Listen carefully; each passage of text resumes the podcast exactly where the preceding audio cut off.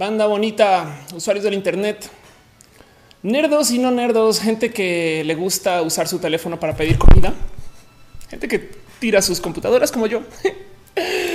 Gente que decide preguntar en Twitter antes de pedir ayuda en Google, gente que prefiere y está perfectamente ok con que un robot le haga absolutamente todo o no. Gente que ve Black Mirror a veces para maravillarse por la tecnología y no necesariamente para asustarse por ella. Gente que tiene familia de WhatsApp. Ustedes pues qué bonito. Bueno, yo soy la persona Roja, of course, en Twitter y esto es Roja, el show donde hablamos de todo, de nada a la vez, que se hace una vez a la semana, que en mi casa, porque, porque algo tengo que hacer, porque me da hueva editar videos en YouTube pero sé que lo tengo que hacer también y porque la neta, neta es chingón hacer este tipo de cosas. Así que si les puedo pedir un favor es si me pueden dar una manita, no más tuiteando que estamos al aire, no? O si le pueden decir a algún compañero, amigo, exnovio, exnovia, si le pueden compartir a sus tíos, tías, si pueden escribir ahorita en sus páginas de Facebook o si pueden poner una fotito en Instagram diciendo ya arrancó roja, lo agradecería desde el fondo de mi corazón. Este show, de hecho, como saben, lo produzco yo. Entonces todos los errores de producción son enteramente mi culpa. Dice Tutix que lo de Twitter antes de consultar en, consultar en Google le digo al cocoro. Exacto. Eh, un abrazo especial a todos ustedes. Muchas gracias por acompañarme y no más por dejarlo en dicho. También este show se hace explícitamente en YouTube y en Twitch y en Mixer y sirve para que nos veamos desde cualquier plataforma, siempre y cuando sea una plataforma de transmisión. Por consecuencia, el show tiene chat. Hay gente que todavía me pregunta que cómo es esto del chat. Está muy cagado porque hay gente que ve que yo a veces tuiteo, estoy cableando para roja y me dicen, ¿haces un show de cables? No. eh, ¿Cómo funciona es el show? Pues es enteramente guiño guiño interactivo. Yo les estoy leyendo a ustedes. Me encanta que comenten, opinen, me encanta que digan cosas, pero sobre todo lo que pongan en el chat. Yo lo estoy viendo acá directamente ahorita. En este momento dice Ariel Rosas que para no estar triste hay que resale a Shaggy. Ese meme se salió de control del total, pero sí, exactamente hay que hacer eso. Y por consecuencia también esas plataformas tienen sistemas de monetización. En YouTube hay un simbolito de dinero, en Twitch hay una cosa que se llama Cheers o se pueden suscribir y en Mixer pues tiene su sistema de monetización de Mixer, lo cual quiere decir que a veces los mensajes que aparecen en el chat pueden brillar más o pueden, no sé, ser como súper notorios. Y esto es porque pagaron para eso. Yo aprecio de corazón sus donativos, pero la verdad es que no son para nada obligatorios. Aunque tengo con ustedes la promesa de que todo el dinero que genera este show se reinvierte en el show mismo y por eso he estado comprando cámaras y luces y micrófonos y estas cosas y por eso hago lo que hago dentro de mis capacidades de producción. Pero bueno, aún así para la gente que deja sus donativos financieros, se le da su agradecimiento usando piñas, porque no hay nada más bonito que darle piñas a alguien en la vida, a menos que usted viva en Argentina, en cuyo caso lo siento por su disponibilidad al acceso a los productos importados que van a llegar meses después. Como sea también porque hay un chat, hay una persona que está moderando o dos o tres, depende del día, depende de quién esté, pero pues nuestro martillo oficial del chat es nadie más y nadie menos que Caro. Dale, Caro la van a ver por ahí. Hay un set de reglas que Caro usa, eh, no más porque pues hay que tenerlas. Y yo sé que este es un show que habla de la diversidad y la inclusión y aún así nos damos el lujo de filtrar quién puede y quién no puede. Porque en últimas se trata también de tener un sano discurso. Si usted tiene un tema importante o siente que algo no está de su agrado o yo he dicho cosas que en últimas no se deberían de estar diciendo y demás, le invito a que me lo comente también si quieren por mail, WhatsApp, por Twitter o en otro lugar que sea por fuera del show. Cuando estoy en vivo en últimas no siempre me dará chance de leer todo lo que están escribiendo y tampoco se trata de venir acá a discutir estas cosas como que muy a fondo, sino simplemente de platicar un poquito de estos temas que tengo yo acá y de los que ustedes me traigan en chance de que se levante temas de ustedes. De hecho, en particular puse un tweet en la tarde preguntando que si les interesaría hablar de algo más de la parte de lo que yo tengo en mente y me dejaron un par de ideas bien bonitas y bien raras. Pero bueno, en fin, en fin, en fin, dice Brittany, gracias por aparecer ahorita que estoy mal. Ahorita hablamos un poquito de eso. Todos queremos piñas y amores, como dice Brittany. Y dice Esperanza que te veo en el trabajo. Gamón Trance dice traigo los audífonos a tope. No me vueles los oídos, por favor. No, yo tampoco. Acuérdate que yo también sufro. Si ustedes sufren, yo sufro porque yo también me monitoreo. Pero pues la idea es evidentemente que eso no sucede. Y de todos modos también, aparte de los sistemas de monetización del chat, también hay un servicio que uso que se llama Patreon, que seguramente lo conocen, pero caso que no sepan qué es Patreon, es una página para dejarle donativos a sus generadores de contenido favoritos, a sus amigos, a sus artistas, a sus creativos, a las personas que estamos en el Internet, que en últimas no siempre podemos hacer dinero de los anuncios porque hay que vivir de esto y, o queremos vivir de esto y pues se aprecia que tenemos un canal para que ustedes nos puedan dar su cariño, apoyo y amor. Y de nuevo todo ese dinero se reinvierte en este show. Y en este caso en particular, yo tengo la promesa con la gente de Patreon de leer sus nombres. Así que un abrazo muy especial a Luigi Forestieri, a David Álvarez Ponce, a Ana, analógicamente a Trini de Patacoins, a Gabriel o a Daniel Bundonis, a Jess Santín, a Carlos Adriano, el artista formalmente conocido como Camorales, a Maritza Bernabe, Alex Melo, alias el Alex, a Que Rubio y Alejandro Alcántara. Gracias por ser parte de esto. De paso, un pequeño abrazo, un pequeño abrazo también a Cia Facts, que ya dejó un abrazo financiero. Piñas para ti, piñas, piñas para ti. Dice Ana Paquedano que deberíamos de hablar también del síndrome del cuidador. Voy a googlear el tema síndrome del cuidador para, tener una definición formal. Em, pero sí, justo hoy quiero hablar de un tema en particular que traigo como enredado y que me han dicho mucho eh, que levante y como que nunca he sabido bien cómo por dónde agarrarlo y, de dónde sacarle como colita. Así que em, pues yo creo que vale la pena ponerlo aquí y más bien creo que va a ser uno de estos temas que va a discutir con ustedes para que ustedes también me cuenten sus historias.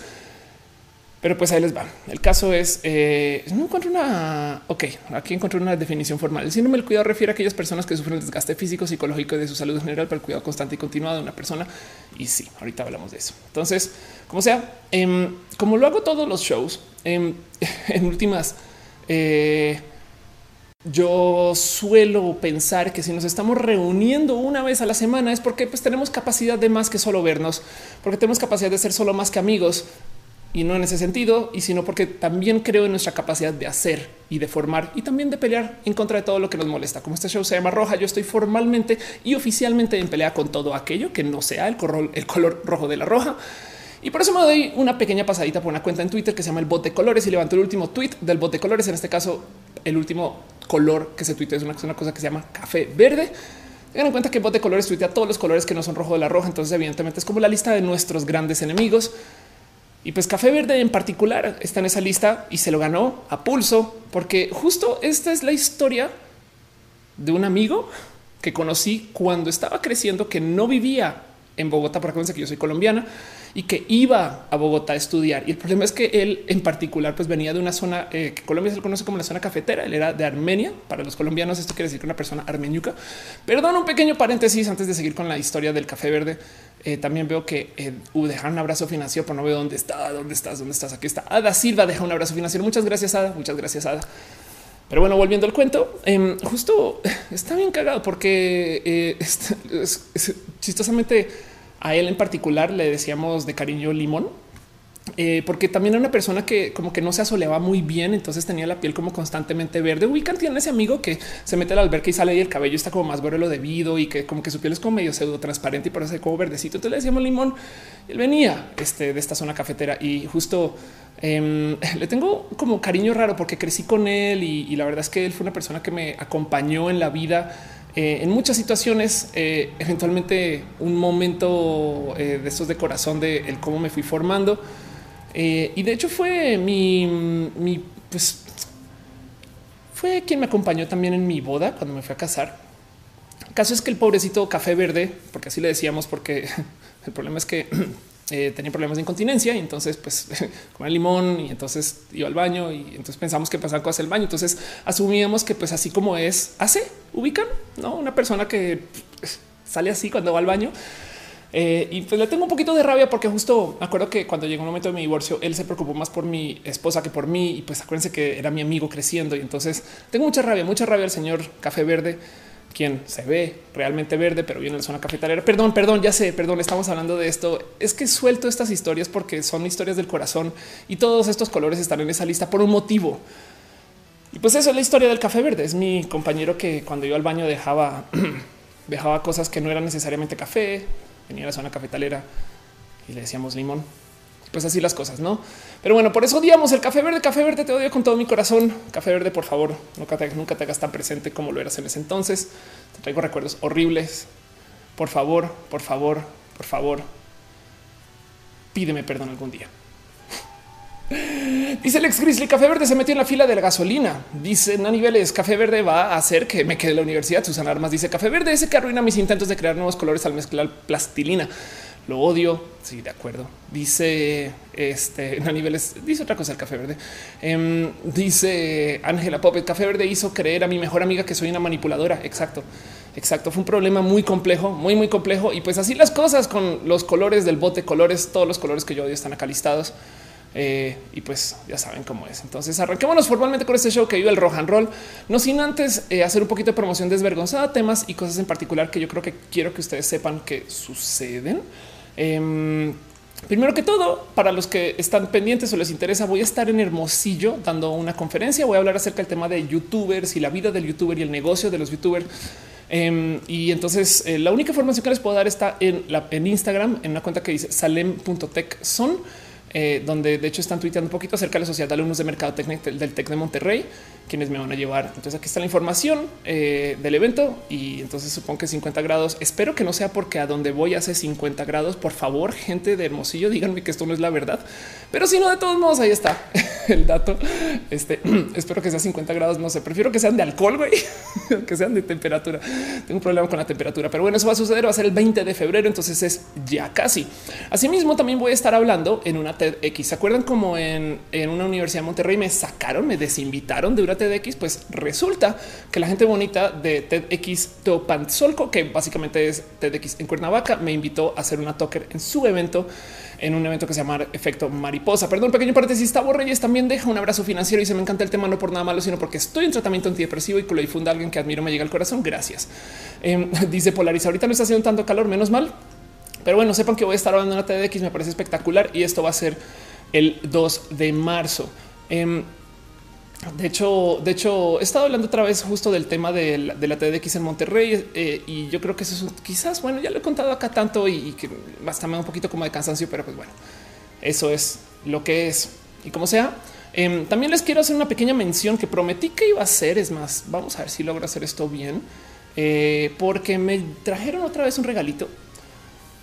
La gente bonita de Feral. Entonces voy a agarrar esta cámara nomás para mostrarles mis señoritos pants que tengo puestos hoy. Si estoy descalzo, este que los amo con todo mi corazón porque es la bandera para andar por todos lados. y justo no sé si ustedes recuerdan que hace rato eh, ya ven la cámara.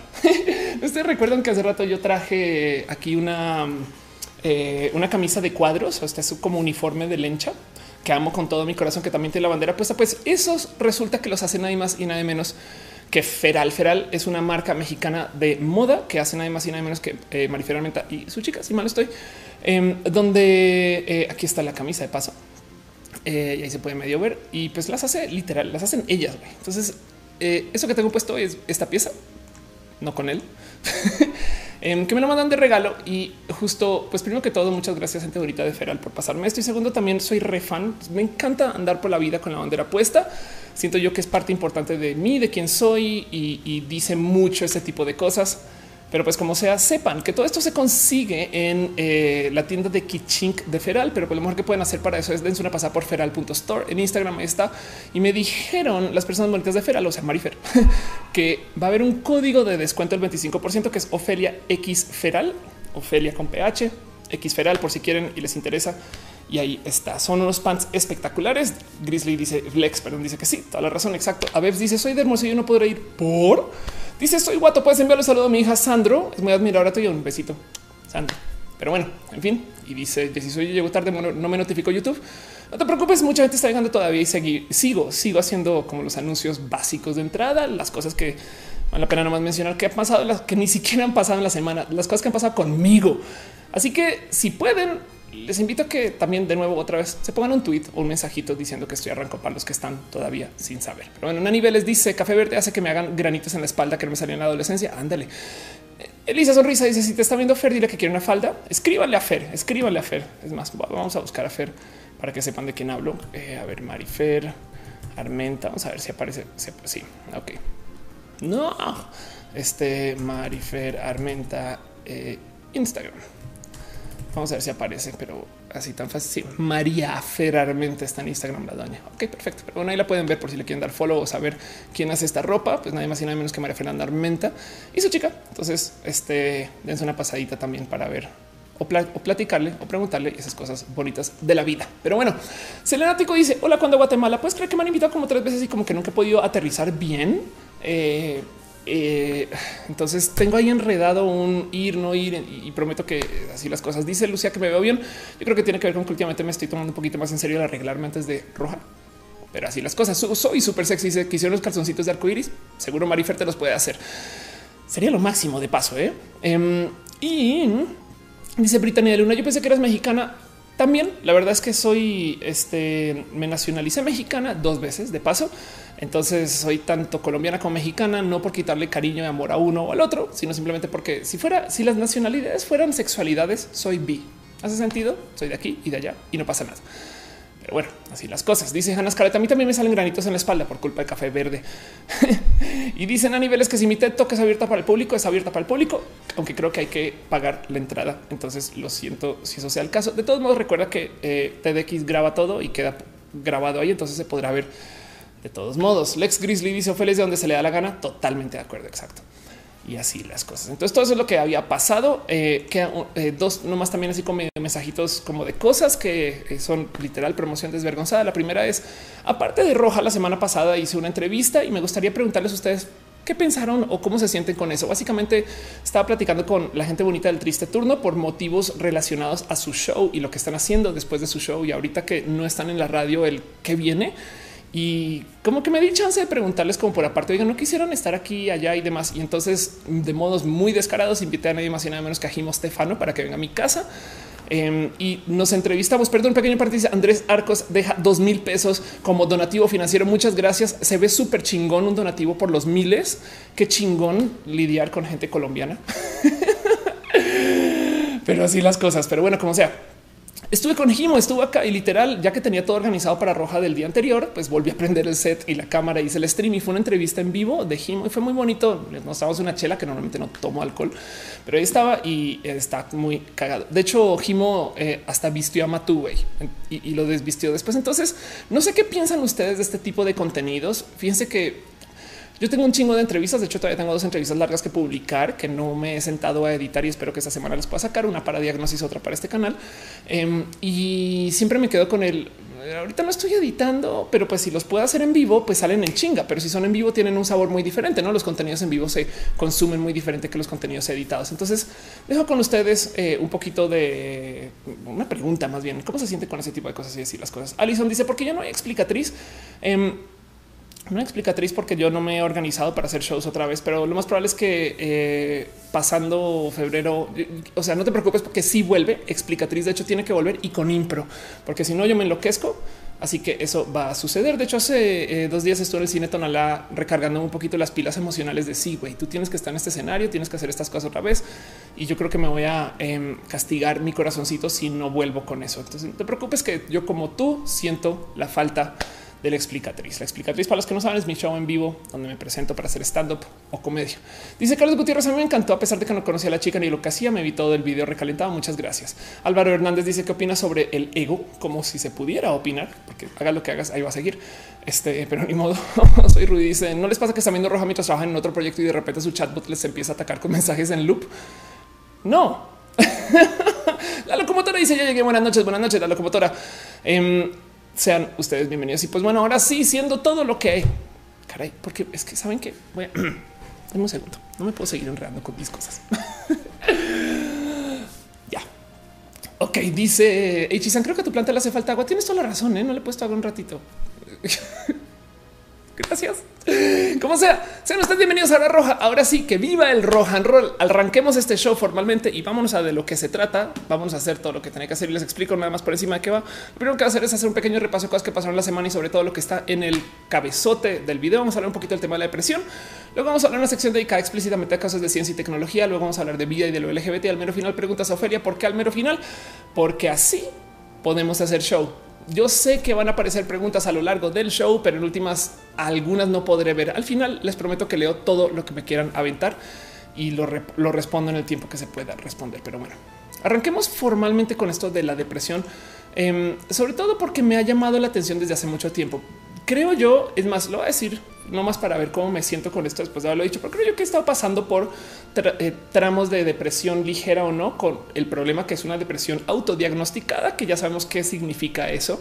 Muchas veces puede una estar en depresión este, por temas clínicos. Yo creo que no es mi caso, más bien es muy fácil, es groseramente fácil confundir la tristeza con la depresión, sobre todo porque la depresión está atada a una cantidad de discurso público ahorita para vendernos pastillas y no estoy para nada en contra de eso. Ojo, he visto gente darle la vuelta a su vida por el medio de consumo de químicos, sobre todo cuando hay que atender que hay cosas relacionadas con la depresión que están hechas no más por mero, entre comillas, desbalance cerebral. Y lo digo como entre comillas desbalance porque hay muchas cosas que suceden con esto de la cabeza que son atadas a supuestamente deficiencias o problemas o complicaciones que en últimas podrían ser, podrían ser divergencias. Es como este caso de considerar que la gente que es, no sé, Aspergers eh, son personas que no son o sí son prácticas para la sociedad o este tipo de cosas funcionales, no? Pero la verdad es que en últimas, si lo consideramos como divergencias, capaz si es que la neta neta es otro modo de ser y no pasa nada. Vivimos una vida que nos forma de ciertos modos capitalistas, entonces nos obliga a tener que ser prácticos, útiles, nos obliga a que tenemos que eh, trabajar y estudiar para trabajar y que tenemos que llevar un camino de vida que se forma alrededor de la adquisición de bienes que si lo piensan está bien pendejo porque en últimas mueres, pero pues pero, pero se necesita porque es el sistema que creamos y por consecuencia nos generamos una cantidad de presiones que no sé si pueda decir que son enteramente naturales y pues por consecuencia em, creemos que si tú no encajas en ese sistema, en ese esquema específico de vida, entonces ya eres una persona problema y por consecuencia quien está triste por algún motivo que pueda ser de cosas que suceden en su cabeza, pues yo dejo la duda de y si también es otro modo del ser. ¿Hace sentido? Pero bueno, eso, eso es un modo de verlo eh, que de paso además dejo el dicho que todo esto que les voy a decir ahorita viene no más desde mi experiencia. Yo no soy experta en esto. Por favor, si ustedes tienen problemas con o si están lidiando con esto, consideren que la neta, neta, y sí, yo soy una mera youtuber, una vil comunicadora que está en su casa haciendo un stream hablando de este tema. Entonces, por favor, no tomen mi palabra como la realidad. No obstante, he estado expuesta a muchos temas en particular que me han llevado a pensar en un cierto A, B y C de las cosas que me como que generan una idea de por dónde puede ir y por dónde como que medio se puede como tratar o lidiar con esto. Y la verdad es que he estado expuesta a esto y como los había dicho, como les había dicho ahorita hace unos minutitos, creo que también he estado pasando un poquito por esto y todo comienza porque decidí darme una búsqueda de cuáles son las cosas que se consideran que te podrían atar a una potencial diagnosis de depresión y de seis puntos cumplí con cinco. Em, de estos que incluyen estar, no querer salir de casa, hablar menos con la gente, eh, eh, pensar menos de ti, eh, pensamiento suicida, todo esto lo traigo y los he lidiado mi camino y la verdad es que no me ha puesto una roca que me haga hecho tropezar pero en últimas lidio con eso y entonces un día me cayó el 20 que pues en últimas igual y lo traes. No obstante, también descubrí que en mi familia hay historial de depresión severa entre muchas personas. Entonces como que luego pensé, bueno, pues igual y eso es un tema el cual deberías de ver. Así que decidí traerlo a este show porque yo creo que lo mejor que me ha pasado honestamente es poder platicar con ustedes. Eh, este de qué es que hay, que vive y que viene y que no para también quizás rebotar un poquito de ideas acerca de qué sienten ustedes, cómo lo viven, cómo, cómo están. Y yo creo que miren, voy a decir algo, va a ser muy seca. Alexandre Chávez acaba de decir sin problema que el problema de depresión es que puede ser mortal. Eh, pues sí, la verdad es que yo tengo tres intentos de suicidio encima y he hablado mucho de eso en muchos lugares y lo hablo con mucha ligereza porque justo, justo parte de lidiar con esto es que el problema de la depresión es que crea la leyenda de que es algo único solo para ti cuando la verdad es que como enfermedad de serlo, eh, es una enfermedad sumamente diversa e incluyente. No hay grupo socioeconómico, racial, nacional, genético o persona específica que esté más o menos expuesta, sino es algo que se da en todos pinches lados. Y aún así, quien lo vive piensa que es la única persona. Entonces, por motivos bien raros, lo que hace es que nosotros sentamos un poquito de como culpa de pensar que muy esto no sé si lo debería de discutir, platicar, como si lo quieren ver es como esta situación que sucede en las navidades, que se nos dice que tenemos que ser felices en la Navidad porque es Navidad, pero es un día que se inventó para que celebremos algo que ni siquiera sabemos si se debe de celebrar y tenemos toda esta como presión familiar de que tiene que salir bien. Lo mismo con los cumpleaños y con los días que se supone que tenemos que estar súper felices y la neta no siempre tenemos que estar así y por consecuencia entonces nos creamos como que toda esta como extra presión de eh, que tienen que estar bien las cosas y si no lo tenemos o no lo sentimos o no lo estamos viviendo, pues entonces vamos a castigar más y por consecuencia encima de eso vamos a tener culpa. La depresión nos da un poquito como de culpa que yo creo que es parte de lo bonito de tenerlo acá, el darle palabra, voz, vida y que lo discutamos entre nosotros igual y pues hace que sea menos potente porque le damos cabida. No, yo he discutido muchas veces acerca de mi tema de suicidio em, y, yo creo que en eso hasta me ha dado para reírme bastante. De hecho, hace nada me encontré con, un subreddit, es más, lo, había dejado abierto. Este depresión. Me encontré con un subreddit en particular que se dedica a publicar memes de la depresión y como que tuvo un momento de güey, qué pedo con esta banda.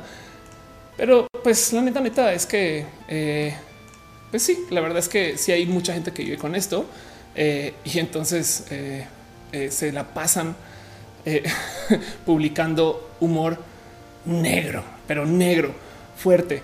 Em, alrededor del tema de la depresión y como que me cayó el 20 que igual esto puede ser parte de lo que le resta poder, ¿no? Entonces quería platicar con ustedes un poquito de eso. Em, dice eh, Polaris, es mucha gente compartiendo las pastillas que toman todos los días. Ándale. Eh, y dice que eh, luego hay gente que dice, pues güey, si tú no puedes hacer tus propios neurotransmisores, pues los puedes comprar en la tienda. El Alex dice cuando la depresión viene con su prima ansiedad, cuidado, hay que ir con un profesional. Y el Alex dice la depresión te imposibilita hacer tus actividades diarias. Creo que es determinante ese síntoma. Totalmente de acuerdo. De hecho, he trabajado en la vida y he contratado a muchas personas que viven con depresión em, y, saber que esto es una realidad para ellos o ellas también yo creo que me ayuda mucho para lidiar con el quién son y por qué son. Eh, me explico.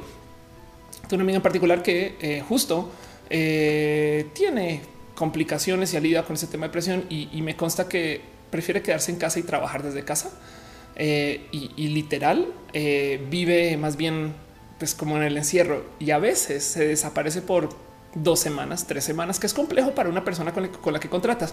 Ofelia siendo Ofelia, entonces tengo a alguien más con quien trabajar en caso de que eh, esta persona no esté y entonces me los voy como campechaneando mientras cada quien está pasando por su ciclo de lidiar con temas eh, desde, donde sea posible sin poner mucha presión de güey, es que tienes que salir de verdad, porque lo peor que le puedes decir a una persona que vive con depresión, sobre todo cuando se trata de una depresión clínica, entiéndase que tu cerebro no genera los químicos para estas cosas, es sé feliz, no? Eso no soluciona los problemas y hay una cantidad de temas que la neta, neta van a seguir fomentando este, este tipo de pensares, no? Pero bueno, Spintronics dice saludos desde Bogotá.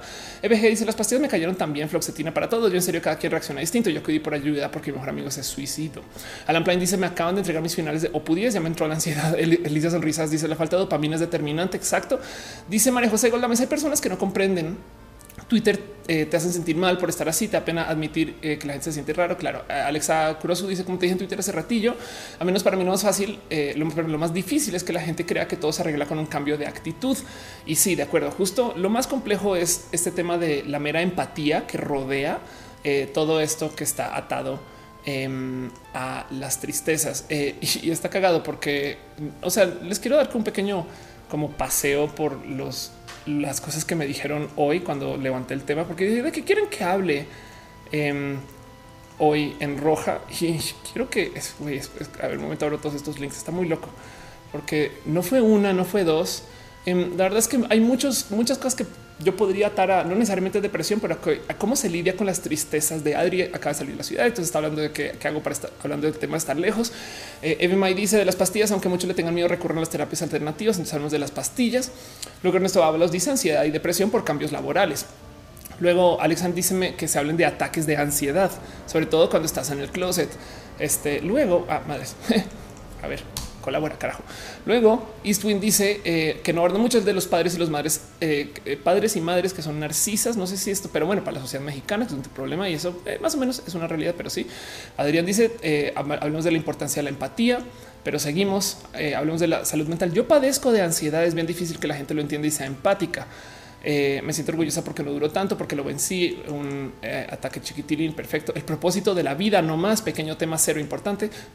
Pero bueno, oye, carajo, eh, ¿por qué me ralentizas Twitter? Luego Bellota dice: Vamos a hablar acerca de los niños medicados y dice: Está bien feo esa problemática. Carla Chávez dice: Yo padezco depresión y ansiedad y lo más difícil es pedir ayuda. Yo creo que esto es parte, parte del por qué yo quiero hablar de esto hoy como dice cada muy atinadamente, lo, se debe trabajar en normalizar con cualquier otro padecimiento físico y estoy totalmente de acuerdo con eso. En Francisco Madrigal luego dice que nos volvíamos diciendo que había gente que está bien down, pero yo creo que estabas hablando de esta gente que usa el término down como quejándose de la gente neurodivergente y usándolo como un despectivo. Pero como sea la falta de información, no solo los actores de salud públicos, en, el paciente, el entorno familiar como el social, opciones económicas, recursos tecnológicos para el tema de ansiedad, autocuidado, cómo lías con la salud mental, fue el tratamiento que sucede, y siguen, ¿eh? o sea, la verdad es que la cantidad de gente que me dijo hablemos del tema de ansiedad o de depresión es alta. En un caso en particular, eh, Sunday Boxers eh, habla acerca de los beneficios de la depresión, eh, de uno de los temas que puede ser muy grande en el tema, en, esto relacionado con la depresión, que es lo que se llama el ruminar, que es cuando tú te clavas en un problema y no te lo puedes sacar de la cabeza. Entonces dale y dale y dale. Y ese, de hecho, el ruminar puede generar depresión, pero pues también es un sistema de pensamiento analítico entonces, eso es verdad. Y Null eh, Kir, eh, de hecho, dice: hablemos de las lobotomías. Tengo un tema bien complejo que hablar con eso. Entonces, esto todo sucedió, no? Eh, una de las cosas que también esto me llamó mucho la atención. Lucky, eh, a quien le, o sea, si no conocen a Lucky, este ha sido youtuber por mucho tiempo, pero mucho, mucho, mucho, mucho, pero mucho tiempo. Güey. O sea, es, como esto es pre Yuya. Me explico. Em, y Lucky dice que hablemos de la obsesión que existe en la cantidad de seguidores que tienen las personas, porque se sienten menos, porque se sienten más y que está causando un caos. Entonces, 10 mil temas nos traen a lo mismo. La cantidad de ansiedad que vivimos y lo que representa el ser estas personas que eh, tienen que controlar y minimizar sus, sus ataques de ansiedad que si lo piensan, em, la verdad es que eh, vivimos un modo muy diferente de cómo nos evolucionamos para vivir, ¿no? Y eso yo creo que es algo que mencionó varias veces en este show. Nomás también por dejar acá, Bambieta dice, en, en educaciones a nivel posgrado hay presiones y exigencias tan extremas que muchos empezamos a desarrollar ansiedad y depresión. Es muy normal eh, que en nuestra vida cotidiana nos topemos con cosas que nos causen depresión, tristeza, ansiedad. Es raro de pensar que esto sea tan común si ustedes dicen, pues güey, llevamos viviendo mucho tiempo así.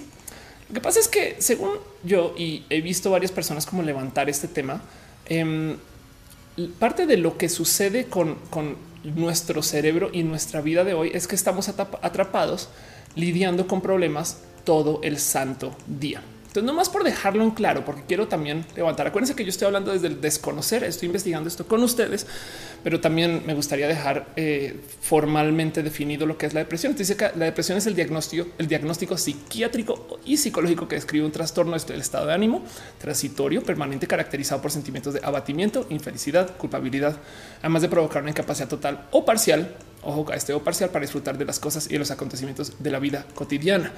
Los trastornos depresivos pueden estar mayor o menor grado acompañados de ansiedad. Ok, acuérdense de eso.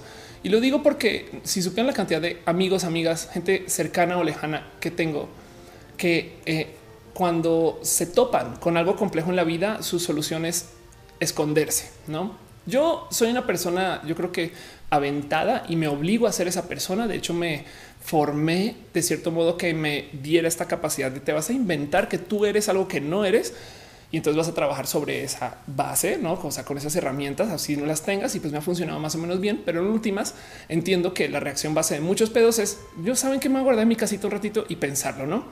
Em, dice Polaris hace 10 años un psiquiatra medio. Tiene su explicación fue que necesitaba un poco de ayuda y estabilidad para poder hablar de lo que tenía. Ya cuando empezó a ser más fácil hablarlo, lo fui dejando poco a poco. También no hay que hablarse con que es para siempre. Estoy totalmente de acuerdo para con eso.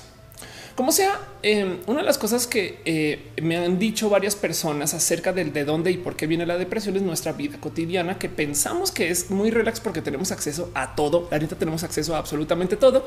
Pero la verdad es que no sé si ustedes saben, lo más probable es que sí, que como seres humanos disponemos de una como forma de reacción inmediata ante, ante todos los problemas. Y es un hecho que eh, tomas uno de estos dos caminos.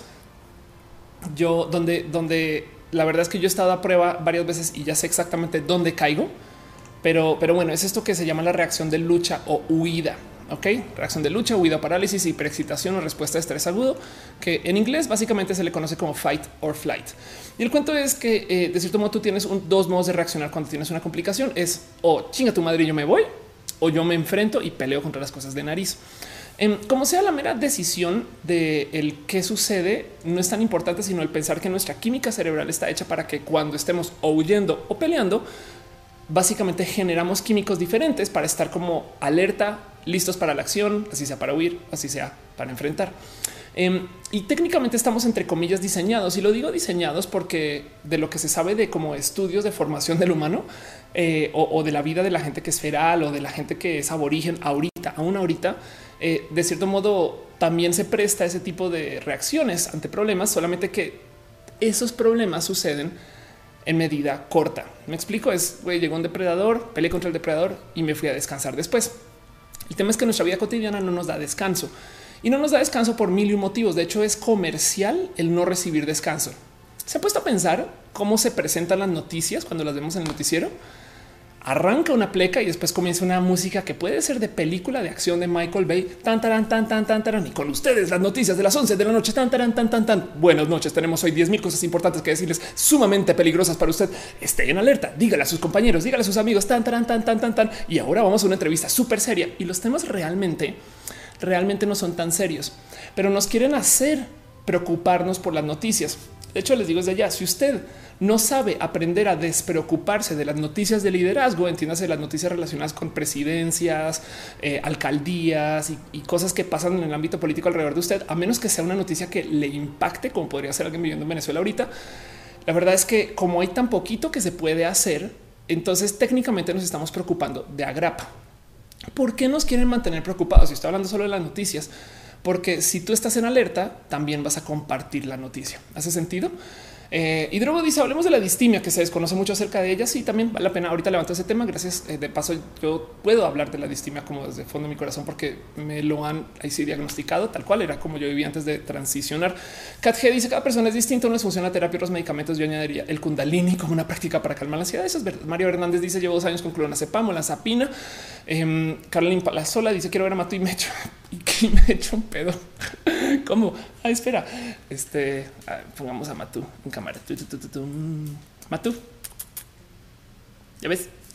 Ahí está. en fin, dice Fabián, deberías investigar sobre la distimia. Ah, ok, vamos a hablar ya preguntando de la distimia. Mago Suárez dice: Recomiendo ampliamente ver el material impreso y tutoriales del doctor Mario Alonso Puig, español del Estado Calizo mexicano. Han abierto en mi nueva luz. Adel Herrera dice: Gracias por hablar de esto. La ansiedad y depresión me agarran de pie eh, de vez en cuando, pero ya no tanto como antes. Solo espero que haya mucho tacto en este tema porque es difícil de abordar. Y la verdad es que, eh, justo de nuevo, dejo otra vez el recordatorio que lo que yo sé de este tema es por mera observación Em, y no soy experta en esto, pero quiero platicarlo con ustedes. Entonces volvamos a lo que les estaba diciendo. Em, en esto de, cómo nosotros enfrentamos los problemas y las complicaciones, agarrémonos del cómo nos formamos y cómo vivimos hoy. Voy a desconectarme de la depresión, no segundo y la tristeza y estas cosas. Em, y vamos a hablar de las caries. Cuando el ser humano se inventa por medio del tener agricultura, esta cosa que conocemos como el estómago externo o más formalmente como la cocina, entonces comenzamos a desarrollar una capacidad que no teníamos a lo largo de toda nuestra formación como especie. No más para dejarlo en dicho, como especie llevamos más del 95% de la existencia de la especie que nos consolida siendo unas personas que no viven en este esquema de sociedad que tenemos hoy. No eh, éramos eh, esto que es más cómo se llama en español hunter gatherer, hunter gatherer. Vamos a ver, vamos a ver cómo se llama esto en español. Seguramente ustedes sí saben porque son personas cultas. Em, pero como sea, eh, llevamos mucho tiempo. Ok, los seres humanos de que viven bajo el sistema de caza y recolección. Entonces, ese es el sistema económico paleolítico mesolítico practicado aún en algunos pueblos y la caza recolección fue la primera adaptación de la humanidad para que se cabo con éxito. Y vean esto, ocupando al menos el 90% de la historia de la humanidad. Entonces, tengan en cuenta que lo que estamos viviendo hoy lo llevamos viviendo desde hace unas que serán 8, 10 generaciones. O sea, nada para, para, para fines evolutivos es nada. Y si tú desarrollas esta capacidad de cocina y comienzas y, sobre todo de conseguir tantos químicos y tantos nutrientes y tantas cosas que hoy en día nos hacen, nos forman y consumimos sobre todo, pues por supuesto que nuestro cuerpo no estaba diseñado o no se no estaba, no evolucionó para ese tipo de eh, modos de ingerir lo que estamos comiendo. Y por eso es que nuestros huesos pasan por caries, porque nuestros huesos eran muy buenos para el cómo se vivía la vida hace 250, 300, 400 o mil años, pero son muy malos para el cómo vivimos la vida hoy, pero es que ha sido muy pinches reciente. Entonces eso es el tema de por qué tenemos muelas de juicio y por qué tenemos caries y porque nuestra eh, digamos que nuestro sistema alimenticio es como tan en duda y no sabemos, sabemos tan poquito de qué nos sirve, que no, y estamos como negociando el cómo comer y estas cosas. Y pues ahora piensen que eso también sucede a nivel el cómo enfrentamos las dificultades de la vida. Vivimos permanentemente en alerta, no solo porque eh, la vida nos avienta todo tipo de problemas, sino porque también hay sistemas económicos que se basan en que estemos asustados y en alerta. ¿No hace sentido? Y no tenemos suficientes herramientas para enfrentar esto de la salud mental porque no sabemos, la neta, soltar muchos problemas. En fin, dice Mario Aperenscalca, dice las depresiones tienen diferentes síntomas. Unas son secuencia de enfermedades crónicas degenerativas, otras desarrollan síndromes como trastornos complejos emocionales materiales y así Em, y dice eh, Miguel Castillo, una forma de enfrentar eh, es a través de mantenerse informado y dejar de mermarse. Eh, dice Salvador, acaba de llegar, es muy tarde, no es para una tarde. Muchas gracias por estar acá. Capitán Guru dice, lo sé porque juego videojuegos de aventura. Aldo Receta dice, hola Ophelia, gente del stream. Yo te puedo decir que he estado en ambas partes, tanto la lucha como la huida. La huida no te gusta, pero la tomas y no te importa hasta que te hartas. Sí, a fin de cuentas cualquiera se vale. Yo, por ejemplo, tengo una historia que recuerdo mucho de eh, haber presenciado un, literal atropello, una persona en su coche golpeando a otra. Afortunadamente la persona golpeada sobrevivió y, y por mero instinto yo salí a correr detrás del coche. Yo no sé qué quería hacer, yo no sé por qué. Y, fue una situación donde demostré por quincuagésima vez que cuando hay complicaciones, yo salto hacia la violencia. Quizás tiene que ver con que yo me formé haciendo artes marciales. Entonces me traigo eso aquí y no me lo he desconectado. Y ya no sé si quiero, pero sé que así sucede. Pero como sea, yo sé que eso es una reacción. Lo importante no es la reacción que tomes. Una no es mejor que la otra, sino saber que estamos cableados para tener esa reacción. Bien que podemos ser o pudimos haber sido seres que se desconectan de todo y aquí no pasó nada, no? Pero la verdad es que eh, eh, no, no, no es como pensamos. Tenemos que decidir algo y entonces estamos permanentemente estresados por justo no este, soltar ese como momento de alerta. Hace sentido como que entramos en modo de emergencia y no salimos de ahí por meses, porque entonces cuando pasa una noticia, luego otra, luego otra, luego otra, y permanentemente preocupados. Em, Dice Guillermo Espinosa, recuerdo bien los ataques de ansiedad que le daban a Antonio Soprano que tomaba Prozac. Eh, yo creo que cuando nos entra la depre debemos buscar qué hacer. Por ejemplo, yo salgo en bicicleta hasta quedar exhausto, si no me queda tiempo de pensar en que estoy deprimido. Sí, cada quien con su camino. Em, y, yo solo quiero decirles algo. Eh, cuando senté cabeza que yo cumplo con muchos de los requisitos para vivir como una persona que se le puede diagnosticar depresión, así sea eh, de paso, em, como que me cayó el 20 que yo sé que yo tengo carencias en mi vida, pero en últimas lo importante es entender que ahí están, darle lugar y seguir, no? Porque, porque si no, eh, aquí nos quedaremos sufriendo por lo que somos y por lo que tenemos. Y no se trata de eso, ni de tratar, ni de darle cabida a los espacios que te pueden paralizar. Y yo sé que yo soy muy privilegiada para muchas de estas cosas y capaz y lo que yo tengo como depresión es inventado, tanto como la gente que dice que tiene TOC, que no es este trastorno obsesivo compulsivo que organizan todo y realmente no tienen TOC, sino que son personas organizadas. No igual y a lo mejor yo soy muy propensa a estar en tristezas porque mi familia se da mucho y porque mi vida pues tiene como estos caminos que se prestan para que una viva triste. Pero como sea, si algo aprendido es que aún con la depresión en la cara, eh, mucha gente puede hacer cosas grandes y bonitas y espectaculares. Y lo digo porque este tema está muy, muy, muy presente. ¿Qué tan presente les vamos a mostrar esta gráfica que me topé? Acerca de cómo la incidencia de la depresión según el grupo de edad. Entonces, para la gente que tiene entre 51 y 65, em, digamos, pueden ver que más o menos el 10% de la gente del de, grupo de edad de 51 a 65 se topan con depresión a los 55 años. Me explico, hace sentido. O sea, los mayores, si quieren verlo, imagínense línea roja, baby boomers, línea azul, digamos que generación X, línea verde, como que este eh, millennials y línea gris, lo que ahora llaman los zoomers o la generación Z. Y entonces lo que según qué tan inclinada esté la línea es como qué tan rápido se adopta o se diagnostica o está presente la depresión entre cada segmento de edad. No espero que eso lo, explique más rapidín. El punto es que eh, la generación boomer, eh, el 10% de la generación boomer se topa con depresión a los 55 años, mientras que el 10% de la generación Sumer se topa con depresión a los 22 años. Quiere decir que la gente Sumer va a tener 30 años más de depresión encima. Si quieren verlo antes que los boomers mal contado, mal medido o mal explicado. Pero, pero me entienden. El punto es que cada vez está más presente. Uno de los motivos por el cual esto es una realidad es porque lo estamos midiendo más. Los boomers a duras penas les podías decir que tenían alguna cosa de la cabeza y entonces ellos se lo tomaban en serio, no? Porque son la generación de la que aquí no pasa nada. ¿eh? O sea, yo soy súper rudo y es de no mames, güey, estás triste, güey, papá, ya no pasa nada. La gente tiene depresión, hace sentido. Em, em, y esto, esto es una realidad. Este, porque, porque de nuevo, eh, esto es algo que vivimos nosotros hoy, pero que en muchas eh, otras em, sociedades y en esquemas de sociedad simplemente no te lo topas. Em, hay un chingo de estudios que topan que la gente que vive de modos ferales y aborígenes y que vive eh, de modos, pues, decirlo muy indígena, tienen muchas complicaciones relacionadas con la vida como nosotros la tenemos hoy, pero lo que no tienen es depresión. Em, es, algo así como que la depresión es algo muy de nuestro esquema de vida de hoy. Entonces, em, hay muchos problemas relacionados con el qué es el pensar y cómo estamos viendo este pensar. Eh, y, justo de nuevo quiero traer el tema de las divergencias. Antes que eso, dice Tutix, yo sé que es difícil, pero hay indicios, actitudes frente a la vida que te hacen pensar, bueno, esto debe tener algo y demás. Ok, sí. Rudy dice, llega un punto en el que ya como que sabes que estás depre, muy depre y pues cada quien actúa como sabe. Por ejemplo, prefiero tirarme al foso uno o dos días y poco a poco trato de ver los triggers y cómo atacarlos. Qué chingón. Rudy dice, ¿cuál es tu secreto? ¿Cómo controlas tu depresión? Este es mi secreto, siempre estoy depre. este anda capa. Eh, eh, Tsushima Orihara dice, pero cuando se embriagan rompen en lágrimas. Exacto, total.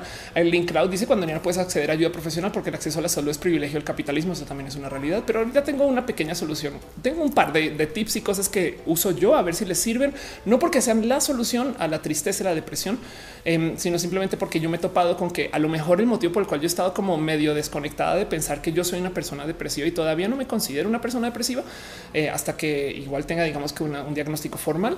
Em, pero el motivo por el cual yo me he estado como tan desconectada esto es porque yo tengo algunos como trucos para aplicar cuando estoy down y ya les ya, ya me voy con eso. Capitán Guru dice justo no entender que esas cosas son parte de nuestra esencia. Al final que a nosotros echarle chingazos y seguir adelante. De acuerdo. Entonces lo primero es entender em, que eh, de cierto modo la verdad es que a mí me gusta considerar que parte del proceso de la tristeza, no quiero hablar de la depresión, es que eh, así como nuestro cuerpo necesita respirar para todo, o sea, si estás haciendo, eh, no sé, entrenamiento de fuerza y quieres tener músculos, no siempre tienes que estar al 100, te tienes que dar descansos, así como tienes que estar despierto trabajando, también tienes que dormir, así como tienes que eh, estar bien presente en unas cosas, entonces tienes que estar presente en otras. Y entonces yo creo mucho en esto del, flujo del respirar en la vida.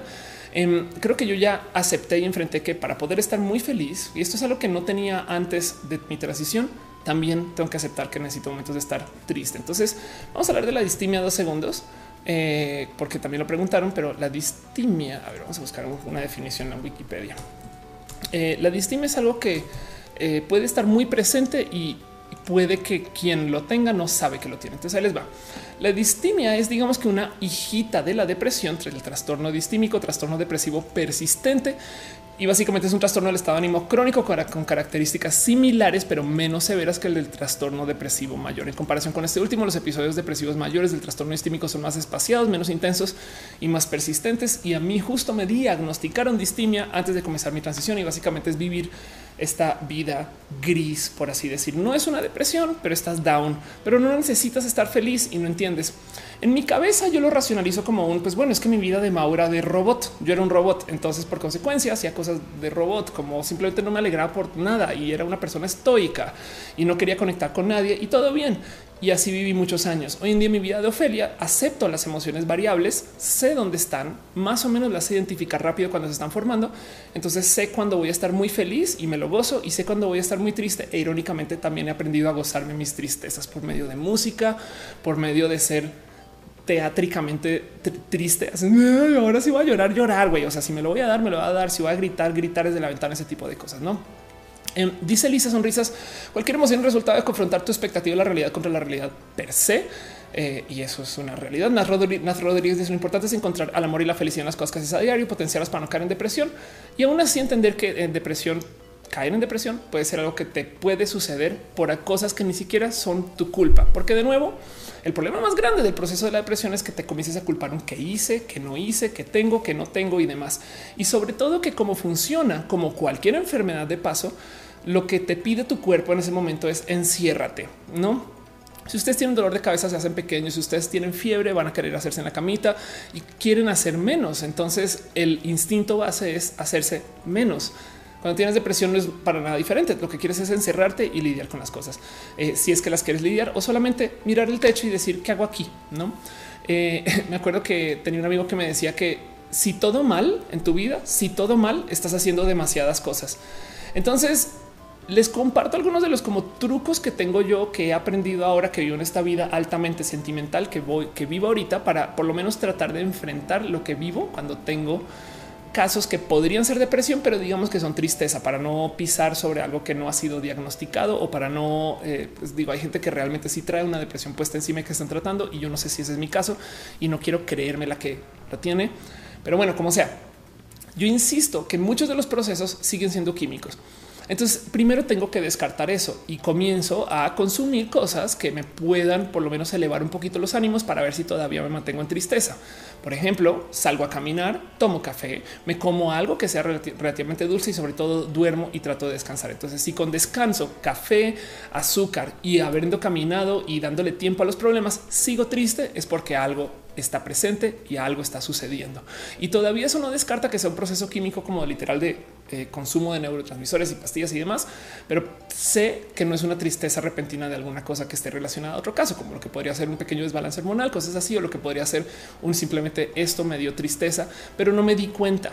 Porque a veces puede ser que algo nos dispara una tristeza, un triste recuerdo, una canción, un olor, una situación. De repente nos dimos cuenta que pum, no tengo dinero. Entonces, cha, eso me hace triste. De repente nos dimos cuenta que pum, estoy atrapada en este estilo de vida que no me gusta tanto, pero no nos dimos cuenta que eso no lo no lo despertó. No, no somos tan listos y listas para auto observarnos para decir es que eso me hace sentir un poquito tonta, no? O eso me hace sentir un poquito, no sé, lo que sea, inseguridades de adulto o de adulta.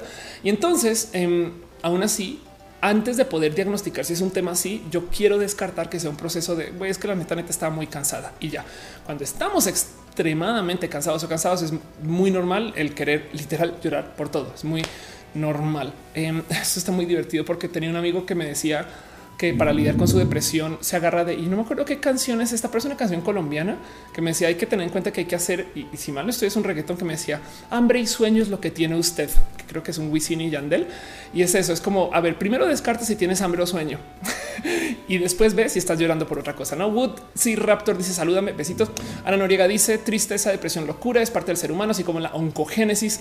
Unos desarrollamos una, otros no. El amor lo es todo. Exacto. Mike Castillo dice acompañadas de las clases de inteligencia emocional que las novelas de telerisa, cosas así. Pues sí, el Tutix dice una amiga le dio depre porque su tiroides le funcionó mal.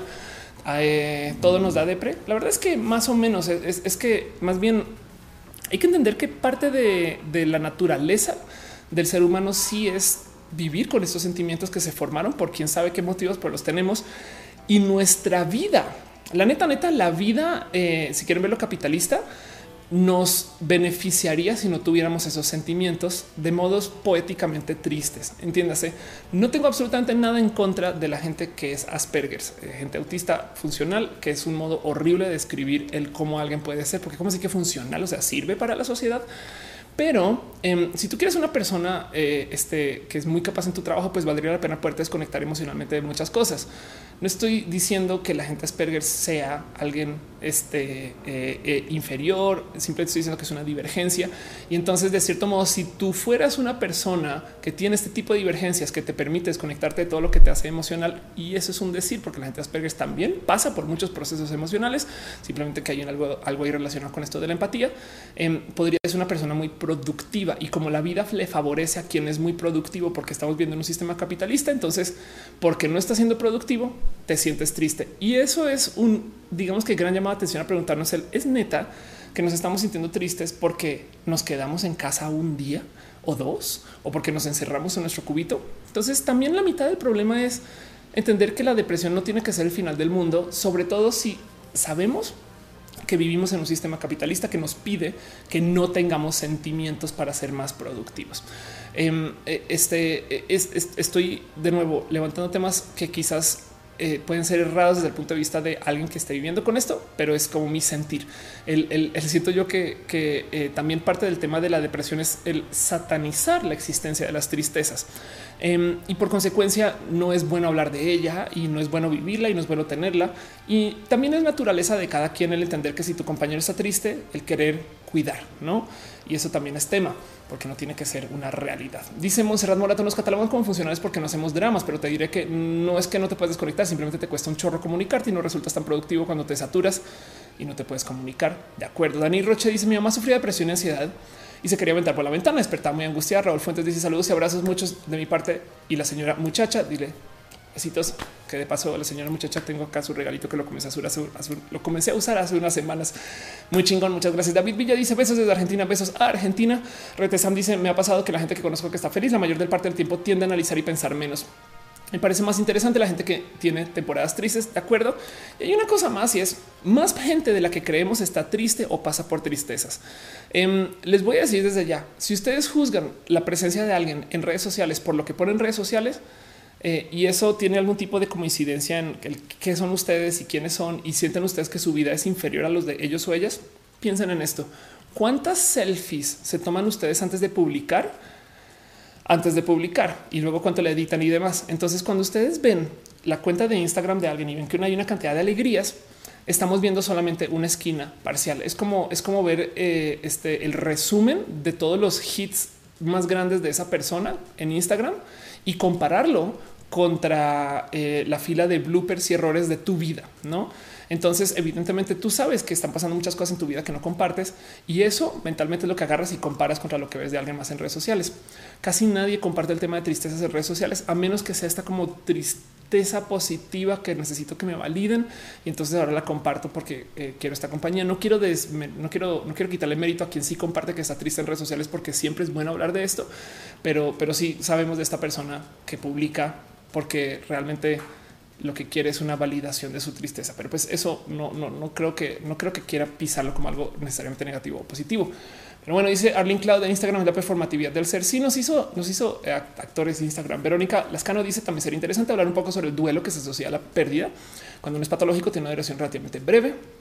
Este la Tutix dice maldito Radiohead, Placebo, Travis, The Verb y todas estas rolas que eh, dice que te hacen depresiva.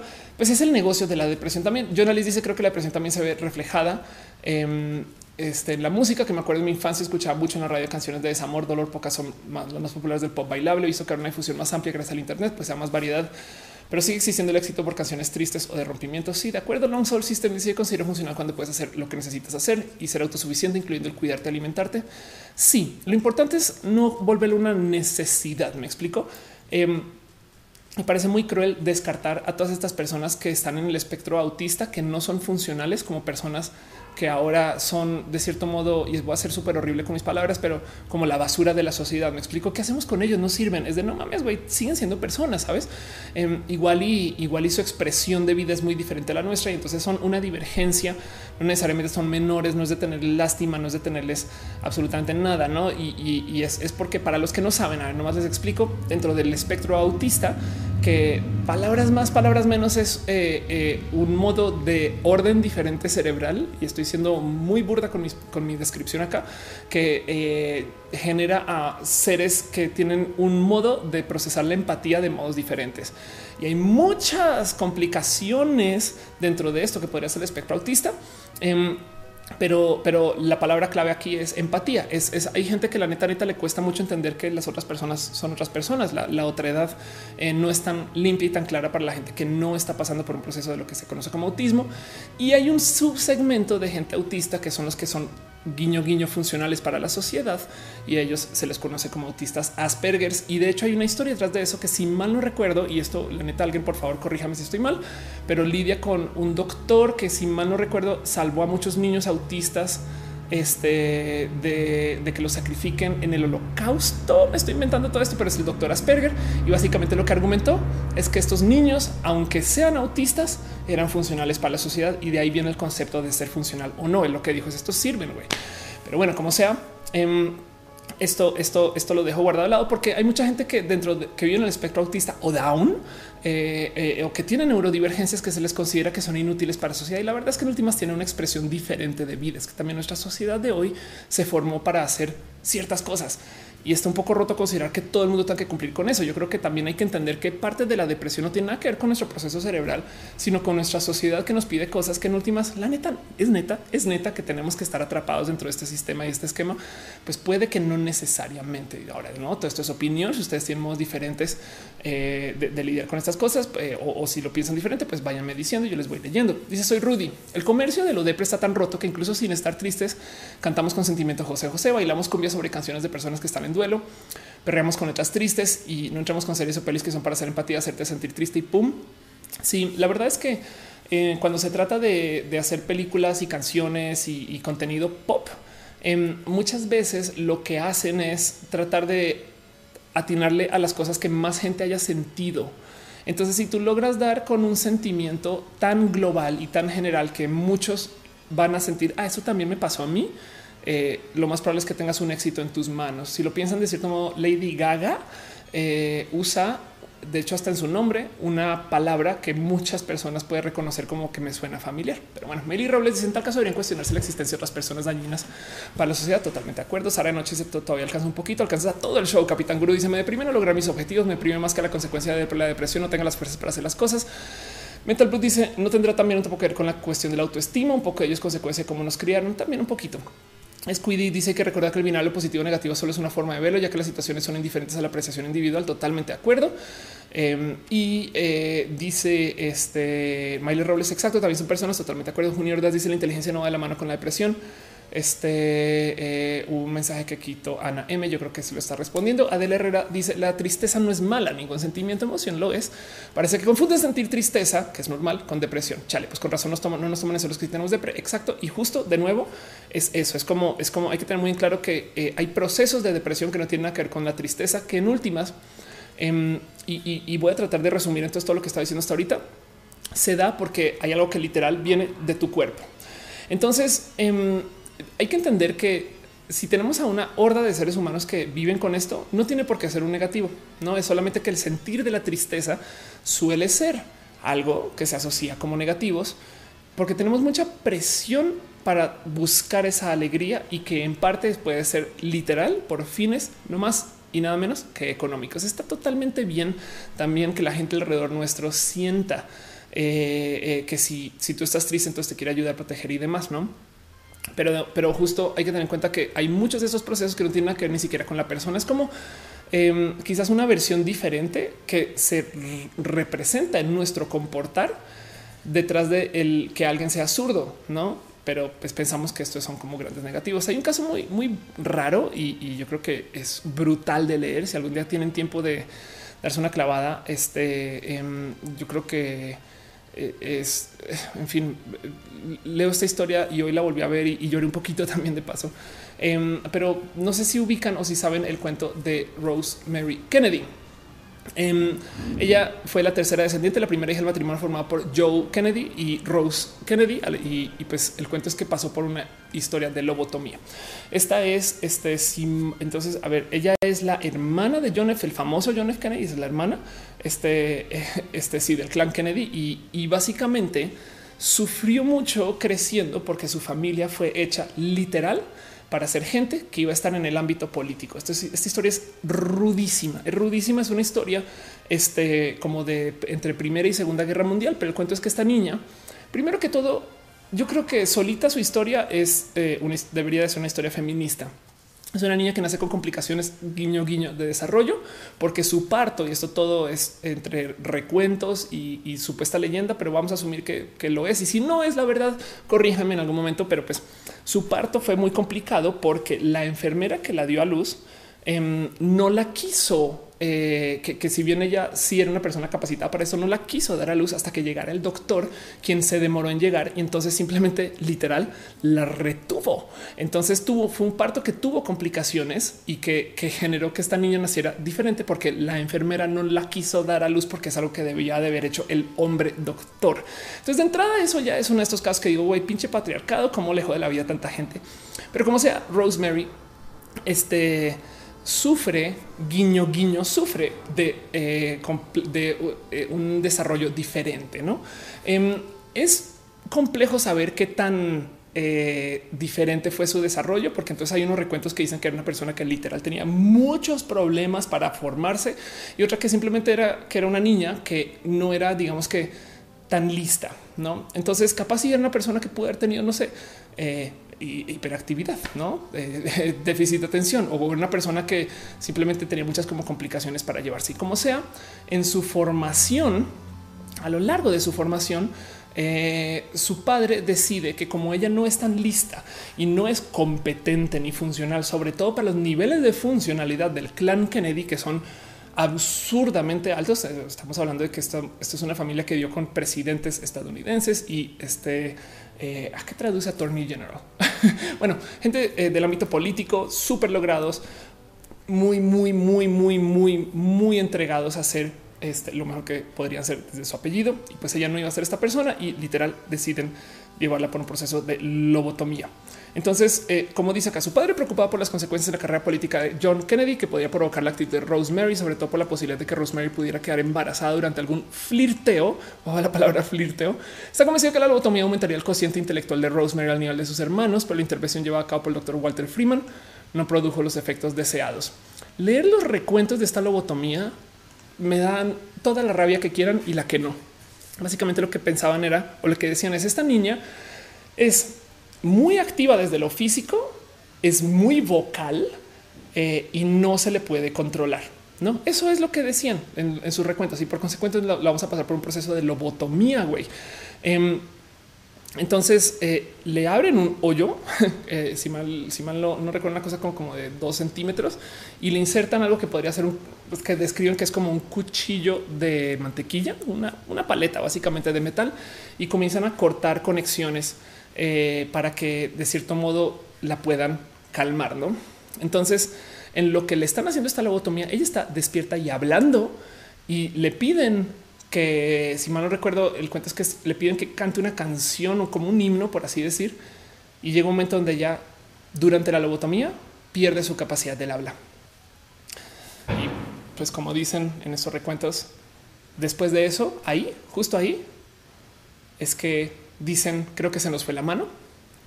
Y entonces cesan la cirugía y por consecuencia tenemos ahora una chica que pasó de ser entre comillas retrasada, que queda en duda porque ella mantenía diarios muy, muy, muy bien escritos y muy bien llevados, que hablaba de sus sentimientos, de sus relaciones personales, sino que simplemente no era tan inteligente como sus hermanos, a ser una persona que estaba en silla de ruedas y que no podía hablar, pero seguía viva.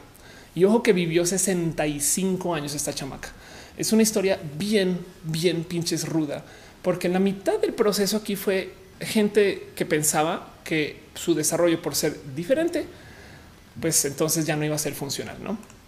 Eh, si bien yo sé que no está hablando de tristezas en particular, em, eh, dice acá se quedó con la edad mental, dicen se quedó con la edad mental de un niño de dos años, totalmente discapacitada, no podía caminar, presentaba torpeza a hablar, tenía incontinencia. Rosemary contaba entonces con 23 años, fue ingresada por primera vez en un hospital psiquiátrico privado situado al norte de Nueva York, donde permaneció hasta el 49 y luego fue a Saint Coleta. Y el cuento es que la tuvieron completamente escondida. A ver, murió por casos naturales a la de 86 años, 86 años y pues fue como la hermanita escondida de John F. Kennedy. Em, es, una historia bien pinches triste porque de cierto modo es el que se pensaba acerca de los tratamientos de las divergencias y las neurodivergencias. Entonces, en este caso en particular, em, de nuevo, presento esto porque creo que lo primero que les quiero decir a ustedes acerca de las depresiones es parte del motivo por el cual pensamos que la depresión es tan negativa es porque nos enseñaron a que es un negativo, porque nos retira de nuestra vida para enfocarnos en nosotros. ¿Quién quita que eso es necesario? Saben, no estoy argumentando eh, a favor de que ahora dejemos que todo el mundo viva con y que aceptemos que es una divergencia y lo pongamos en el colectivo LGBTD, eh, sino que también hay que entender que parte de la presión de, la depresión que nos ponemos eh, y lo que nos da culpa es que cuando tenemos depresión, también lo que tenemos, lo primero que pensamos es no quiero, no, yo sé que no es gustoso estar en depresión en ese sentido. Yo sé que yo sé que cuando tú estás en casa encerrada y llevas tu tercer día y estás hecho un desmadre y tú está, es, no quieres salir, no quieres hablar con nadie. Yo sé que no es bonito y que piensas güey, todo el día, mil y un modos para cómo me quito la vida estas cosas. Pero en últimas, parte del pedo aquí es que también nos enseñan que hay que salir de ella lo más rápido posible y quizás no enfrentar el que nos llevó aquí desde el comienzo. ¿Hace, segundo, hace, hace sentido? Alguien Claudio dice no hagan preguntas intrusivas. Espero que este nada nos haya pasado nada de, este de cosas. Dice Arlene Cloud usen condón a la hora de flirtear. Diego, Diego Fernando Morales Pulido me dice me recuerda al capitán de Boyack Horseman donde la abuela él hizo una lobotomía porque estaba deprimida. Anda Uriel Torres dice hay mucha gente en el chat de YouTube. Qué chingón. Daniel Vaina dice concuerdo con el mago. Hay un canal que habla sobre fitness y dietas diferentes. Se llama Villalobos Fit. Eh, uno de los últimos videos dice que lo que comemos influye en nuestras emociones. Puede ser. Sí. Em, dice eh, Mago Suárez, lo que en día se come también causa problemas en el organismo. Anda total. Camilo Pérez dice: Yo sufro la depresión clínica porque soy homosexual. A veces siento dudas de cómo expresar mi identidad de género. Soy un hombre cis, pero me gusta maquillarme y pintarme las uñas, pero mi familia no. Y lo único que tengo que decir eso, eh, Cami, es tranqui no te preocupes por tu familia, preocúpate por ti. Si a ti te gusta lo que haces, después verás qué haces con ellos. ¿Hace sentido? Andrea Cepeda dice, llegué tarde, pero ese tema me super llega al corazón. Mi vida cambió cuando me, cuando me recetaron psicotrópicos. Ahorita hablo de eso por encimita. Eh, Aldo Receta dice una serie que presenta el síndrome Asperger, eh, no se escribe así, se llama Atypical. Monserrat Muerto dice, realmente no se considera enfermedad, sino una forma divergente de percepción de estímulos y comunicación. Percibimos diferente, por ello se piensa que no empatizamos, pero la verdad es que al percibir diferente nos comunicamos diferente. Gracias por decirlo así. Y Tazol dice que triste historia, no la conocía. Hay par documentales, son horribles. Este, y, pues son, son un poquito el, el eh, digamos que lo que yo quiero traer aquí para decirles a ustedes que, de nuevo, parte del problema de la depresión es el entender que internamente eh, también tenemos presión de parte de la sociedad a no estar tristes, ¿no? Y eso yo creo que eh, también es muy importante de tener presente. Pero bueno, em, entonces volviendo al caso de qué pasa, con, nosotros y cómo nos vivimos y qué hago yo. No, ya les había dicho que justo lo primero que yo hago para tener eh, como que una miradita para saber si lo que estoy es realmente triste por algún motivo o no, es entender que hay un motivo, no? En el fondo tú no puedes cambiar lo que te sucede en la vida, pero sí puedes cambiar el cómo reaccionas. Guárdense eso en el corazón. Tú no puedes hacer que tu jefe sea chingón y no puedes hacer que tus compañeros o amigos te busquen a ti. De hecho, hay un código acerca de la amistad en el por qué güey es que nunca me invitan a sus cumpleaños y pues tú piensas los has invitado al tuyo, ese tipo de cosas. El cómo amistad tiene sus propias técnicas y mañas y modos. Y cuando hay cariño, la verdad es que se perdonan muchas cosas y hasta se fomentan otras. Pero como sea, si tú te sientes como que estás generando desconexión con alguien, eso de entrada puede ser una pequeña banderita roja, porque hay muchas cosas que haces sin pensar. Hay muchas cosas que buscas o que tienes presentes. Hay muchas cosas que, literal no lo, no lo sabes que está pasando. Y cuando ya te metes al problema, de repente dices ching, güey, eso era, güey. Em, y, y la mitad del problema aquí es entender que también la tristeza, yo creo que es algo que uno uno, y lo más importante de todo es, se debería de hablar. Y no desde el te lo comunico para que me soluciones el problema, sino es un esto me está pasando. Que sea tan común decir estoy triste como se dice estoy feliz y que eso no sea un negativo. Yo sé que la vida es más chingona cuando estamos siempre felices, pero como es nuestra química cerebral, si lo piensan de cierto modo, pues la verdad es que en ambos casos son sentimientos válidos que nuestro cerebro permite. Entonces, en últimas, hay muchas cosas que nos generan tristezas como muy de fondo y que tenemos que rascarle a como así sea por medio de alguien, entiendes, el psicólogo, amigos o mejor el psicólogo que tirarle toda tu carga emocional a los amigos de agrapa em, o algún tercero o ajeno o, alguien distante a lo que te está pasando o así sea por medio de verlo. Y entonces en eso em, eh, puedes tú saber que hay una causa raíz del por qué. Y si no existe esa causa raíz, puede ser tu cuerpo. Entonces, ¿qué puede tener tu cuerpo? Pues igual que literal que tu cerebro, la neta, neta, no se formó para procesar las alegrías de modos tan inmediatos. Y eso es una realidad, güey. Em, puede ser que tu cerebro, la neta, la neta, eh, tiene capacidad de alegrarte bajo estas condiciones, pero bajo esas no. Puede ser que tú necesites de música, puede ser que tú necesites de algo que esté, que no hay. Em, o puede ser que tu condición de vida no se preste para que tú enfrentes este tipo de problemas. Y entonces ahí es cuando podemos hablar acerca de otro tipo de apoyos y ayudas. ¿Por qué existen los antidepresivos? Desafortunadamente hay muy poca investigación entre las cosas que se consideran opcionalmente recreativas y es una lástima. Entonces las drogas y las drogas de consumo, sobre todo el consumo recreativo, están satanizadas y pensamos que son muy malas. Pero la neta, neta, seguimos con mucho estrés, pues la neta existe el cómo consumir algo que nos quite ese estrés, ¿no? Y también así, también consumimos vino y también consumimos café y también fumamos y también comemos azúcar y demás, y estas cosas que nos pueden alterar el cómo nos sentimos. Y por lo general, lo que he visto es que quien está tomando antidepresivos suele ser que lo hace sobre todo en casos que son supervisados para poder enfrentar los problemas que causan estas tristezas y depresiones. ¿Hace sentido?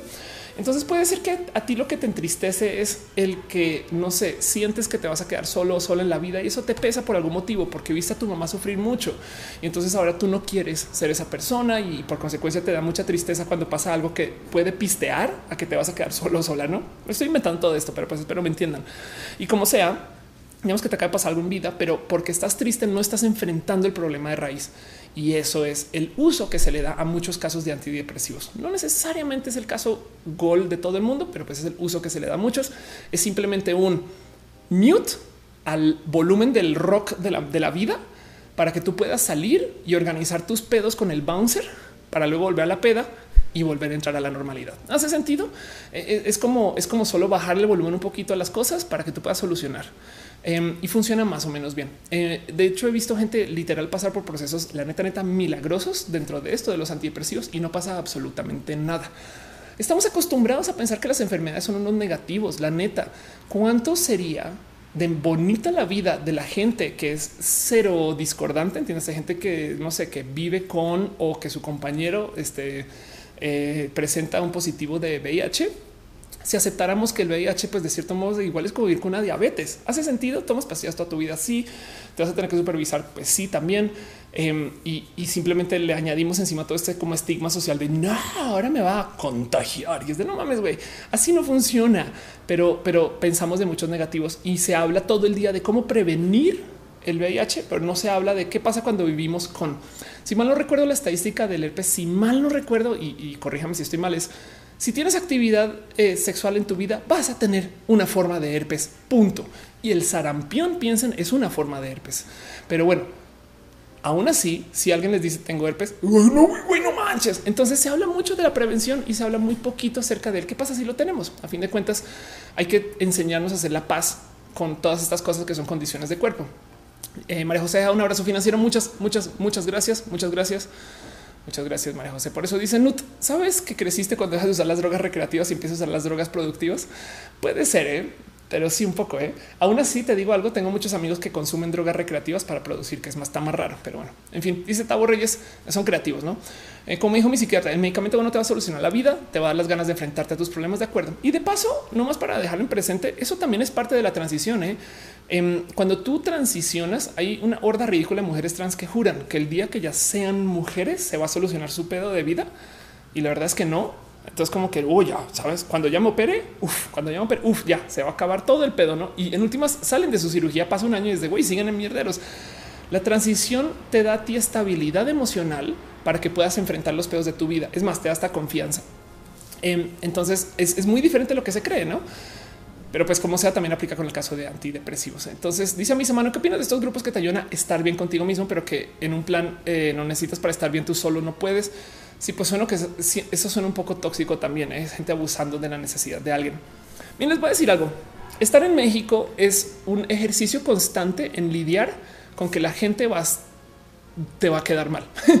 Eh, y eso lo digo como suramericana. Espera un segundo sigue vivo el gato.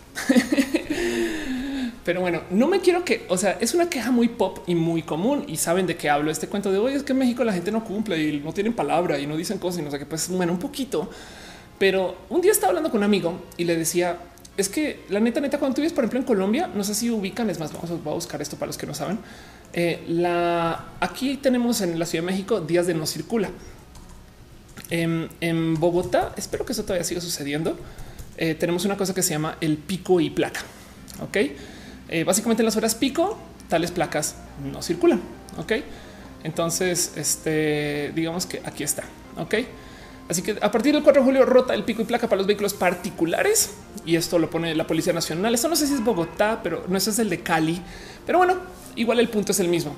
A diferencia del no circula en la Ciudad de México, que no circulas todo el día, Em, solamente en las horas pico eh, te piden que no andes si tu placa cumple con esos requisitos, ¿no? Igual que en la Ciudad de México. Pero como sea, em, este, les quiero mostrar este fino dato acerca de las horas pico de la gente en Colombia. Ahora acuérdense que Colombia es el país de, perdón, va a ser un chiste horrible, no me odian colombianos, pero lo digo, con, mucho cariño. Colombia es el país del café y la coca. Entonces la gente es muy activa.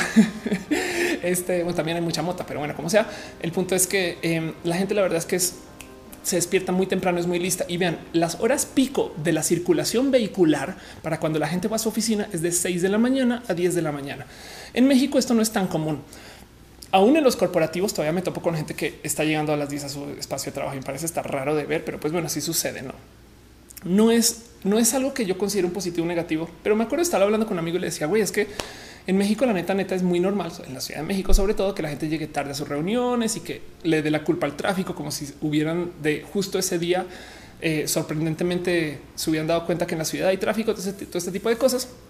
Y yo les decía, mientras tanto que en Latinoamérica la gente, güey, en Colombia sobre todo la gente está así todo el día, pum, pum, pum, ¿no? Entonces es como frustrante.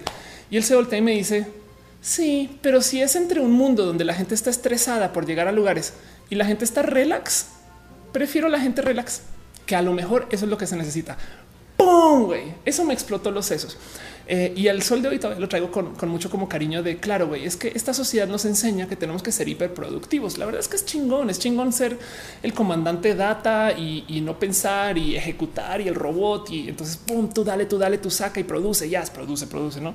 Es chingón, es chido. Yo viví mucho en mi vida así y la verdad es que sí tiene sus beneficios que no por dejarlo eh, este, ignorado, trabajar mucho no implica ganar mucho. ¿eh? Es más, si se asoman a su izquierda y derecha y tengan cariño con la gente que lo rodea, se van a topar con que de la gente que está en su vida, los que están en una peor situación financiera, muy probablemente son personas muy trabajadoras, ¿no? Entonces, no quiere decir que trabajar mucho sea este, eh, igual a ganar mucho, pero como sea, em, este tema del que en México la gente sea más relax y no se tomen las cosas en serio, nunca lo había visto como una fortaleza hasta ese día que hablé del pico y placa y de cómo en México la gente es como faltona, como que lo que me decía mi amigo era sí, ¿eh? pues güey, pues, le encuentran el cómo darle la, cómo darle la vuelta a las cosas, no se estresan, no se toman las cosas en serio porque de algún modo hay que lidiar con las complicaciones. Fue raro, güey, fue raro de pensar, pero pues ahí ves, dice Jorge García, aquí en Perú existe la hora peruana. Bueno, en todos lados existe la hora, no cada quien, no su, con su concepto de que llegar y demás. Em, dice Ana Baquedano. Entonces, definitivamente, si eres oficialmente mexicana, eh, yo creo que si acepto mi culpa, yo no puedo llegar a tiempo a las cosas. Oscar Urquía dice eso del pico y placa lo hacen aquí en el estado Miranda. Ándale, Arlene Cloud dice búscame, búscame el de Bucaramanga, que no sé cuándo me toca el pico y placa. Búsquelo tú. Sara de noche dice cuando no tenía empleo consumía mucho chocolate para la depresión. Coincide con el inicio de mi transición. Ándale. Un Lemus dice buscan aquí en YouTube el cortometraje Los amigos raros. El personaje principal Sam es alguien muy interesante y viene a con estos temas. Tal vez identifiquen, les vaya a gustar, qué chingón. Y Carlos hasta ahora dice que va con la idea. Carlos, la chica Kennedy, sí, qué rabia. Y vean ese, vean documentales de, de, este, de Rosemary Kennedy. Este es una cosa bien rompe el corazón, no? Pero bueno, en fin. Eh, Ángel Morales dice la sociedad más que nunca está en contra de la diversidad, la intolerancia es resultado de la individualidad y competencia. Anda y Adela dice lo estás explicando súper bien. Gracias. Em, y pues gracias por decirlo de nuevo. Recuerden que yo eh, en últimas estoy explicando desde mi observar todo esto de lo que es el enfrentar, el tener eh, estos como sentimientos de y el entender que así son, así es nuestro cuerpo. Es más, de hecho, qué bueno que está Ana quedando en el chat. Una de las cosas más bonitas del vivir, sobre todo en esta vida trans y, que lo he hablado con, Ana, eh, es, el cómo en últimas tu cuerpo es tu cuerpo y, es mejor darte cabida. Pues así soy. Eh, entonces hay una escena en, es más, voy a ver si lo encuentro. Em, este, vamos a ver si le encuentro la, la búsqueda más peligrosa de todas. Este, pero aquí está. Ok. Entonces, eh, esta es la actitud hacia los problemas visto desde el punto de vista de Mean Girls. Es me acaban de dar un problema en la vida y es de ah, pues bueno, así es, así soy, así me formé y esto es lo que tengo. Eh, para los que no ubican esa escena en particular, básicamente la acaban de cortar eh, por broma hoyos en los boobs a Regina George. Entonces de repente dice ah, pues bueno, y ahora lo vuelve un positivo. Es súper difícil tener esta actitud frente a las cosas, pero la verdad es que en últimas, si tú no haces eso, estás todo el día presionado o presionada por cómo edito y modifico esto que me hace quien soy. Y yo sé que es bien pinche hipócrita que una persona trans esté hablando acerca de cómo deberías de aceptar tu cuerpo por cómo es, porque vaya, yo me modifique toda. Pero es que en últimas yo creo que mi cuerpo, eh, yo le doy precedencia a lo que es mi imagen de mi cuerpo y las cosas que me han dado mucha paz. Entonces eh, yo me doy mucho gusto haberme modificado mi cuerpo y así haya sido por fines de vanidad. Yo acepto que soy una persona vanidosa. ¿Hace sentido? Em, pero como sea, el punto es que si nosotros vivimos asumiendo que la depresión es algo fuerte, que no debe de estar, que toca combatir y demás, nos vamos a añadir una carga más grande de lo que es lidiar con las cosas que nos generan esa depresión. Ok.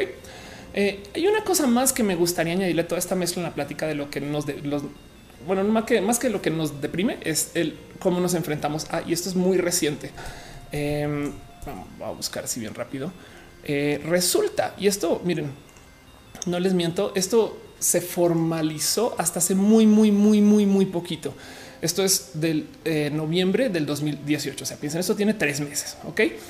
Y el cuento em, es que resulta que, sobre todo cuando se trata de lo que eh, los componentes que están en el LSD o en los hongos alucinógenos, y también es cierta en menor manera en este el viaje, el viaje es este ayahuasca o lo que está presente en el peyote Em, resulta que estas cosas que están ilegalizadas y que se mantienen dentro de la búsqueda de las drogas y la, persecución de las drogas recreativas, resulta que son buenas para el tratamiento de la depresión.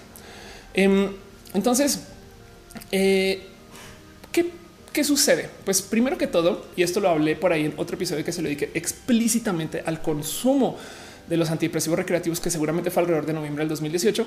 Em, para fines terapéuticos, resulta que hay muchas de estas cosas que se que suceden en nuestro cerebro que ayudan a batallar contra lo que te da depresión. Les voy a dar un ejemplo muy grosso, muy por encima de algo que podría suceder como una historia de ayahuasca eh, y que he visto que más o menos medio funcionan. Se dice que tú consumes ayahuasca cuando tienes que tomar decisiones difíciles.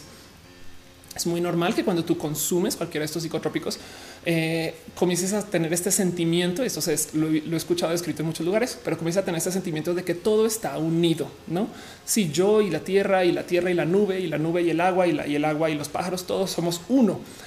Si consideramos de cierto modo, y voy a ser muy, muy, muy, muy, este, voy a dar brochazos muy anchos con esto, entonces no me odien o corríjame si ustedes escuchan que digo algo muy fuera de lugar, pero si consideramos que de cierto modo, como guardamos cosas en nuestro cerebro, Em, los vamos guardando dentro como cajones compartamentalizados. Hay unos cajones que se quedan y que son inamovibles y se quedan con información muy sólida. ¿Cómo lo podría hacer? Este cajón es el cajón que describe lo que es una nube y aledaño está el cajón que está el cajón que tiene la información que describe lo que es el vapor y aledaño está un cajón que es el cajón aledaño que describe lo que es el cielo. Cuando tú consumes algo como lo que podría ser la ayahuasca, como que las barreras que hay entre cajones se desaparecen o si quieren ver otro modo se vuelven transparentes. Entonces a tu cerebro le cuesta mucho diferenciar vapor de nube, de cielo, de tierra.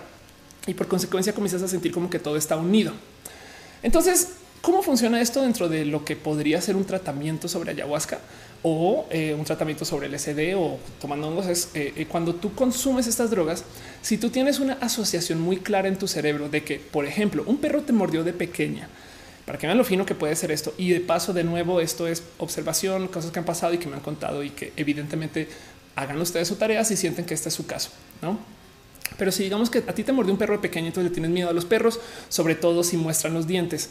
Y justo casual, cuando llegas a trabajar, descubres que tu jefe tiene como cara de boxer, no así ojitos caídos, no sé qué. Y entonces mm, algo tiene, no puede que le tengas miedo a tu jefe sin saber por qué. No me explico. Es como pensando nomás el no sé por qué, güey, pero me da miedo ese güey, me da miedo y, siento que me va a morder, ¿no?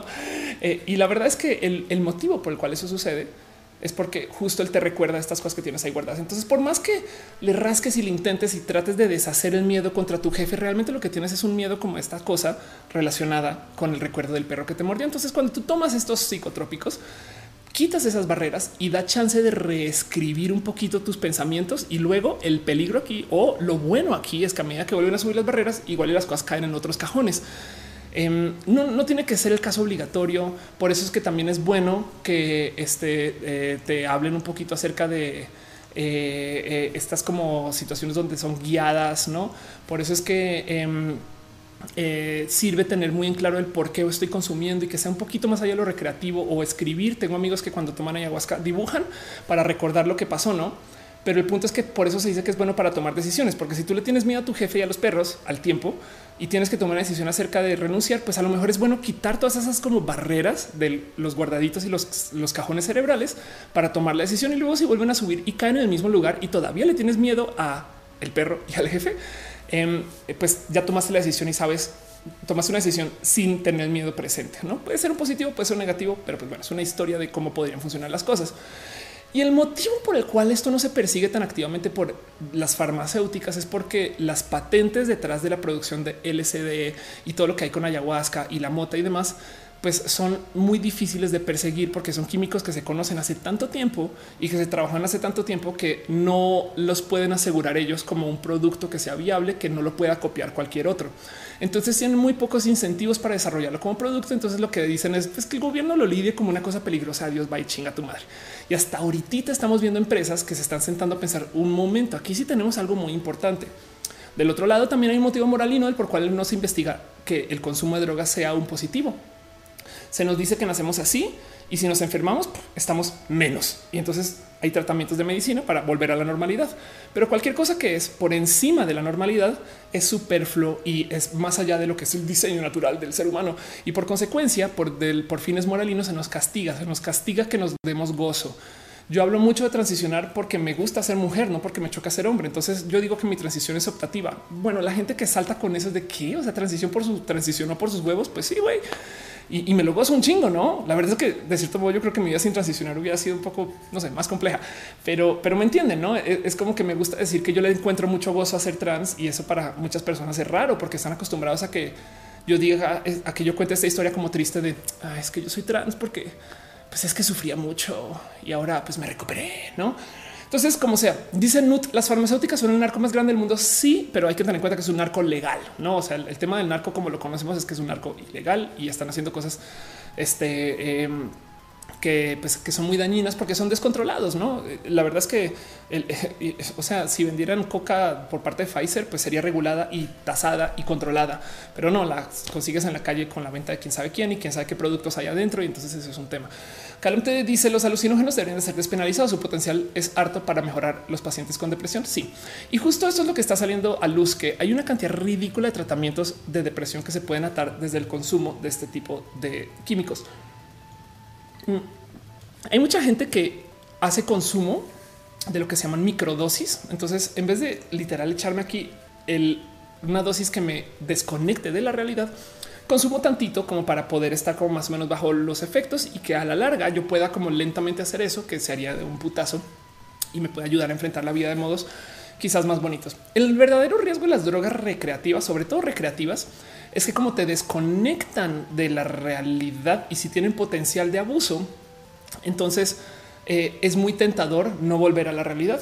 La neta, la neta, miren, no hay nada más tentador que vivir de tu propia fantasía. Por eso los tierraplanistas son bien difíciles de convencer de que no lo sean porque la y, parece chiste los religiosos, porque pero, pero la religión tiene otros motivos. La, gente que cree en cosas que realmente son eternamente y que más que se ha comprobado que ha sido falso, pues están creyendo en su propia fantasía de una realidad que es tan volada que si tú de repente llegas con ciencia y le dices no, señor tierra planista, la realidad es así y es el 10% de lo que tú te estás imaginando. No hay aliens, no hay construcción divina, no hay que te caes y te vas al borde del mundo, no hay, saben?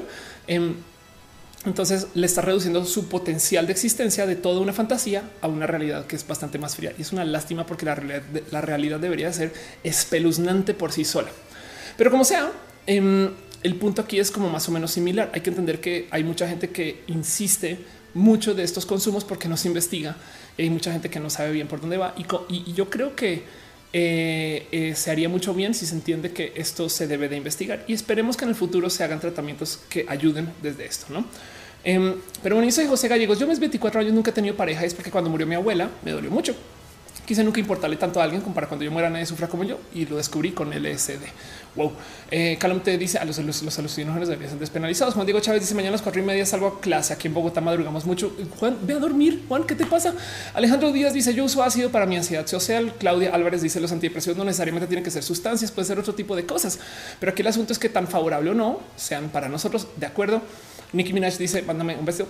Besitos. Nicky Simón Linares dice salúdame mi amiga Winda Vega te ama. Un abrazo a Winda Vega. Dice la Tudix como que no hay aliens. Si hay aliens, solo que no están aquí al ladito. Elisa dice y sonrisas. Dice la tecnología nos llevado a estar en la era de la inmediatez, donde si no contestas rápido llegas al instante y problemas antes.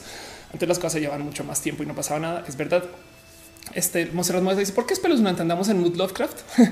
este no digo, digo que la naturaleza es espeluznante en que hay tantas cosas que suceden en la naturaleza que, no lo consideramos como raro y, queremos más bien como una fantasía que es bastantes veces más simple. Si lo piensas, es, es como es más cool pensar en qué chingados dio el átomo Em, desde la naturaleza que en, que llegó un ser y lo hizo, ¿no? Y es de, pues, bueno, no sé, está como más raro pensar que fue la entropía la que generó nuestra, nuestra mera existencia acá, ¿no? Me parece raro eso.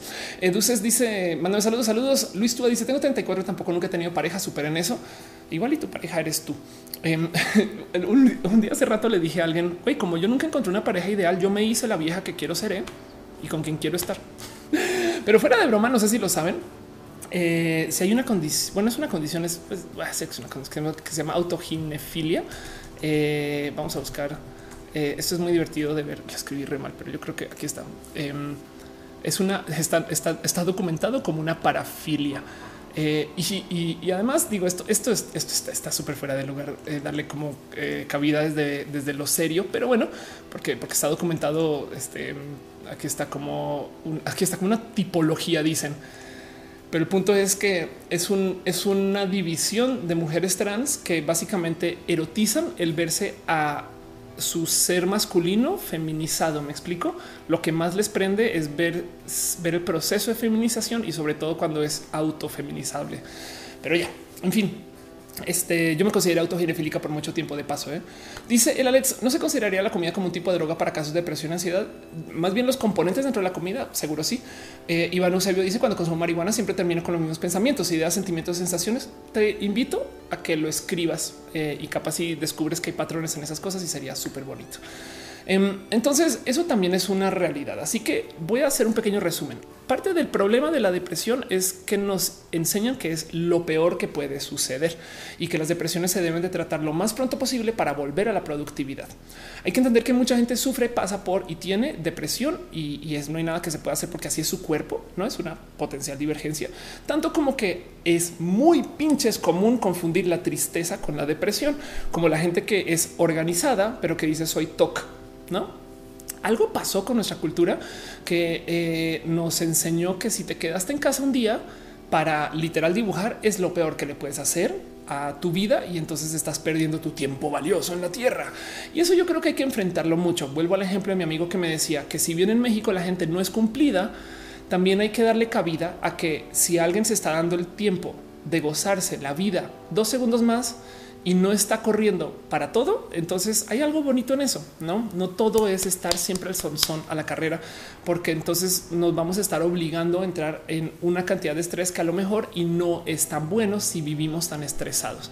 Este problema de la depresión em, Vuelvo a mostrar el diagrama. Está mucho más presente en las generaciones jóvenes que en las mayores. Se diagnostica más entre las generaciones jóvenes que las mayores también porque además la generación joven comunica bastante más que la generación mayor. Tengan eso presente, pero de hecho es una realidad y puede estar atado al mero hecho de que tenemos acceso a toda la información. Em, puede ser que nuestros papás se preocupaban por lo que pasaba en su pueblo, nuestros abuelos en su pueblo, nuestros papás en su ciudad y nosotros en el mundo. Entonces vivimos estresados porque, güey, ¿qué va a pasar con Venezuela y, Myanmar y, en Alemania qué está pasando? Y además aquí en Colombia y no, y es de, güey, espera. Y nuestros abuelos era de, ah, pues sí, hoy, hoy, este, pues tocó, no sé, fuimos a ordeñar una vaca y es de, no mames, güey, no, este ese tipo de cosas. Eh, preguntan a Quedano, ¿cuál es tu comida favorita cuando estás triste? Yo definitivamente como dulce. Eh, eh, sobre todo Arequipe. y eso es porque lo que comía como de niño chiquito, yo creo todavía. pues así las cosas. Salvador Rojas dice: Te estoy siguiendo desde mi cuenta de mi esposo. Eh, hay personas que aún no saben este, moverse en esta tecnología. qué cagado. Dice Liz Jordan: El helado de plátano es mi ayahuasca. Qué chingón, qué chingón. Y están, díganme ustedes cuál es su comida favorita cuando están tristes. Em, Liz Jordan dice: ¿Se puede considerar Twitter como una fuente de presión? Es muy posible que sí. Em, de hecho, eh, es más, eh, les voy a decir algo así súper horrible. Facebook, eh, Emotions, experimentar, si, lo encuentro así tal cual. Resulta que en el 2014 Facebook hizo un experimento horrible. Esto lo he presentado varias veces en este show, pero quiero que sepan que existe. Hizo un experimento horrible donde descubrió que no solo por medio de lo que tú publicas, sino de lo que buscas y lo que comentas y demás, se puede más o menos diagnosticar tu estado anímico. De hecho, ya es tan bueno este diagnóstico que ya han logrado diagnosticar divergencias completas. Esta persona es una persona esquizofrénica por cómo dice que ahora se escribe lo que, lo que, lo que opina y demás. Es tan chingón este cuento que alguien me dijo que esto ya se puede hacer en Spotify con la música. En Spotify sabe si tú estás triste y en depresión. Y, y, de hecho hace nada me contaron de un proyecto que tuve familiares enredados con este proyecto que Spotify va si tú estás escuchando música que se conlleva a lo que estadísticamente puede ser gente que está en situación de depresión o suicidio, em, entonces Spotify va a tratar de lentamente modificar eh, tu estado anímico por medio de la música que te pone según el recomendado, el autorrecomendado. Eso está muy pinches cabrón de pensar que pueda suceder. Em, y de paso, ¿qué pasa con el cuento de la gente que está pasando por pensamiento suicida? Que lo que, lo que busca este alguien eh, que trabaja en esto es tratar de poner a la persona en una situación donde esta persona esté contemplando qué hay dentro de la vida, porque la muerte la tiene muy contemplada. Me explico. La muerte, de hecho, es lo más fácil, es lo que quieres cuando estás pensando en suicidio, pero es un cómo lidiar con tus problemas.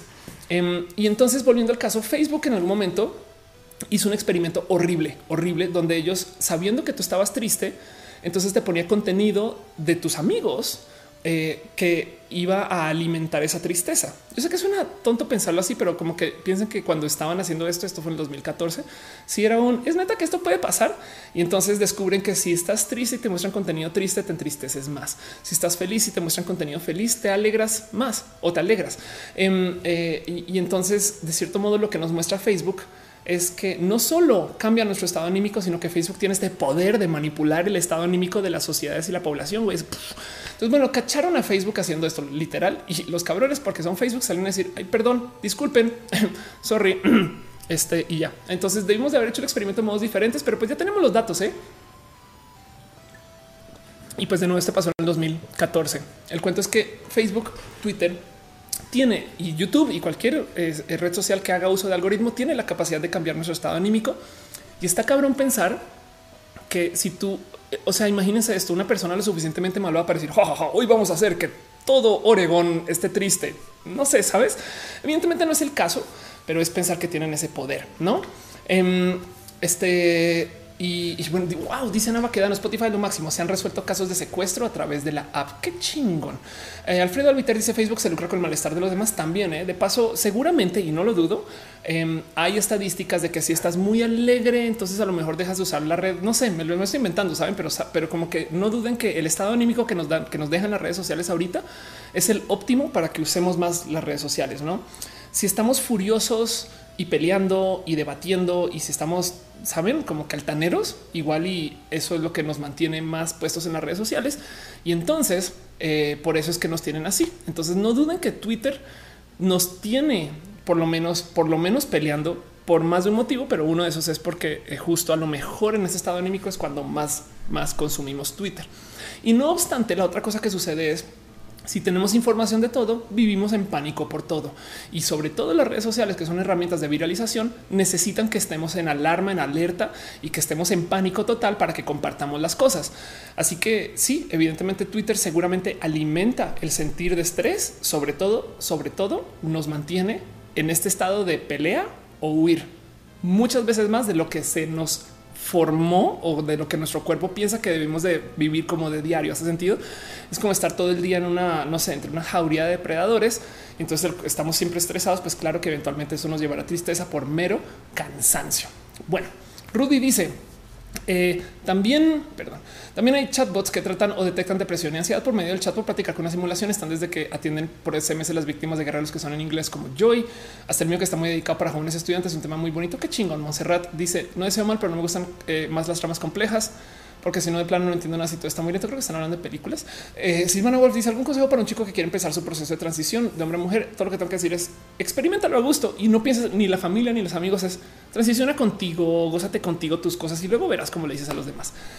Em, dice Miley Robles, entonces no se deberían de compartir las noticias. Bueno, pienso que se puede funcionar con la forma de mostrar otras realidades de las personas en caso de que no sean fake news. Sí, yo creo que más bien, a ver, nunca deberías dejar de hacer algo, no? Más bien es ya que lo tienes presente, es darle cabida. Sabes, es como em, si a ti te alarma que el presidente haga algo, una haga algo que no te gusta. Primero es sentar cabeza con qué puedo hacer yo para cambiarlo. Sabes la verdad y la triste realidad de eso es que es muy poco. Es un ya pasó. Entonces, un modo muy sano de lidiar con esto puede ser solo desde el humor, no el pinche vida loca, güey, que ahora resulta que esto está pasando. Yo sé que va en contra de lo que nos enseñaron de que tenemos que hacer cuando vemos noticias. Es más, ser muy complacientes tampoco es sano para la formación de sociedad. No hay que tener una alarma eh, y hay que saber dónde, cuándo y sí, dónde no. Pero sí tenemos que comenzar a tener un poquito más como inteligencia emocional de esto no puede tener tanto poder sobre nosotros. Em, lo mismo cuando te metes en peleas en redes sociales. Uno de los consejos que, y repito mucho, pero que me han dado y que doy mucho acerca de lo que deberías hacer cuando estás peleando en redes sociales es primero respira y luego tuitea. Pregunta o pregúntate si tuitear eso va a cambiar algo. Hace sentido. Si vas a pelear con alguien en redes sociales. Mire, yo creo que fácil hay tengo días donde fácil escribo 10 tweets incendiarios y luego los borro. Yo creo que ustedes también han pasado por ese pensar. Están a dos de escribir. Ya esto no, ya adiós. No me voy a estresar con eso. Quizás es de pensar de no me voy a estresar con eso. Va a ayudar. Entonces, eh, no más por, por cerrar también todo este como horda de temas justo. Está el, está el caso de considerar las tristezas y las depresiones como unas divergencias a las cuales no les deberíamos de tener tanto miedo. Los químicos que nos venden legalmente como herramientas que nos sirven para lidiar con los problemas que nos llevan a la tristeza y a la depresión. El hecho de que la tristeza y la depresión está cada vez más presente y encima de eso, el hecho de que las depresiones a veces son enteramente químicas. O sea, tú no tienes culpa de nada, así es tu cuerpo, así te hiciste y hay que aceptarlo. Y es un modo más de enfrentar lo que nuestro cuerpo nos da. Hay una cosa más que me gustaría dejar eh, acá puesto y es que resulta que para los que lo han vivido saben que esto es una realidad. Yo también he pasado por acá. Tengo muchos amigos y sobre todo amigas trans que wow, cómo le solucionó su vida este tema. Em, pero lo que ha de ser más que evidente y sabido es que si tú pasas por actividad física, te proteges contra la depresión con evidencia y como dices de estudio robusta. Em, mientras más actividad física tengas, más te proteges contra vivir casos de depresión o enfrentarla. Y esto no necesariamente estoy diciendo vayan al gym, porque tienen que entender que del gym nada de lo que se hace en el gym es natural. O sea, parte del motivo por el cual nos pesa ir al gimnasio es porque tú entras y dices, güey, esa trotadora que te paso chiste eh, fino o pequeño comentario para los que no saben. En Colombia se les conoce como trotadora y en México se les conoce como caminadora porque aquí somos más relax. Pero bueno, si tú ves una de estas máquinas, tu cerebro está en algún momento en pánico de güey, no estás haciendo nada. Hace sentido, es completamente artificial. Por eso es que el gimnasio suele ser un ejercicio no más en ir y, nos cuesta mucho y requiere de disciplina. Em, se recomienda más para la gente que lidia con casos de depresión y lo he visto con lo que me han contado muchos amigos. Em, más bien considerar que igual y lo que debes de hacer es tener una vida activa. Una de estas cosas que me han dicho muchas personas es camina. Yo trato de caminar un chingo, pero eso es pensar que nuestro cuerpo está hecho para estar viviendo de modos activos. Volviendo al caso de la gente aborigen o de la gente feral o de la gente que vive de modos indígenas, sus cuerpos suelen ser cuerpos muy atléticamente bonitos y ellos no están ejercitando desde el gym. No hace sentido. Ellos solo viven así, son personas activas. Y piensen de nuevo que el ejemplo de la gente de la tribu feral indígena de, de las vidas aborígenes es el cómo se diseñó nuestro cuerpo para que vivamos. Artificialmente cambiamos todo eso, sobre todo desde la época industrial. Entonces estamos lidiando con como las caries, cosas para las cuales nuestro cuerpo no está hecho. Y yo insisto que tú no deberías dejar de hacer algo eh, para, para, para, em, para los, los, buenos y los positivos. En sentido, es la neta, neta, si tú quieres no no hacer ejercicio, entender que lo que necesitas entonces es una vida activa. No, si tú quieres es como eh, algo que te genere estas alegrías, pues tienes que entender que tienes que buscar de cierto modo que tu cerebro se esté ejercitando, si sea por modos diferentes. Entonces, esto puede no ser necesariamente salir en actividad física, aunque es muy bueno y de nuevo estudiado y comprobado que es muy bueno Puede ser cuestión de tener un hobby, tener algo que te mueva el cerebro, desconectarte, hacer dos, tres o diez cosas que no tengan nada que ver con todo eso relacionado con tu cerebro. Pero como sea, quien maneja actividad física le va mejor en el ámbito de manejarse contra la depresión. Y ojo, porque conozco a muchas personas que hacen actividad física y todavía están tristes y en depresión. Entonces no es una solución global, pero entiendan que igual es una herramienta más para lidiar con. Y entonces tenemos las siguientes entre el autodiagnosticarnos, el hablar del tema, porque ojo, no más hablar de que sí estoy en un golpe de depresión y no es tan grave o si es grave o necesito platicarlo y quitarnos de encima este estigma de que es algo horrible y lo mismo aplica para el tema de suicidio. Si ustedes algún día pensaron o piensan en, en, ideación suicida, pues cuéntenle a alguien este y les prometo que, eso le va a quitar poder a la mera ideación. Lo mismo con la depresión, el entender que nuestros cuerpos nos forman, lo que consumimos cómo nos ejercitamos y sobre todo el entender que la vida no tiene que y no debe de estar hecha alrededor del ser personas productivas. Piensen de nuevo en la gente Asperger. Este, entonces yo creo que podemos quitarle un poquito como de fortalezas a este como mini voz que es la depresión, porque la vida es más compleja. Pero si nos atrapamos en este como necesidad del cuerpo, que es una respuesta al cómo estamos pasando nuestro cuerpo por algo para lo cual no se diseñó, entonces eh, simplemente vamos a patinar mucho de la vida en solamente lidiar con nuestro cuerpo cuando la verdad es que puede que tengamos que enfrentarnos con un poquito de aceptación. Todo eso desde mi opinión. Ok. Y quería preguntarles a ustedes el cómo viven su y cómo sienten su y están en depresión, se viven con ese tipo de cosas. Em, hay muchas cosas que pueden ser hijitos de la depresión en particular em, que, podrían eh, ser como si quieren verlo fulminantes o no. Em, hay, un caso en particular que yo vivo mucho y lo tengo desde hace mucho tiempo y lo he platicado acá, que es el síndrome del impostor, que es este constante recordatorio que esto que tienes tú em, no te lo mereces, ¿no? Y, yo desarrollo un modo muy teto para lidiar con el síndrome del impostor, que lo voy a repetir por el bien de alguien que esté viendo este video y diga, yo también. Síndrome del impostor es como este constante autocastigo de que cuando te ganas algo, te mereces algo o te dieron algo, tú lo primero que piensas es, claro, no me lo merezco, ¿no? Em, somos muy buenos para criticar. De hecho, estamos como programados para eso y por consecuencia, cada vez que nos dan un premio o, nos llegamos a algún logro, encontramos el oh, pues, no, obvio, no. Eh". O sea, no puedo creer que yo esté recibiendo eso y los demás no. Em, yo opté por literal hacer el ejercicio consciente en mi imaginación de si bien es inmediato y se me ocurre de inmediato un motivo por el cual yo no me merezco lo que tengo. Hago el ejercicio consciente de imaginarme otra persona, que eso es de por sí bien pinches locos si lo piensan, pero otra persona que le responde al diablito que me dice no te lo mereces. Entonces, esa otra persona, ¿qué argumentos? Primero que todo le tiene que dar escucha al no te lo mereces. ¿Por qué, güey? No, eh, pues porque, güey, pues porque eres una vieja trans y entonces quiere apoyar la diversidad. Y entonces, pues sí, pero tú saliste a decir que eras mujer trans en público, entonces de cierto modo hay tantito de mérito. Y entonces esa persona que yo me estoy imaginando de modos activos, no es automática, la traigo, la traigo muy puesta dentro de mi cerebro como alguien literal ficticio y es un ejercicio constante de sentarme a mirar al infinito, a imaginarme un diálogo entre dos personas que no existen.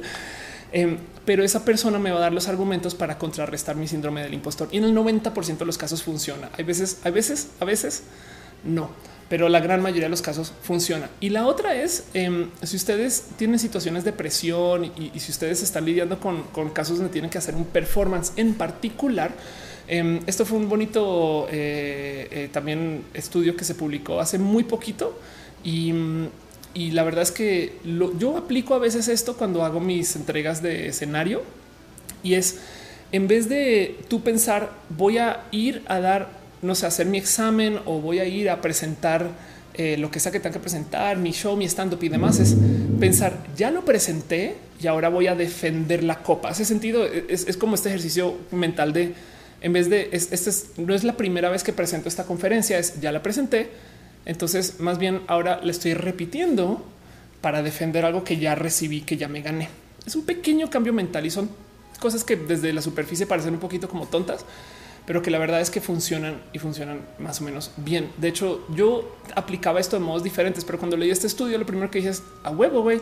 Y pues justo eh, esto puede ser otro pequeño como modo de lidiar con complicaciones, pero esos son como hijitos de la depresión. La depresión en sí, em, en mi caso en particular, yo la lidio enfrentando el hecho que uno no es la depresión el problema, es algo en mi vida que me llevó a entrar en ese estado anímico o químico. Y entonces, de paso, puedo estar hablando de tristeza y no de depresión, que es lo más seguro. Pero como sea, em, es entender que no se va a acabar el problema hasta que lidie con la raíz. Y yo creo que eso es algo que eh, ustedes también deberían de rascar con sus cosas en general. Pero como sea, em, este, eso, esos son mis caminos y mis modos. Dice Liz Jordan, no tienes que lidiar con el síndrome de impostor si creas una personalidad extra para ganar los premios. ¿Ves? Alfredo Arbiter dice: Yo últimamente he sentido mucha ansiedad, últimamente por este deseo que a veces tengo de encajar como chica. Durante seis meses quiero entrar en la transición hormonal, pero no puedo. Pero recuerda que una cosa es la este. Eh, si quieres verlo, la vanidad de la transición, otra es el que en tu cabeza te sientas chica. Si ya lo eres, ya eres chica, no? Piensa en eso. Master Pro dice que no me siento muy bien de salud, tengo que trabajar así. Aparte de eso, me siento solo, nunca he tenido novia porque vivo en un lugar que no me gusta. Bueno, les añado una cosa más. Quiero que lean ustedes las cosas que están escribiendo aquí en el chat y, no más piensen que para todas sus dolencias, lo más importante que hay que tener presente con el tema de la depresión es que la depresión nos hace pensar que somos los únicos tristes del mundo. Y es eso es falsísimo. Es más, casi que todos mis problemas que yo he lidiado como de, digamos que de interacción social, los he encontrado solucionados en un foro por alguien. Entiéndase, em, este, no sé, tuve una discusión con mi papá porque resulta que él estaba saliendo de viaje y no me quiso responder. Entonces, si literal buscas en Google, acabo de discutir con mi papá antes de que él saliera de viaje. Alguien más le acaba de pasar exactamente igual, no? Ningunos, miren, hay tanta gente en el planeta que ninguno de sus problemas son originales. Eso yo sé que suena aún más entristecedor, pero lo digo porque si lo piensan, también yo creo que debería de en alguna esquina de nuestra cabecita sentar el que nosotros estamos acompañados el que no somos la única persona que está pasando por esto y que en últimas las otras personas lo han enfrentado de un modo y eso espero que ayude a enfrentar las cosas. La ideación suicida es un poco más complejo de desarmar, pero el otro día vi que alguien me decía, si tu problema es que estás llevando una vida tan compleja que ya no hay solución, antes de pensar en eliminarla, bien que puedes pensar en cambiarla y los cambios pueden ser muy drásticos. Y se los dice una persona que es una mujer mexicana que nació un hombre colombiano. Bien que puedes tú tirar absolutamente todo de irte con nada y ser una persona con otro nombre y apellido en otro país. Em, y eso, eso puede tener eh, algunas serias consecuencias, sobre todo de culpa, pero en últimas también puede ser un modo de hacer un suicidio virtual. Y muchas personas lo han hecho en vida real, se han reinventado. Eso es un modo de suicidio. Em, entonces, el modo, el modo de, de enfrentar estas cosas debe de arrancar con el platicar, decirnos, y discutirlo con básicamente tantas personas que están pasando por lo mismo y recordar que si muchas personas están pasando por eso, entonces no es tan poderoso. Y yo creo que esos son como mis herramientitas para el tema de la, de la depresión. Cabetel dice siempre he puesto peros a la transición porque siento una especie de vacío en la transición, vanidad y soledad. Siento que en parte sí quiero gustar por cómo me quiero ver. ¿Te has sentido así? Un poquito, sí. La verdad es que la vida trans te enseña a ser una persona bastante más solitaria porque no estás en las normas. Pero por ejemplo, ahorita que está hablando mucho con la gente que vive y trabaja en el circo, pues me queda claro que ser talento de circo es una forma de diversidad, porque nadie te va a tomar en serio. Tengo un amigo que es payaso, literal payaso, y creo que todo hacerse payaso es imposible, güey. Tienes que estudiar tanto para ser payaso eh, y, la gente va a pensar que tu trabajo es una payasada. Pero bueno, en fin, este dice Monserrat Muerto que la música de fondo suena muy bien. Gracias. Este es eh, muki.io. Eh, Barrera dice el tema de hoy la verdad es que me va muy chido. Soy esa persona que eh, siempre dice cosas deprimentes de sí mismo, pero últimamente he tenido eh, este temas con eso. Te recomiendo, te recomiendo eh, de nuevo, dense una pasada. Esto fue muy liberador para mí. Esto es un subreddit eh, de, eh, depression-memes. Seguro esto existe en español, no lo dudo, pero es donde la gente comparte memes acerca de el estar triste y en depresión. Entonces, es raro, es frío, pero pues en última, si lo podemos volver humor, yo creo que le restamos este un poquito eh, de potencia a esto y en últimas le podemos sacar un poquito de jugo, güey. No sé, es como de pues bueno, güey, pues así soy, ni modo, así son las cosas. Eso me ayuda un chingo a lidiar el cómo soy. No está cagado. Güey. Este libro está, buenísimo. Este libro, güey. ¿Cómo, ¿Cómo hacerle para dormir hasta el mediodía todos los días para que entonces solo tengas que comer dos veces al día? ¿Cómo convertir tu depresión en ingresos. Uriel Torres dice por eso es que los discos tristes de relación rota pegan tanto como Adele. Eh, dice Monserrat, eh, hay algo como de alegría crónica. Eh, no te entiendo bien a qué te refieres eso, pero o sea, como de gente que está extra alegre todo el día, pues sí, un poco. ¿eh? Digamos, existe este caso de gente vigoréxica, que es el caso con el ejercicio, podría ser. Cintia Pérez dice: Mi experiencia personal lidio con mi depresión estando activa y tratando de pensar en cosas productivas, aunque no siempre me funciona. Es verdad, pero es entender que es un tema a pasar. Me explico. Es, como eh, no, no, podemos andar por la vida pensando que somos robots, no somos de palo. Entonces, así las cosas. Eh, eh, y yo creo que ah, dices algo que sea contrario a la depre, pues sí, se le conoce como euforia y por supuesto que existe. Y, y, entonces, claro que hay gente que es muy eufórica de su vida y es un modo muy bonito de estar y de existir, pero yo creo que nadie puede ser persistentemente eufórico tampoco. Cristian Fonseca dice sufre ansiedad. Actualmente lo estoy tratando y estudiando al respecto, al respecto, pero siempre me encuentro con la disyuntiva entre acéptate, estarás bien o cambia tu estado de ansiedad y estarás bien. Sí, es, es que miren, el, primer problema es este pensar que todos tenemos que ser súper capaces. Volvamos a este ejemplo de lo que me decía mi amigo. Si todo mal, estás haciendo demasiadas cosas. No, si no fluye, es, es porque hay algo relacionado con eso. Quisiera nomás va, va a eh, repetir algo que también había dicho en varios roja acerca de las divergencias y del cómo nos consideramos y el cómo somos y cómo nos forzamos. Eh, justo nuestro cuerpo lo trae, lo pide y no lo hace y, va a fluir mejor de un modo u otro. La TED creo que ya ahora es la segunda TED o la tercera TED más vista, pero si les puedo recomendar que vean una TED es esta acerca de si los, colegios asesinan la creatividad. Y entonces eh, habla de eh, Ken Robinson, que no sé si es psicólogo, creería que sí, pero pues como sea, piensen que esto se grabó en el 2006, o sea, esto ya tiene 13 años, güey. Y como y esta plática eh, es una plática acerca de eh, una persona que es eh, muy compleja de lidiar en el colegio, que no tiene el cómo comunicarse con sus compañeros y compañeras y que tiene lo que se le diagnostica como de, eh, atención, perdón, desorden de déficit de atención e hiperactividad. Y, cuenta de cómo a una persona así se le recetan cosas como Ritalina para que le baje le baje como Rosemary con la lobotomía, pero desde lo químico le baje a su libido y no estoy hablando desde lo sexual, sino como su energía de vida para que sea más controlable y pueda estar en el colegio. Pero entonces deciden, eh, en vez de medicar a esta niña, sacarla y como que ver en dónde se puede inscribir o qué hacer. Y acaba ella en una escuela de baile. En la escuela de baile, esta niña entonces resulta ser una bailarina muy proficiente y hoy en día eh, perdón, y no, no, solo está en su escuela, sino que comienza a tener estos momentos de, decirle a sus padres, es que sabes que por medio del baile y de la expresión de cuerpo y del de estarme moviendo todo el puto día, me comunico mejor con mis compañeros. Entonces es muy bonito de observar porque entonces nos cuenta la historia de una persona que era divergente y que no encaja en el sistema escolar estándar con el que nos criamos, que pensamos que si tú no encajas eres menos. Lo mismo para la empresa. Si tú no eres una persona funcional productiva, eres menos. Pero, pero entonces tenemos que ser esas personas. Resulta que esta bailarina, pues, dado que esto tiene 13 años, seguramente ya se retiró porque pues la vida también de la gente, bueno, quién sabe qué hace, pero resultó ser una bailarina premiada eh, y uno de esos como top nombres del ballet a nivel mundial. Y lo que decía, eh, eh, lo que dice en su plática Ken Robinson es un lo normal es pensar que si tú sobresales te tenemos que devolver a la norma y, y eso puede ser muy dañino y hay que entender que la gente tiene divergencias. ¿no? Entonces, esto lo vi hace mucho tiempo, pero pues no más quiero que tengan presente, les dejo ahí otra vez, eh, que, no siempre hay que solucionar los problemas con ver cómo, cómo lo hacemos para modificarnos, para entrar al sistema estándar de vida.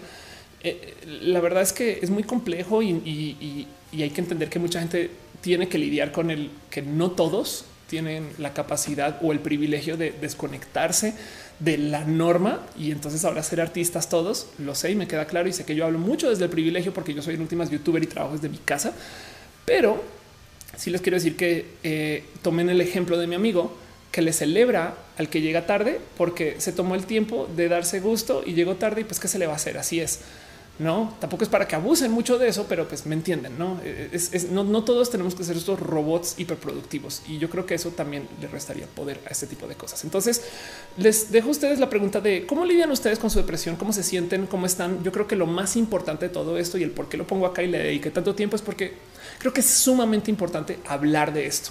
Ok, eh, lo más difícil de la depresión es pensar que nadie más te va a entender y, meterse en este cuento de y por consecuencia lo tengo que sufrir automáticamente.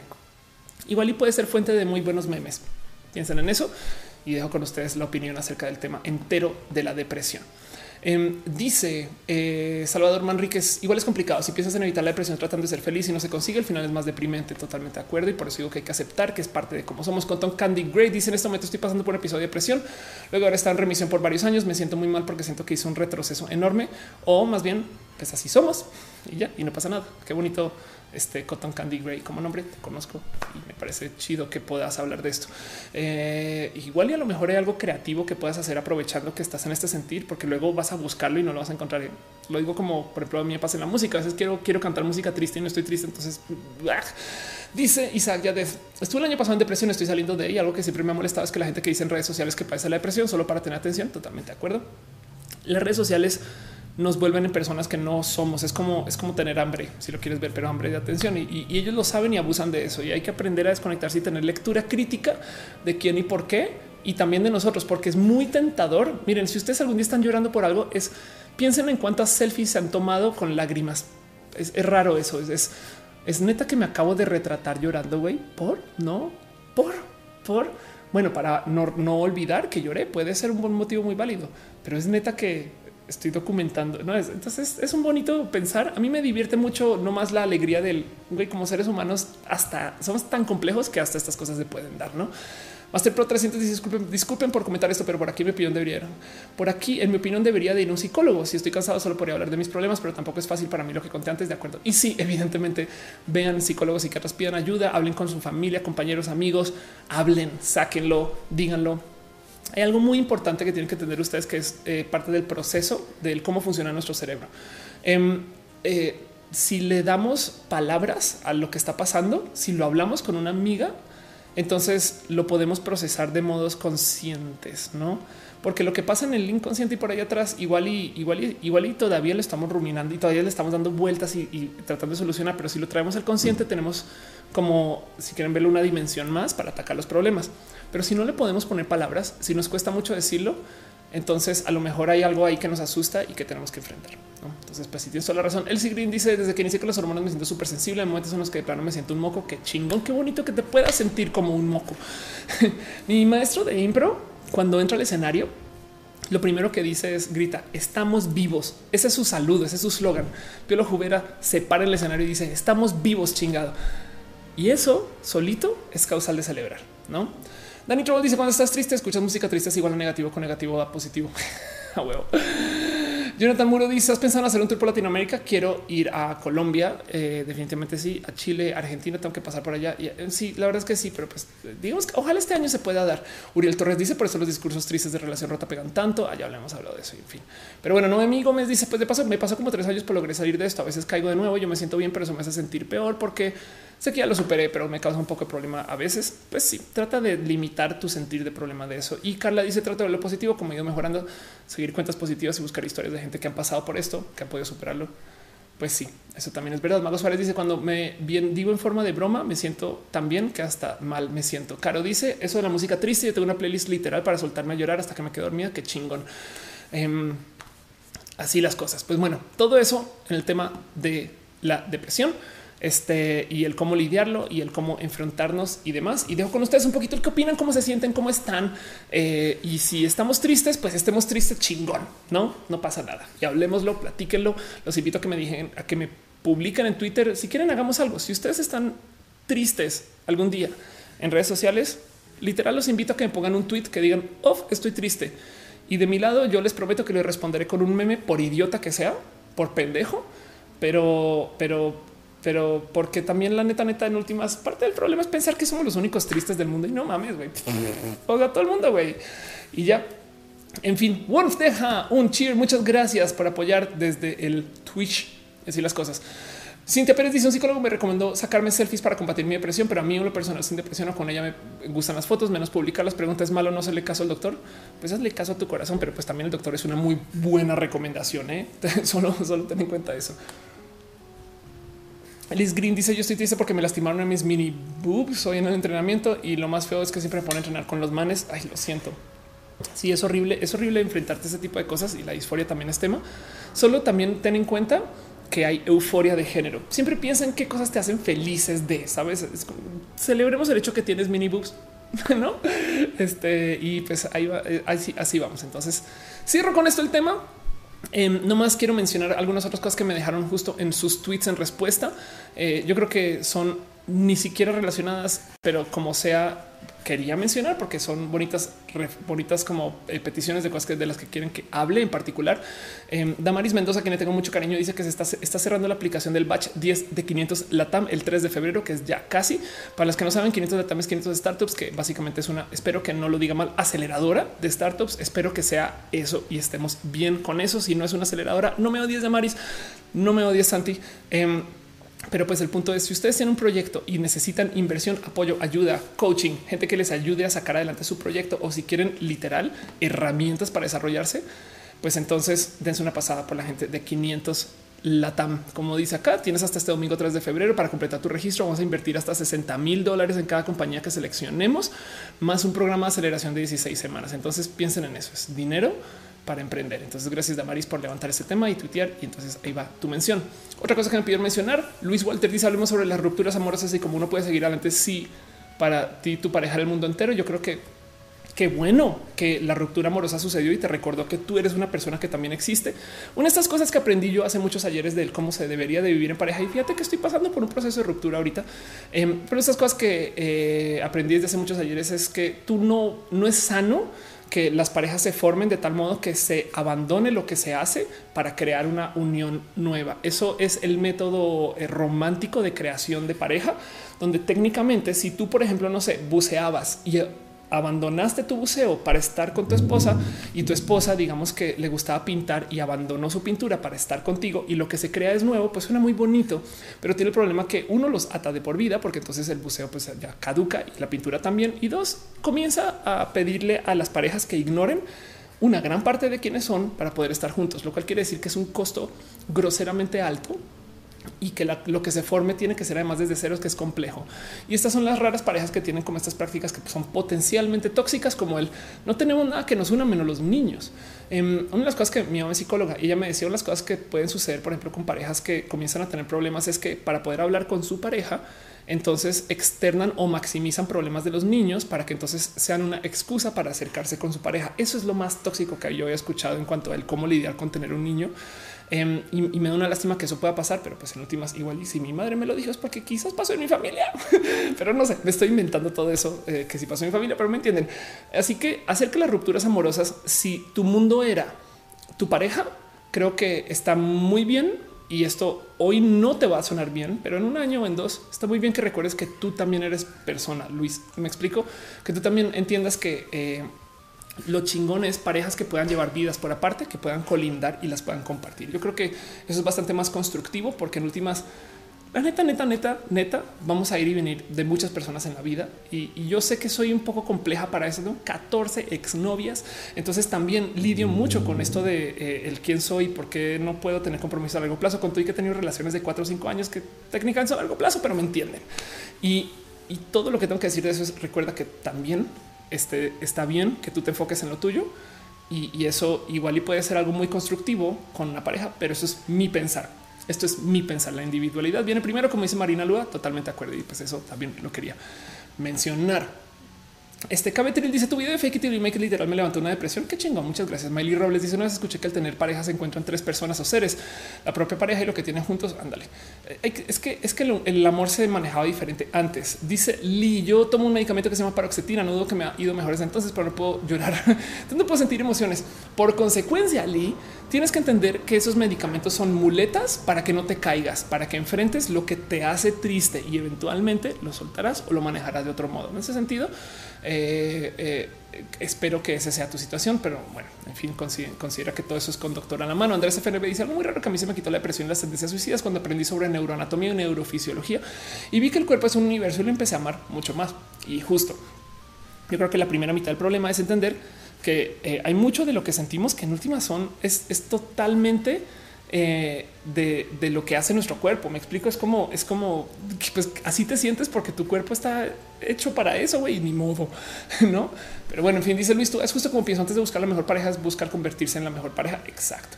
Eh, en Rules dice también no creo que sea sano que tu mundo gira alrededor de alguien. De totalmente acuerdo. Mago Suárez dice debo confesar el año pasado que estaba down cuando, cuando conocí la capitana obvia, la explicatriz fue parte de lo que me ayudó a superar los meses de depre. Muchas gracias.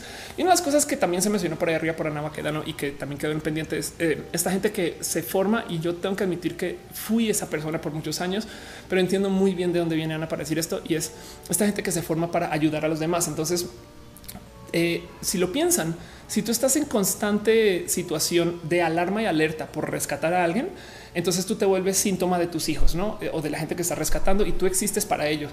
Es muy fácil pensar que esos son positivos, pero a lo mejor en lo que tú estás rescate, que rescate, que rescate, te invisibilizas.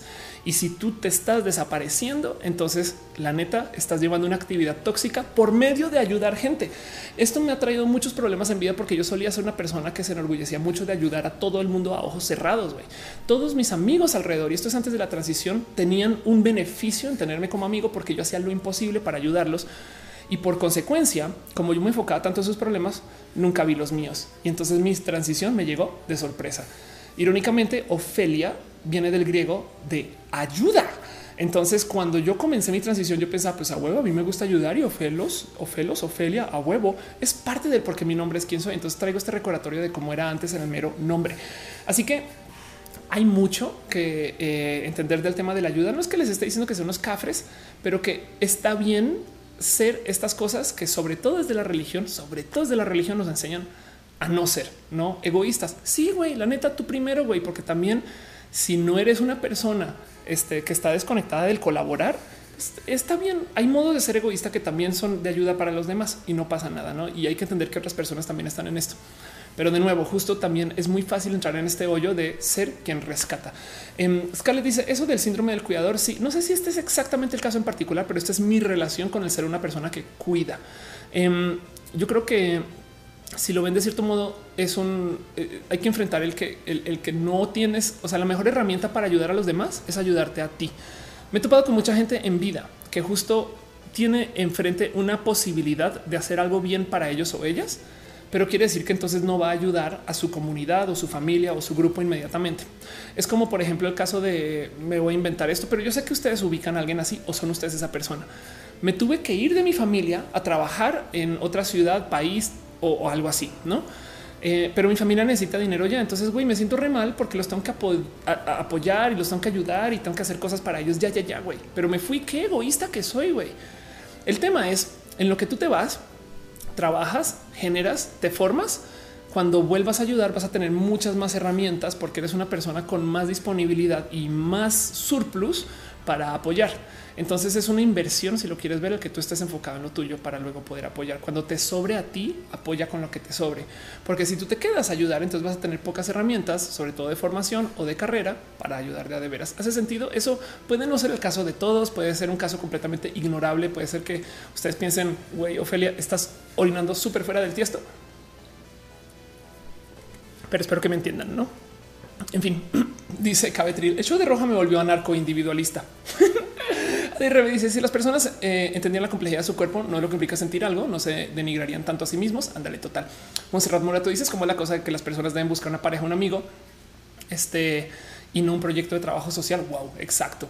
Eh, Diego Salceda dice que, le gusta el look rebelde. Muchas gracias. Mi look de hoy es este, parte de estas cosas que eh, suceden con Feral y así. Em, dice yo y figura cómo apoyar a la pareja cuando tienen problemas familiares que a la larga alejan a los individuos dentro de esta relación. Uf. Em, ok, tu pareja tiene problemas familiares y esos problemas familiares puede que alejen a los individuos de la relación. Pues el problema es que ahí tu pareja tiene que elegir a quién le quiere dar precedencia eh, a su familia actual, o sea, sus parejas, su pareja ahí o a su familia nuclear, o sea, sus papás, no? Em, no sé si nuclear sea la palabra, pero me entiendes. Eh, y, y porque eh, está súper complejo eso. Y depende que y depende qué tan acercamiento tengan con vida y cómo funcione. Y, también eh, qué tan dispuesta está tu pareja a permitirte a ti meterte en algo que puede que en últimas no te competa. Em, yo tengo que admitir que le he huido a problemas de, de, suegro suegra que, han sido raros eh, solamente porque yo no tengo esa solución y mi pareja no lo ha querido solucionar Em, y más bien lo único que yo he dado es como apoyo para que mi pareja tenga las herramientas para que ella lo solucione. Ese sentido como un güey, yo me encargo de esto si tú le chambeas en eso, no es como un yo no me voy a meter a decir a tus papás cosas. Em, pero si quieres, eh, yo puedo encargarme de que no estés estresada por esto para que tú ahí, en cambio, te relajes un poquito y puedas hablar con ellos. No espero que no sé, así es como yo lo manejaría. Pero bueno, te dice: Ya hablaste cómo identificar una emoción y no confundirlo con depresión. Tú lo dices muy bien identificado. Si no es hambre, sed, ansiedad, etc. Uy, no, eh. sabes que en últimas, además, existe el problema que el identificar emociones también implica tener un buen bagaje de haberlas vivido, no como ah, estoy triste como cuando viví en Australia. Verdad, güey, eso es lo que yo hacía en ese entonces, no? Em, mantenerse súper alerta de los banderazos rojos, saber que si tú estás, no sé, Em, yo, por ejemplo, tengo un tema donde cuando me, para mí van tres relaciones donde cuando me siento invadida en casa, comienzo a buscar oficina por fuera de casa. Acuérdense que mi casa es mi oficina. Em, y entonces cada vez me vuelvo más rápida en identificar que me estoy sintiendo invadida. Y, eh, esto es algo que no. Eh, así que em, es raro, pero son banderazos como de ah, ya sé que eso significa que yo no siempre hay que tener sana paranoia acerca de lo que haces para saber que no todo es para explotar, sabes? O sea, porque también igual y puede ser inocentemente, eh, pues un tema pequeño, inocente que luego tú lo volviste. Wow, como hace 10 años cuando mi ex me dijo que dice, güey, tu ex ni al caso. ¿eh? Pero bueno, dice Maile que si me he bronceado estuvo al sol un poquito. Sí, Romenites dice, ay, perdón, ya te acabo de leer. Eh, Eden Irene Valdivia dice: A mí el estrógeno me hizo sentir muy deprimida al empezar la TRH. Eso es muy normal. Hubo que aprender a diferenciar que era por la TRH y que era mío eh, y de otra cosa para tratarlo. De acuerdo. Y la otra es que no se te olvide que cuando, como mujer trans, comienzas a enfrentar tu TRH, también te vas a dar permiso de sentir cosas que antes mm, simplemente te lo negabas porque no te gustabas. Em, eh, y lo digo porque muchas veces he estas divertidísimas historias de mujeres trans que me dicen, oye, es que desde que estoy en la TRH me pierdo. Sí, ahora veo los mapas y uy, ya no entiendo nada. Y es de, a ver, güey, eso no tiene que ver con la TRH, es que te estás dando permiso de ser esa persona distraída. y ya. Eh, pero bueno, en fin, eso. El último mensaje que tengo de sugerencias y cosas que me pidieron de que hablara hoy es este de parte de EVP que dice ejercicios para mantenerte creativa. Eh, voy a dejar, lo traigo aquí porque hay un ejercicio en particular que yo creo que es vital para todo creativo y es siempre tener un hobby que no sea productivo. Entiéndase. Eh, este yo, por ejemplo, dibujo ahí donde lo ven eh, y también escribo, escribo cosas que nunca son para publicar ni para el stand up y demás, pero lo hago porque ahí está. Y también me gusta, también la verdad es que también tengo muchos, pero me gusta hacer declamación. Entonces yo a veces leo poemas eh, en voz alta a Matú o a quien los quiera escuchar. Em, no los quiero volver parte de mis contenidos ni parte de mi vida porque no es mi chamba, sino es que simplemente son en máximo, en mejor de los casos, ejercicio para mí. Pero eso me obliga a mí a literal tener el cómo apagar el A para entonces luego eh, ejercitar lo creativo desde otro lado y eso en últimas puede ser como ese pequeño musculito. Pero bueno, eso era nomás eh, eh, lo que tenía ahí y guardado y les quería compartir ustedes. Hay muchos más ejercicios para mantenerse creativo creativa. Em, la otra es imitar de modos desgraciados a todos los artistas que se te, que se te aparezcan este, y hacer cosas que estén muy lejos de tu capacidad de competencia. O sea, si, tú no, no puedes con eh, eh, un proyecto, eso es lo chingón, porque entonces tienes que investigar y así las cosas. Pero bueno, dice Salvador Manríquez, me identifico cañón con ese yo hace siete meses, incluso me llegaba a meter en problemas para evitar que alguien ayudaba. Al final tengo al final tóxico, era yo queriendo ayudar aunque yo saliera perjudicado. Exacto. Y está cabrón el tema del querer ayudar como modo de vida, porque entonces tú te das como estos golpes en la espalda de güey, es que hay que ayudar, güey, es bueno, nos enseñaron que siempre que ayudar, pero si le rascas a los motivos de por qué, no, el más peligroso de todos, en mi opinión, es el invisibilizarte. Es, el estoy ayudando y al, de paso, entonces ya no estoy enfrentando mis problemas. Güey, cuando eres muy bueno para dar consejos y muy malo para eh, solucionar los tuyos, eh, hay un problema. Y, vea que vean que yo lo digo siendo una youtuber que le dice a la gente eh, qué pedo con la vida. Pero por eso es que les digo a ustedes que yo no quiero ser ese influencer. Yo quiero ser más bien alguien que les diga de mis cosas para platicarlo con ustedes. Para mí esto no es un show, es una reunión en mi salita. Para mí esto no es un show, es eh, este, una pequeña plática eh, todo lo que yo digo acá, duden, duden de mí, dudenlo en general, búsquenme, corríjanme, opinen y díganme, porque, porque si no, entonces se vuelve que, eh, que nada, que pues que yo estoy diciendo como si fuera la verdad revelada y todo lo que les dije acá igual y puede ser completamente falso.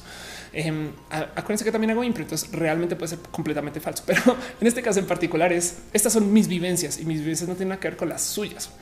Pero bueno, Adri Paniagua dice saludos desde Durango. Ahorita en el circo hay besitos. Qué chingón que estés ahí. Eh,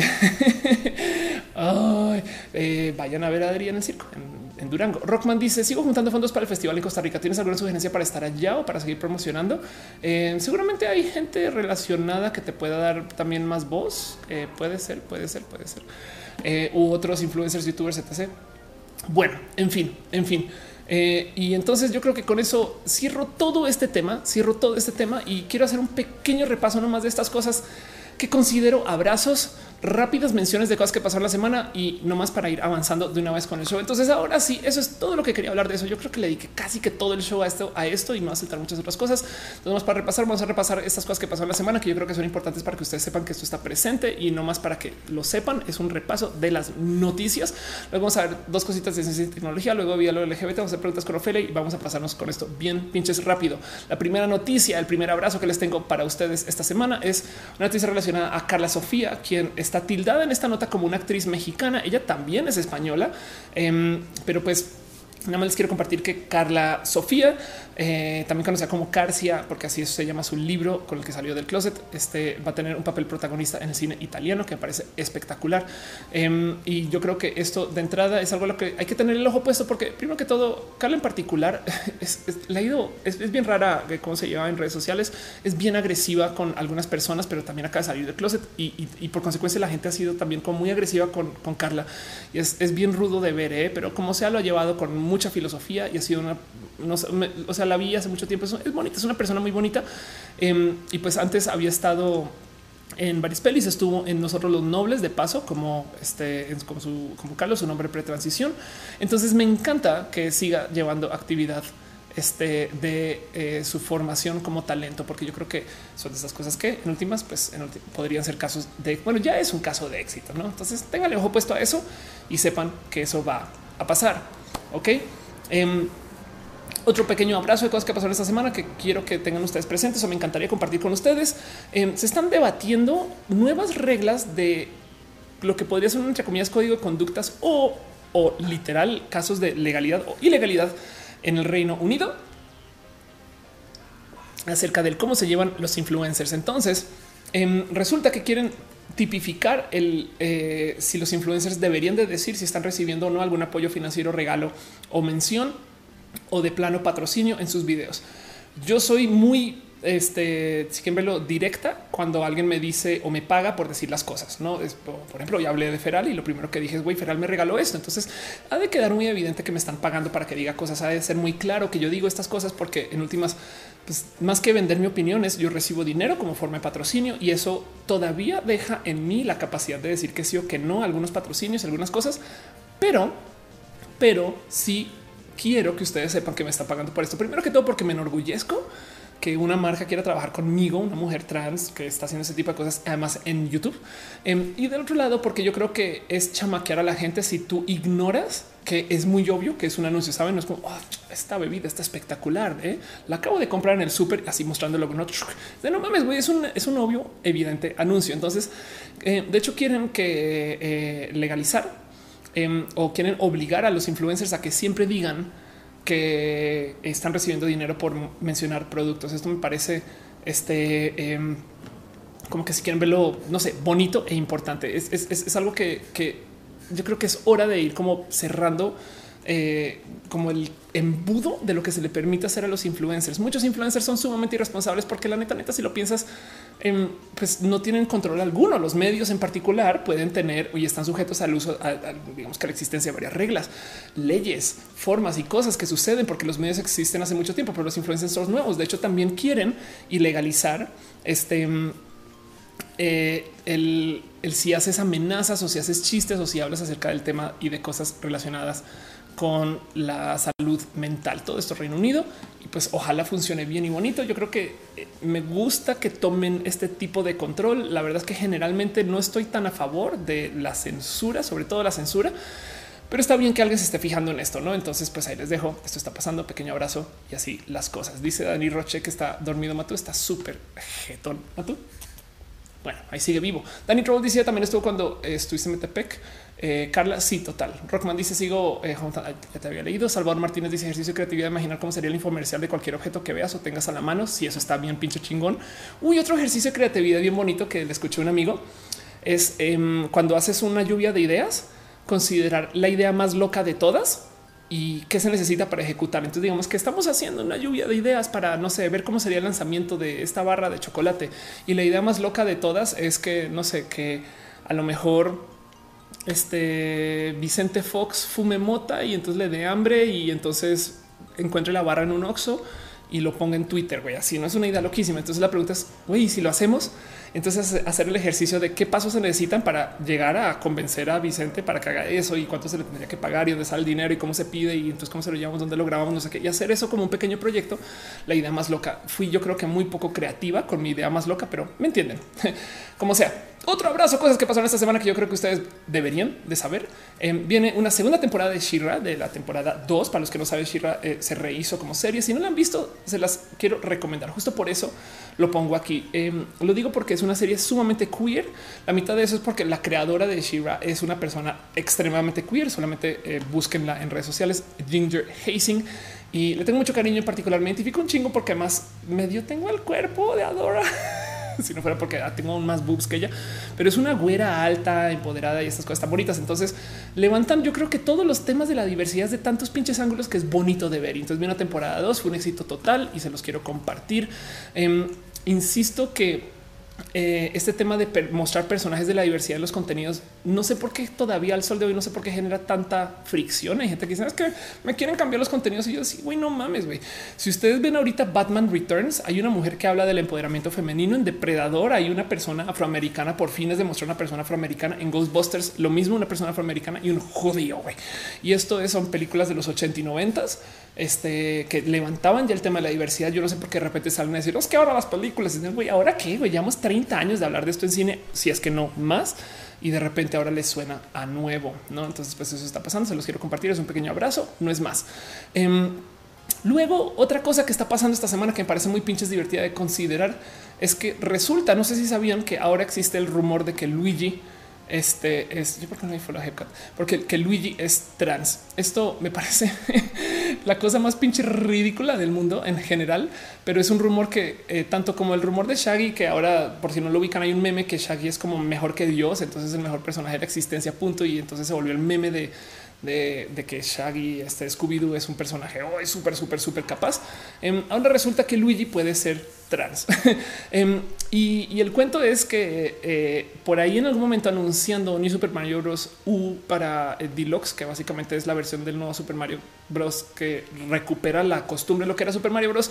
de vieja escuela para las nuevas consolas y que va a salir para el Switch, que es el que se vendió en el Wii U y que ahora se está vendiendo en el Switch pero eso suena muy enredado, pero espero me entiendan.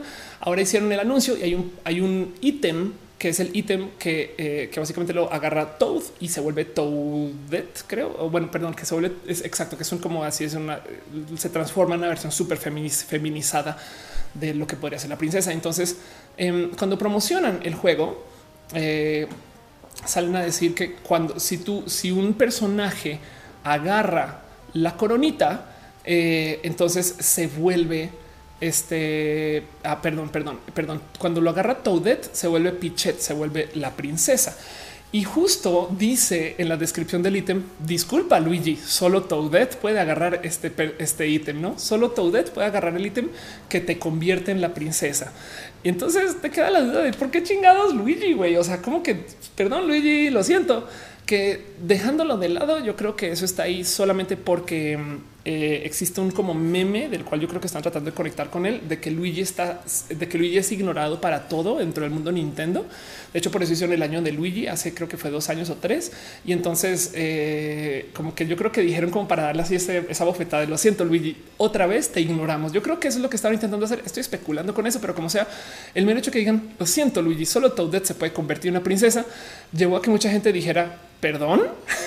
o sea, como o sea, Luigi quiere hacer ser princesa y ahora no callan con este rumor. Es mame, entiendan eso, es un chiste. Pero el hecho de que le hayan dado vida a esto me llena de corazón de bonito, ¿no? Entonces eh, me parece hasta súper espectacular. Aún así está muy cagado como evidentemente todo el mundo lo agarró mal y como no debería ser porque pues Luigi es transgénero, entonces hombre transgénero, mujer transgénero, ese tipo de cosas. En fin, ahí les dejo un pequeño abrazo de cosas que están pasando esta semana que yo creo que valga la pena, que yo creo que vale la pena que ustedes sepan que esto está pasando. Próximo abrazo para acabar con el tema de los abrazos rápidamente em, y no más para que sepan. Así como les recomiendo que vean Shira volvió sin comentarios, sin comentarios. Por si no lo saben, es básicamente eh, eh, mi proyecto favorito de noticias que está sucediendo en Guadalajara. Este em, y eh, es más, a ver si aquí está. Em, es, es, aquí está total. Entonces este es el proyecto que se está llevando ahorita. Creo que tiene un staff ahora, si mal no sé, como cinco o seis personas, em, pero como sea, sigue siendo un proyecto de hacer básicamente stream, contenidos, hablar de noticias y opinar. Y tiene la espectacular Dudet. Em, pero también eh, o sea, la verdad es que todo el proyecto de sin comentarios me parece espectacular. Eh, en general, no son, Memo, Lalo y pues bueno, en fin.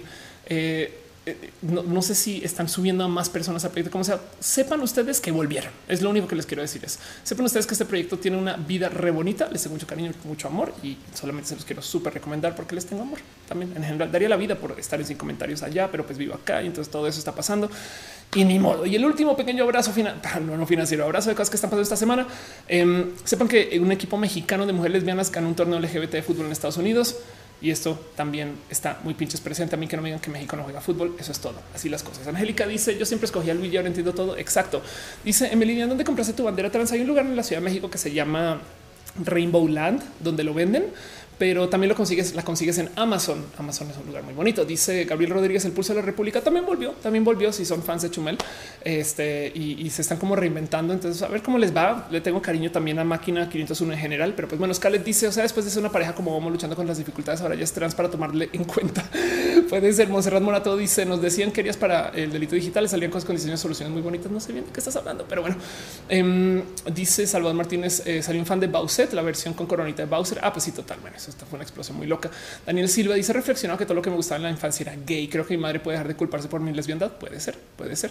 Y pues así las cosas. Entonces todo esto pasó. Esos son los pequeños abrazos. La última cosa en la cual yo creo que creo, creo que en últimas les pido que tengan en radar y es cosas que están pasando en Latinoamérica. Ahorita el tema más caliente, más importante y más, yo creo que eh, bonito de observar desde México con nuestro lujo de que estamos en México y no nos toca tanto, pero que en últimas es un tema inmenso.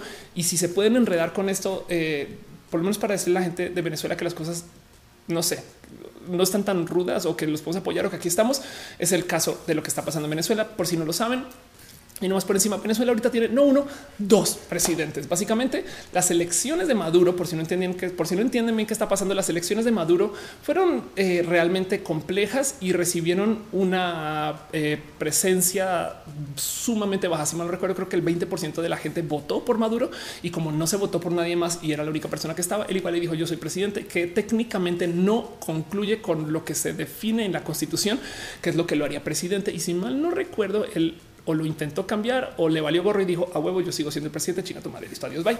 Entonces em, apareció alguien que básicamente se paró a decir desde el lado de la ley de perdón, pero eso quiere decir que estamos sin presidente y entonces yo soy el nuevo presidente y mucha gente lo ha comenzado a revalidar desde afuera, sobre todo porque nadie quiere a Maduro ni el chavismo. ¿no? Entonces eso es un tema muy loco en general, porque quiere decir que en esencia hay una discusión de quién es el presidente y quién no, y hay muchos poderes por un lado, con muchos poderes por un lado y mucho dinero de por medio, y venezolanos que han estado sufriendo un chingo. Esto ha llevado a muertes, discusión, debate, pelea, eh, demostraciones y evidentemente mucha politiquería, porque cada quien desde su lado defiende o apoya a quien quiera hacer como sea que no se nos olvide nunca, y esto lo puse hace mucho tiempo, esto ya tiene casi una semana, pero que podemos decir misa, tomar postura o no tomarla, pero quien legitima o deslegitima a Juan Guaidó es Venezuela misma. Em, tengan en cuenta que no, no es el no es, o sea, bien México puede decir sí apoyamos a estas personas, bien Estados Unidos puede decir apoyamos a este presidente, pero Venezuela es quien tiene que decir ese es el proceso democrático y así es como tiene que funcionar. Y de paso, lo que quiere hacer Juan, lo que quiere hacer Juan Guaidó, así lo tengo entendido, no es ser el nuevo presidente de México, sino es convocar para que funcionen las elecciones funcionales que no sean dominadas por el sistema Maduro. Me explico. O sea, es un intermedio para no más sacar a Maduro del poder y que entonces luego entre el proceso democrático como debería de funcionar. Es, no, es, una pelea de poder, sí, que además está despertando el poder gringo y, y todas estas cosas cosas que, vienen con, la vida, si quieren verlo entre el sistema capitalista y todo lo que está pasando con la propuesta de lo que es el chavismo y Maduro. Es una pelea que se puede tornar además violenta porque de nuevo recuerden que Venezuela tiene mucha riqueza desde sus reservas petroleras, pero su dinero en el exterior, entonces le están dando el control de las cuentas del exterior a Juan Guaidó y el, entonces el dinero en el interior y los militares están más o menos en su gran mayoría parte de Maduro y esto puede ser muy pinches complejo, pero como sea sepan que esto puede definir un chingo lo que sucede en la misma región para Latinoamérica y puede además cambiar mucho porque piensen ustedes cuántos países del mundo se la pasan colgados del nunca seremos como Venezuela, no solo México. Hágame caso. Muchos países del mundo usan a Venezuela como ejemplo de o lo toman como o, no. Eh, entonces despierta mucho interés de todo esto en el exterior. Pero de nuevo, y no más por decirlo, todo esto, todo esto igual se tiene que decir en Venezuela. Entonces tengan un ojo puesto y sepan que esto es muy, muy, muy pinches importante. Yo sé que eh, he hablado poquito de Latinoamérica últimamente en este show, este año, mejor dicho, pero, pero no quiero que le quiten el, dedo al renglón de que lo que está pasando en Venezuela es bien pinches importante para Venezuela, para el mundo y sobre todo para el proceso de que la neta el chavismo lleva, yo creo que ya más de 20 años o 22 años. Entonces también es un cambio drástico para quien vive ahí y para quien emigró. Y si ustedes tienen un compañero venezolano, denle un abrazo y así las cosas. Pero bueno, Dice Monserrat Muerto México se supone que tiene políticas de no meterse en esos líos de tiempos inmemorables. Sí, eso es verdad y puede ser bonito si lo quieren ver así o no. Jonathan Andrés dice Juan Guaidó sería un presidente transitorio. Exacto. Eh, Liz Frank dice cómo podrían llegar a un acuerdo con el ejército. Híjole, pues justo eso es un tema de negociación em, y así las cosas. Y Elisa Sonrisa dice esos chamos están rifando que no bajen las manos. Totalmente de acuerdo. Ángel Mares dice yo creí que era por el mame de Bauset. Ah, perdón, em, está de un tema anterior y así las cosas. Entonces eso es lo último que tengo este acá en mis manos. Sí, México, de acuerdo, justo México tiene una larga historia de no interferir con la soberanía de uno de otro, em, pero como sea, en vez de discutir entre nosotros acerca de quién apoya a quién y, y quién va a quién, yo lo que les quiero invitar es es a que ustedes apoyen a sus amigos venezolanos y a Venezuela en sí. Me explico. Es un tema de no, no, no, no seamos quien rescata a Venezuela, sino que estemos presentes y de apoyo y entérense, entérense, sobre todo empápense, empápense de qué es el chavismo, empápense de, de por qué se forma, qué está, qué quiere Maduro, qué pasó, de dónde. No es como que aprovechen la situación para, no sé, darse gusto de, de aprender acerca de los modos en los que los países se conforman o se buscan conformar Em, hay una eh, como situación que se da mucho en los países que son ricos en un recurso en particular y es que cuando tienen demasiada riqueza, entonces irónicamente em, sufren mucho más porque entonces están sujetos a querer usar ese recurso para fondear todo y entonces luego cambia de precio y problemas porque no se forman alrededor de nada más que sino ese recurso porque o sea es, como es un poco trágico este cuento de, de, lo que puede pasar cuando un país es muy rico eh, sin, sin mucho más fundamento, no para otras cosas. Las personas también, eh, pero bueno, es otro caso. Entonces, como sea, eso es todo. Eso es todo, todo, todo lo que les quiero compartir de parte de abrazos. Yo sé que me extendí mucho con el tema de depresión en particular, pero porque también quería platicar mucho de eso y sobre todo el cuento de la salud mental. Em, hay mucho que hay dentro de los procesos de salud mental que se podrían minimizar si tan solo los habláramos mucho. Entonces, si ustedes están pasando por esas cosas, los invito a que me digan a mí, a su compañero, a su tío, su prima, su abuela y que sepan que no pasa nada y que hay que comunicarnos desde acá. Pero bueno, en fin, entonces voy a pasar rápido por nuestra sección de ciencia y tecnología, nomás para levantar eh, un dato en particular. No es más una cosa muy chiquita dentro del mundo de la ciencia. Este y porque no puedo no hablar de ciencia. Y es una pequeña noticia que realmente es un estudio, porque ya saben que en ciencia me gusta ver estudios, pero eh, que topa con el cómo así tú no estés en redes sociales, resulta que estadísticamente todavía se puede saber de ti. ¿Se acuerdan que les había dicho que las redes sociales te pueden diagnosticar cuando tienes una depresión, una neurodivergencia o un modo de vida que en últimas puede que cambio vaya a cambiar? Pues resulta que así no estés en redes sociales, también pueden saber de ti con una precisión. Eso es lo más cabrón del 95%. O sea, si tú no estás en Facebook, pero tus amigos sí, las fotos de tus amigos, muchas te van a incluir a ti. Entonces, lo que hace Facebook es que comienza a atar los cabos sueltos de la persona que no está y crea, o digamos que me gustaría decir mentalmente, pero tras bambalinas dentro de su proceso algoritmo, crea una persona que no existe, que puede que sepa cómo se llame o no y, entonces técnicamente todavía, si bien tú no, tus amigos sí están dando información suficiente para que tú existas dentro del universo Facebook y eso me parece la cosa más pinche asustadora del mundo. Existe una leyenda que las redes sociales nos pueden escuchar. Algunos de ustedes lo habrán vivido, quizás el ay, es que yo nunca había hablado de eh, yo nunca había dicho nada de no sé comprar comida de gato, pero ahorita que lo hablé, de repente pum, un anuncio en Instagram. ¿Qué pedo me está escuchando? Y un día salieron los directivos de Instagram a decir, perdón, creo que fue Facebook a decir, no tenemos que escucharte para tener ese nivel de precisión. Es así de cabrón. Puede ser que tú lo dijiste porque tu novia compró comida de gato y de algún motivo lo documentó en redes sociales por medio de una selfie y entonces ahí quedó. Y como tú lo viste en su casa, inconscientemente lo llevabas presente en el fondo de tu cabeza y luego lo hablaste con alguien más y justo Instagram ya sabía. Hace sentido. Es como wow, qué pedo. Es muy loco de pensar, pero pues así es. Y entonces eh, resulta que este estudio se topa con que eh, no solo tú, sino la gente que no está en las redes, así de cabrón el estar en redes sociales. Dice Angélica, siento que mi teléfono me espía. Sí, Este, la neta, sí.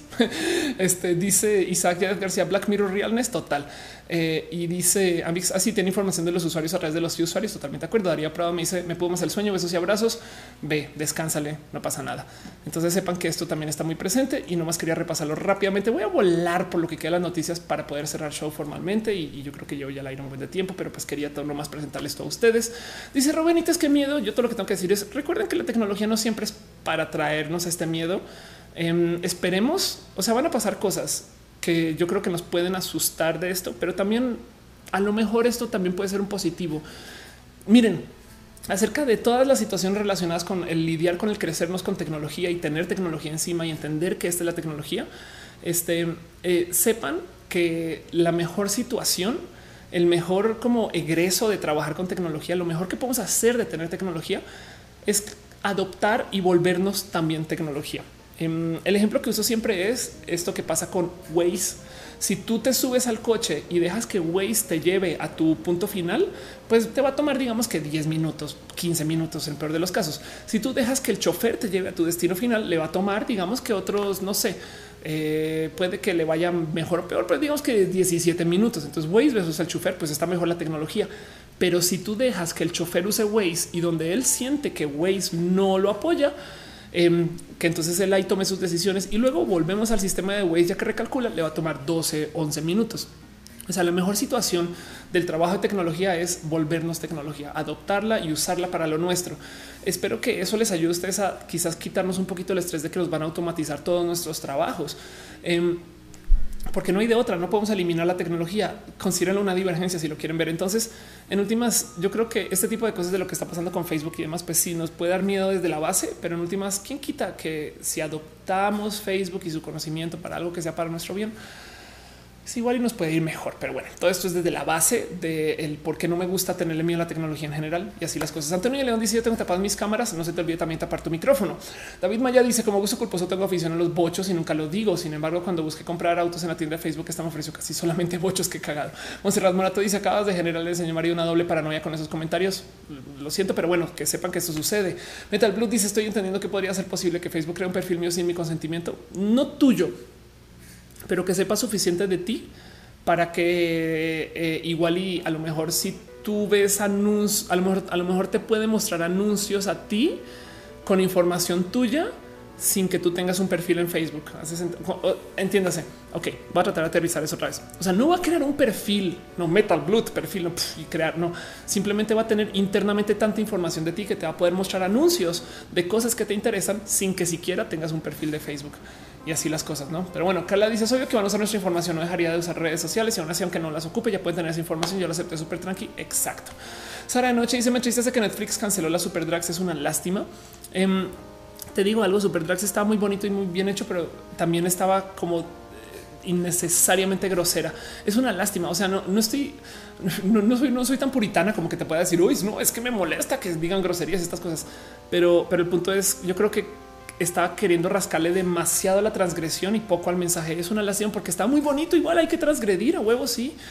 Eh, entonces yo creo que quizás por ahí va. No sé, me estoy imaginando igual y igual y a lo mejor sí fui puritana con ese pensar y ya pues sí era un buen show y, pues tenemos los que sí se hicieron. Entonces, em, si mucha gente sigue pidiendo super drags, tenlo por seguro que volverá. Brockman dice: Tengo una duda. Si nunca consumo compra a través de los anuncios de Facebook, les sigue sirviendo el mismo modo. Pues justo eso es, ese es el punto de este estudio que eh, así no uses Facebook, como que la precisión con la que Facebook sabe cosas de ti es altísima. Kiwi llega al chat. Besitos por estar acá. Gracias por venir a saludar. Eh, Alfredo Albiter dice: Creo que es bueno tener cierto sentimiento de advertencia ante la tecnología. No es neutra, eh, sino que le sirve interés de terceros. Totalmente de acuerdo, pero hay que ver qué pasa este, con esas cosas. María Padilla dice: Las redes sociales son eso, vínculos sociales en Internet y por eso es que podemos ver alternativas, las cosas que nos gustan. Totalmente de acuerdo. En Celestia dice, de hecho, en Facebook me apareció un anuncio sobre si deseo limpiar la memoria de mi celular. El pedo del asunto es que aparecía la marca y la foto del celular que tengo en estos momentos. Sí, y seguramente porque lo has usado ya para tuitear y demás. O sea, son muy pinches buenos sus algoritmos de, qué cosas. Perdón, Angélica, te dejo un abrazote financiero. Muchas gracias. Muchas, muchas gracias. Mauricio Castellanos dice, estaría padre que Facebook compartiera cosas ad hoc a, a mis gustos sin que yo los comparta. Pues sí. Pero bueno, Y dice Celeste Aric, desde entonces no he vuelto a ver Facebook de la misma manera. Sí, y que no se les olvide que, ok, ya me rendí, ya no voy a usar más Facebook. Pues también usamos Instagram, WhatsApp. Es como estamos en el sistema y ni modo. Pero bueno, en fin, vámonos con nuestra última sección. Este para cerrar ese tema, les dejo a ustedes el que sienten ustedes con que las redes sociales sepan tanto ustedes como poquito sepan ustedes de ellas. Em, y hablamos un poquito del tema de lo LGBT. Vamos a hablar acerca de un tweet perdón, vamos a hablar acerca de un tweet en particular que yo creo este, que vale la pena platicar por encimita porque me despertó muchos sentimientos y muchos raros como cosas desde el corazón, pero que si no lo levantaba acá, entonces eh, algo me iba a dar porque este va corriendo a ser uno de mis tweets más leídos. Yo no sé dónde lo mencionaron, yo no sé por qué. A lo mejor es porque lo dejé con misterio, a lo mejor es porque lo tuiteé a deshoras, a lo mejor es porque es un tema activista. Yo no sé bien qué fue, pero miren, de todos los tweets que yo he puesto en la historia, nunca había recibido uno que se moviera tanto y, que me además diera tanta rabia y, decidí, miren la cantidad de veces que pensé, lo voy a borrar, no lo voy a borrar, son altas, pero bueno, para los que lo vieron, esto me sucedió el martes pasado y lo puse luego el miércoles y hasta en la noche, decía, chingada madre, bueno, acaban de llamar de un medio para pedirme apoyo con aclarar un tema, les di su ayuda y luego justo antes de colgar el locutor lo escucho que dice y le dice a alguien, listo, ya consulté con un foto. que miren, les voy a decir algo. El motivo por el cual yo publiqué esto es porque me da risa que la gente sea así de grosera. Em, mucha gente piensa de mí que soy un hombre mucha gente piensa de mí cualquier tipo de cosas y me dicen todo tipo de cosas y me las dicen a veces a la cara. Y yo creo que a lo mejor porque o, yo soy muy ruda, muy cínica o ya estoy muy acostumbrada que en su momento yo no me sentí ofendida por el comentario. Este pinche grosero, güey, qué pedo. O sea, por lo menos invítame una chela si vas a hablar así de mí o algo así. No como que yo, yo automáticamente vi el tweet y lo vi desde el humor. Em, entonces me causó mucha risa y por eso lo puse como bolo borgo. ¿Qué pedo con este? ¿Qué pedo con esta gente? No? Lo que, no, lo que no pensé es que mucha gente iba a saltar desde la defensa. Entonces, primero que todo, el motivo por el cual levanto esto aquí en este show es para agradecerles a ustedes por estar tan al pendiente de mí, de mi corazón y de la gente del mundo LGBT y de los activismos, por, por saltar con, con, con, las garras y por, por querer como pelear y, discutir sobre esto. O sea, como que les agradezco mucho que se hayan acercado como desde la ver, a ver, a quién le vamos a romper la madre por eso. No es de no, no, no, a ver, e, está chingón eso. Lo agradezco mucho pero del otro lado, me morí de la rabia que lo único que querían hacer acá justo era ir y castigar al güey. Entonces, nomás por dejarlo en claro, esto sucedió en la radio em, y fue con un conductor que luego me invitó a estar en su show y yo lo dejé metido. Me explico. Esto fue como el coordinemos que vamos a decir. Y luego, cuando era la hora de ir al aire, yo ya dije no le va a contestar. Entonces, su show quedó como con un hoyo mientras me esperaban. Em, esto me haría ver mal a mí, yo creo, pero aún así también fue un problema para él. Y en últimas, no sé si estaba haciendo extremadamente insensible o no. La verdad es que en los insultos, el insulto siempre está en el contexto. Entonces yo no tengo cómo sostener que eso que pasó pasó. Uno, piensen en eso. Y dos, tampoco tengo el cómo eh, sostener que fue hecho con ánimos de insultarme a mí o de maltratarme a mí. Mucha gente me dijo, pues sí, es que pinches medios que saben que tienen que consultar con una persona LGBT, pero le tienen cero respeto al tema. Em, me deja con este agrio sabor de, pero igual están consultando a una persona LGBT. No es como, miren, yo le tengo poco respeto al sistema como de proselitismo de religión, em, pero aún así también me acerco con iglesia para preguntar qué pedo. Entonces siento que todavía sería victoria que no me tuviera respeto, pero que consultara conmigo, no?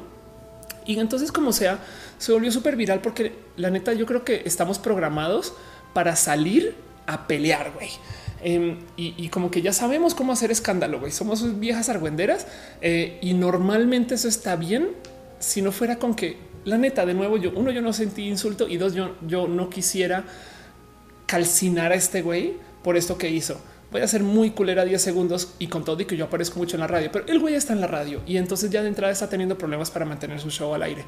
Em, eh, eso, eso, eso ya debería ser castigo de por sí, no, eh, porque la radio ahorita está pasando por problemas muy complejos, pero em, más que eso, no le quita que eh, yo creo que enfocarnos tanto en el cómo hacer como linchamientos públicos y no saber cómo hacer em, como cómo darnos cariño público por las otras cosas me da un poco de rabia. Justo le decía a alguien, Claro, güey, por eso es que Mauricio Clark es tan famoso, porque la J de Guadalupe nos despierta todo este sentido de hay que salir y castigarlo, güey. Y no sé qué. Y, en últimas estamos formando eh, eh, una gran cantidad de presencia por algo que no me parece tan chido.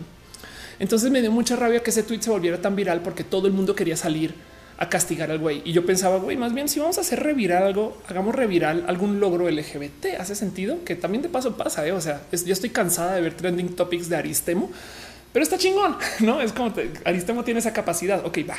Em, pero como sea, yo, yo pensaba un y esto lo he dicho en muchos lugares. Es un yo creo que a veces, a veces me siento y digo necesitas un buen escándalo para, para crecer un chingo en redes. Ofelia, la neta, yo le pensaba, güey, qué pinche falta de energía y creatividad el vivir a base de crear escándalos. De hecho, la neta, neta, el pedo es que si tú no tienes magia, entonces tienes que hacer trucos, no?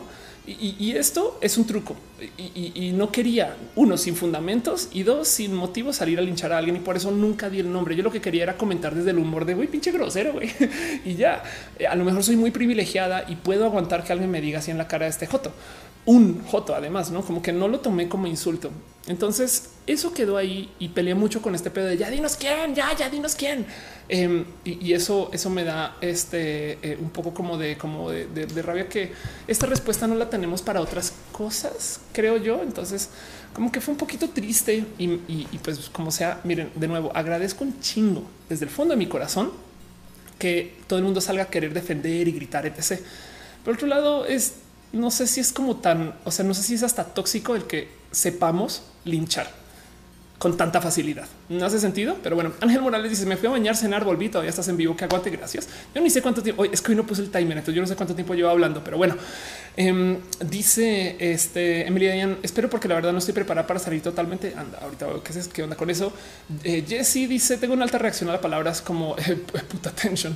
Este si entiendo un poquito por qué no Adela dice tuvo más movilidad ese tuit tuyo que el de cuando te hiciste oficialmente mexicana, porque ya no me meto a Twitter tanto. Bueno, ponle que tuvo como ese tipo de movilidad, güey. O sea, la única diferencia de cuando me hice mexicana, eh, de, lo que pasó cuando me hice mexicana, es que aparecí en varios medios por eso. En este caso fue solo Twitter, pero la cantidad de gente que me escribía de ya dinos quién es, ya dinos quién es y lo conseguimos que lo corran y no sé qué. Yo no, no, güey, yo no, no. Y de nuevo, no solo porque no tengo pruebas, este. Eh, eh, para esto que, clamo en el tweet, sino porque también del otro lado es, yo creo que es una karma muy pinches pesada. Entonces quería hablar de eso un poquito con ustedes eh, y quería como, no sé, compartir este cuento de, justo de, lo que es el, como les decía, el tener magia y tener y hacer trucos. No, yo creo que son cosas muy por aparte y yo prefiero enfocarme en tener magia, en que lo que yo hago se mantenga por sí solo y entonces que ya no importa ese tipo de cosas y así las cosas. Pero bueno, Danny Troll dice que llevas tres horas aproximadamente. Qué chingón.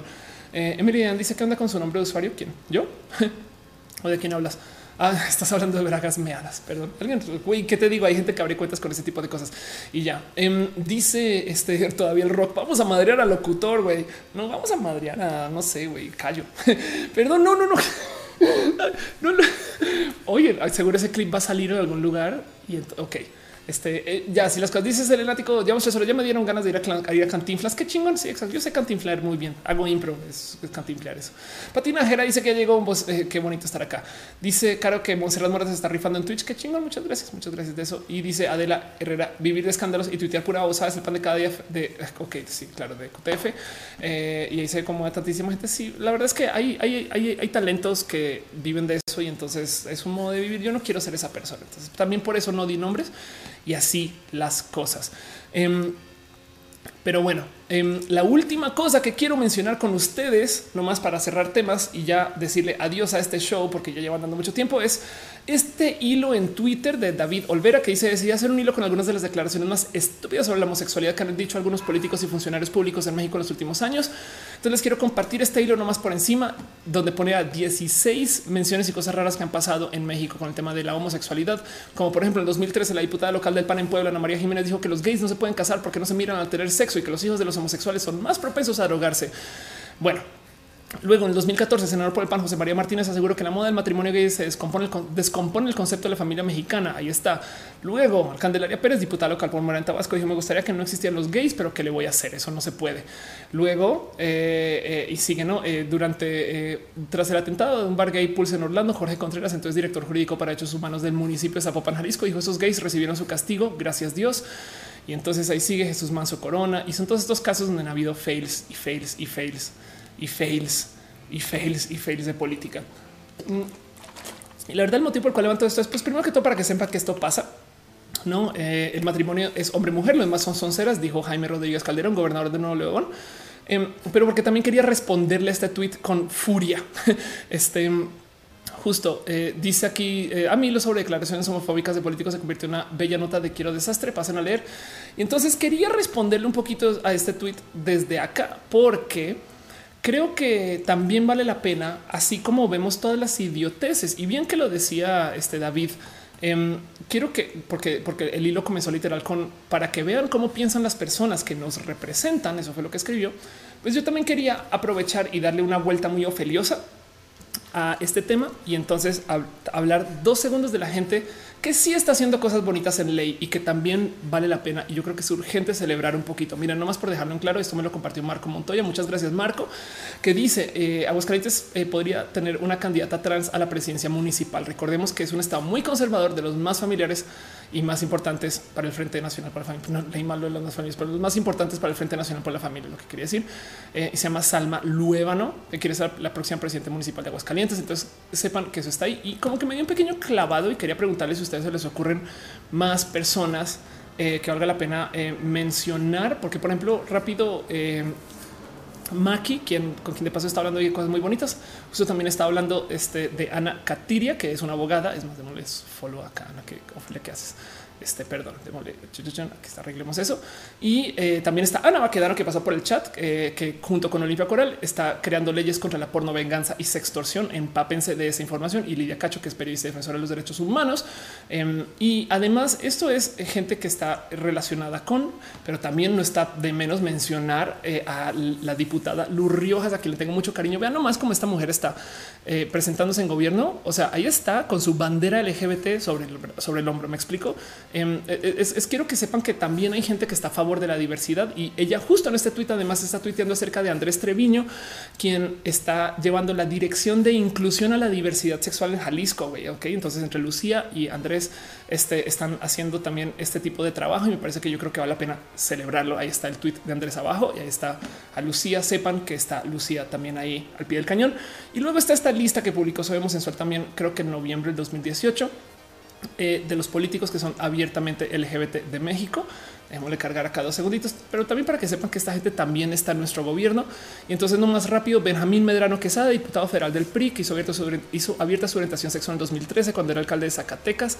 Eh, Circe Camacho Bastida, una chica abiertamente lesbiana que se ganó un lugar para ser parte de los nuevos diputados de la Ciudad de México. José Luis Rodríguez Díaz de León, diputado de la Ciudad de México. Em, Reina Celeste Asensio Ortega, que inició hace dos años como secretaria estatal de la diversidad sexual de Morena, ahora será la diputada federal plurinominal del estado de Michoacán. Temístocles Villanueva, quien le tengo mucho cariño, que ganó en las más recientes elecciones de México como diputado de la Ciudad de México, convirtiéndose en uno de los políticos abiertamente LGBT de México. Rubí Suárez Araujo, que quien también es espectacular, que no sé si sabían, somos como de la misma altura y no sé, en fin, me cae bien y es una persona y además también es guapísima, pero bueno, y también Enoe Margarita y es una mujer trans y Enoe Margarita Uranga Muñoz, Diana Sánchez Barrios, Lolkin Castañeda y así. Entonces quiero también recordarles que así como están estos idiotas diciendo cosas, también tenemos gente que está bien chida, güey, está bien pincho chida. Em, creo que la última persona que vale la pena mencionar no es necesariamente alguien que viva dentro de la diversidad, pero vaya como ha apoyado también. Em, y en este caso es este, la senadora Citla, eh, Citlali Hernández, quien eh, ha estado moviendo mucho desde una cantidad de esquinas y lugares, cosas relacionadas con todo esto de la diversidad. Estoy casi segura que Citla no vive en la diversidad de ella, pero vaya como apoya. Y en este tuit en particular pueden ver desde ya cómo Citla está, de hecho, junto a Iván Tagle, este, hablando acerca de las terapias de conversión. Entonces, quería dejar eso en dicho también, porque una cosa, una cosa es eh, todo esto que se habla de los idiotas, pero que no se les olvide que también hay gente bien pinche chida que nos está apoyando. Y esto es nuevo, porque yo me acuerdo que hace cinco o cuatro años yo no hacía más que decir, güey, yo no hay nadie que sea abiertamente LGBT en el gobierno mexicano y de repente, ¡boom! Todo esto pasó. Entonces, cada quien desde su ángulo, cada quien desde su esquina, dice Ana Baquedano Ofelia para presidenta. Ya quisiera, pero eh, bueno, puedo ser presidenta de mi departamento frente al gato y eso, eh, porque el gato es muy difícil de gobernar, em, como podemos ver. pero, pero como sea, quería responderle ese tweet también con un poquito como de sí, güey, también hay gente chida de los cuales hay que hablar. Dice Flutter Dash, bueno, hasta hace poco me enteré de la regidora Ruby, es lo máximo. Eh, dice Relcay, luego vos como futura presidente y dale cara como jefa de seguridad porque martillo. Marco Montoya dice también Olga Sánchez Cordero parece mover muchas de las cosas totalmente de acuerdo. Si eso es verdad, vale una pena mencionar. Ahí Chica Gamba dice en Oaxaca, el istmo Tehuantepec, las muchas son muy, importantes para la comunidad. O creo que en ese caso también se no, no, sé si también son los muches, las muches. Perdón si la arruino con este pronombres, pero pues sí. Carla dice que se va a dormir. Buenas noches, buenas noches, Carla. Metal Blue dice es frustrante que la élite política de México que debe defender por el pueblo son los primeros en atacarlo. Eh, Dice Junior Díaz, me encanta Roja, me hace reír mucho con tus fails. Soy un fail y si sirve que eh, se puedan reír de mí, chingón. a niveles dice Suri Lobos Pailinson. Dice en la mañana le pregunté a mi tita que qué pensaba de la homofobia. Me dijo que estaba mal, pero que también estaba mal la homosexualidad. Yo me quedé como con el meme de Chloe. qué raro, güey, qué pedo. O sea, no puede ni estar en contra ni a favor. Metal Blue dice que Matú es anarquista. Sí, de hecho, bueno, más o menos, ¿eh? porque Matú eh, ahorita eh, trabaja cuando lo deja trabajar el sindicato y entonces tenemos que tener rutas y complejas negociaciones acerca de sus presencias y estas cosas. Pero bueno, no más para cerrar todo y para recordarles a ustedes de cosas bonitas y de que sepan que esto también está siendo eh, algo que se discute aparte de las mil cosas que hay ahorita en temas y de los que ya les hablé. También sepan ustedes que el cuento de las ecosig, de las terapias de conversión, de la pelea contra las ecosig sigue andando y en este proyecto Sheila eh, eh, y la gente de Cine Caníbal están tuiteando acerca de Corazón Borrado. Corazón Borrado es una película que los invito a que sepan que exista y veanla acerca de un chaval que lo llevan a una terapia de conversión y todo lo que sucede en esa susodicha terapia y esa película va a estar presente. Boy Erased eh, o en español Corazón Borrado. Sí, creo que sí. Pero bueno, todo eso, todo eso, todo eso para cerrar tema formalmente. Yo creo que no tengo absolutamente nada más de qué hablar hoy, excepto recordarles que hoy hablamos acerca de todo lo relacionado con la salud mental, la depresión, cómo lidiar con la depresión, lobotomías, cómo enfrentamos con herramientas, algunos tips, trucos y cosas que vienen desde mi aprender y mi conocer, que recuerden que no necesariamente tiene que ser la verdad revelada. Acuérdense que todo lo que yo diga es para que ustedes cuestionen. Luego hablamos acerca de los eh, emprendimientos de 500 Latam, las rupturas amorosas, Cala Sofía, el Reino Unido, Shira, este, el caso de Luigi Trans, sin comentarios, el equipo mexicano de lesbianas, hablamos de Venezuela, hablamos también acerca de lo que pasa con las redes sociales y luego hablamos acerca de mi tweet. Entonces todo eso, y ahora sí me voy formalmente a la última sección del show, pregúntale a Ofelia, a mí también todas sus preguntas, me pongo a su disposición y ahora sí cierro el show como es el show. Muchas gracias por acompañarme con todo eso. ¿Cómo van, banda? Les pregunto yo a ustedes como si me tienen que decir que van bien. Perdón, Edu Ross ya dice hasta mañana. Bye. Sí, ha sido un show largo, pero pues bueno, esperemos que a lo largo de la semana, quien lo vaya escuchando a lo largo de la semana tenga mucho más que escuchar. Aldo Receta dice esas terapias de conversión morirán. Eso se tiene que cumplir. Qué bueno.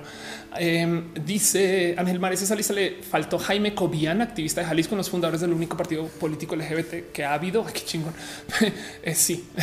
Em, y dice Marco Montoya, como católico puedo confirmar que la homofobia es pecado. Wow.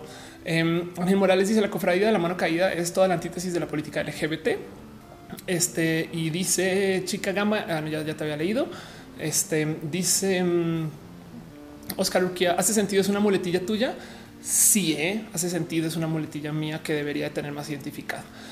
Kiwi dice sigo agradeciéndote mil lo que ya te agradecí. Gracias. Para los que no saben, Kiwi, quien es una eh, persona bien cool de paso, pero pues que está en el chat de Twitch como Ahmed Si Kiwi, em, está dando clases de francés de modo remoto desde no sé si Twitch, pero bueno, que se está promocionando en sus redes sociales y entonces eh, yo le di un poquito de promoción. Empapes un poquito lo que hace Kiwi y así las cosas.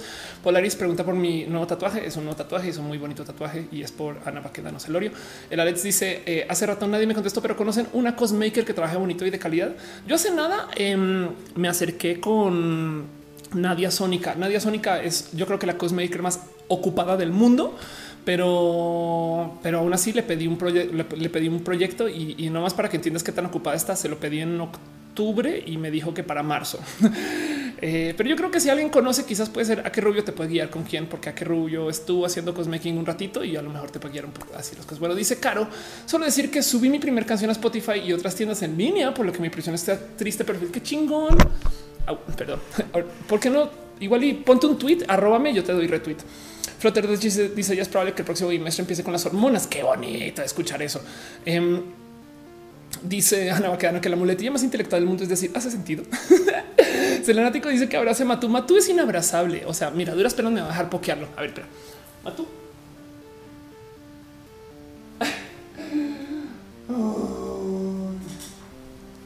Pero bueno, ahí está. Vean, vean su, cara de güey, me despertó, me despertó esta vieja. ¿eh? O sea, qué pedo con esta vieja me despertó.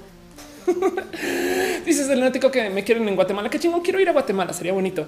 Dice Ciencias Naturales. ¿Crees que algún día vuelva Mauricio a YouTube? Veme. Tienes a Mauricio en YouTube. No tengo. ¿Sabes qué me pasa? Tengo tanto contenido de Mao que, o sea, sabes, con el look anterior que, ya como que ya, ya se me acabó, güey. Y, la otra cosa es que eh, lo que yo tengo de Mao es de un güey de hasta 28 años. Entonces, como que se quedó por siempre joven. Como que a veces pienso, puta, si yo no hubiera transicionado ahorita, yo creo que sería un güey gordo pelón. No sé, no sé. como que digo que, que bueno, que no sé. Ah, en fin, Luis Fernando dice, léeme. Hola. Em, a ver qué escribiste, a ver si escribiste algo por acá arriba. Eh, dice, me has ignorado toda la noche, pero me quiero tatuar también un yes and. ¿Podría ver el tuyo? Ah, sí, por supuesto. Ok, vamos a tratar de hacer esto. A ver si se puede ver. Este es el yes and. ¿Sabes qué? Voy a... Lo, lo tuiteé más bien. Em, yes and. Ese tatuaje me lo hizo Chisco Romo. Entonces vamos a buscar en Twitter. Eh, Chisco Romo, of course, porque, porque no dudo que Ofelia siendo Ofelia, yo le di crédito. Aquí está, sí, ve muy bonito. Ok, entonces, este, googleate, este es Chisco. Le tengo mucho cariño a Chisco. Él, justo hace estos diseños de lettering y él me hizo el diseño en sí. Y pues yo le tuiteé. Entonces ahí tienen la búsqueda Chisco Ofelia. Y este es el tatuaje como lo hizo el Yes And. Yo le puse los puntitos rojos porque Ofelia, pues obviamente no podía no tener algo en rojo y lo traigo aquí. No, pero bueno, así las cosas. En fin, este dice Angélica que sí creo que los antiandrógenos combinados con estrógenos pueden causar depresión. Se sabe que en algunos casos sí, sobre todo si tomas progesteronas, por ejemplo, también. Entonces eh, monitorea eso. A veces la depresión puede ser por tener bajos estrógenos. Em, y, entonces eso es algo que tú deberías de ver con tu endocrino y ver más o menos dónde te sientes bien. Y no olvides que cuando estás haciendo un proceso de reemplazo hormonal vas a tener una circulación diferente, no por decir mala, pero diferente. Entonces también igual y aprovecha.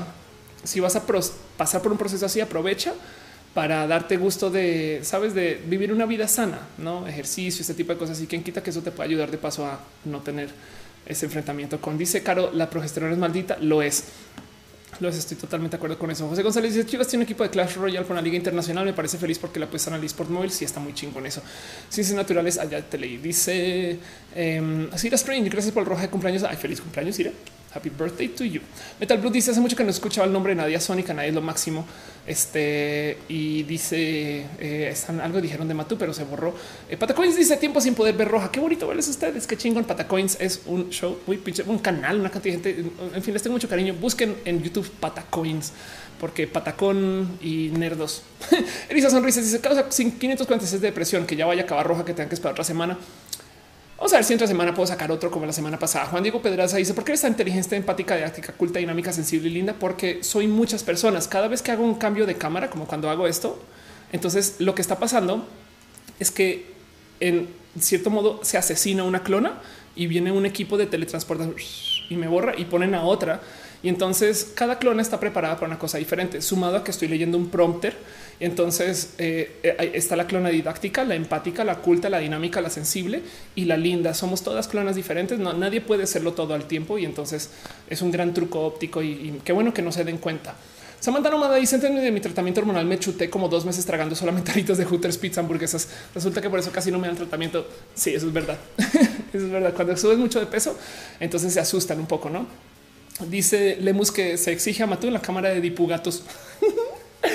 Ay, qué cagada. Mauricio Castellanos dice: Oliver, ¿crees que existe alguna forma de evadir la menopausia con algún tratamiento de hormonas? No, evadirla. Bueno, eh, no te va a gustar esas.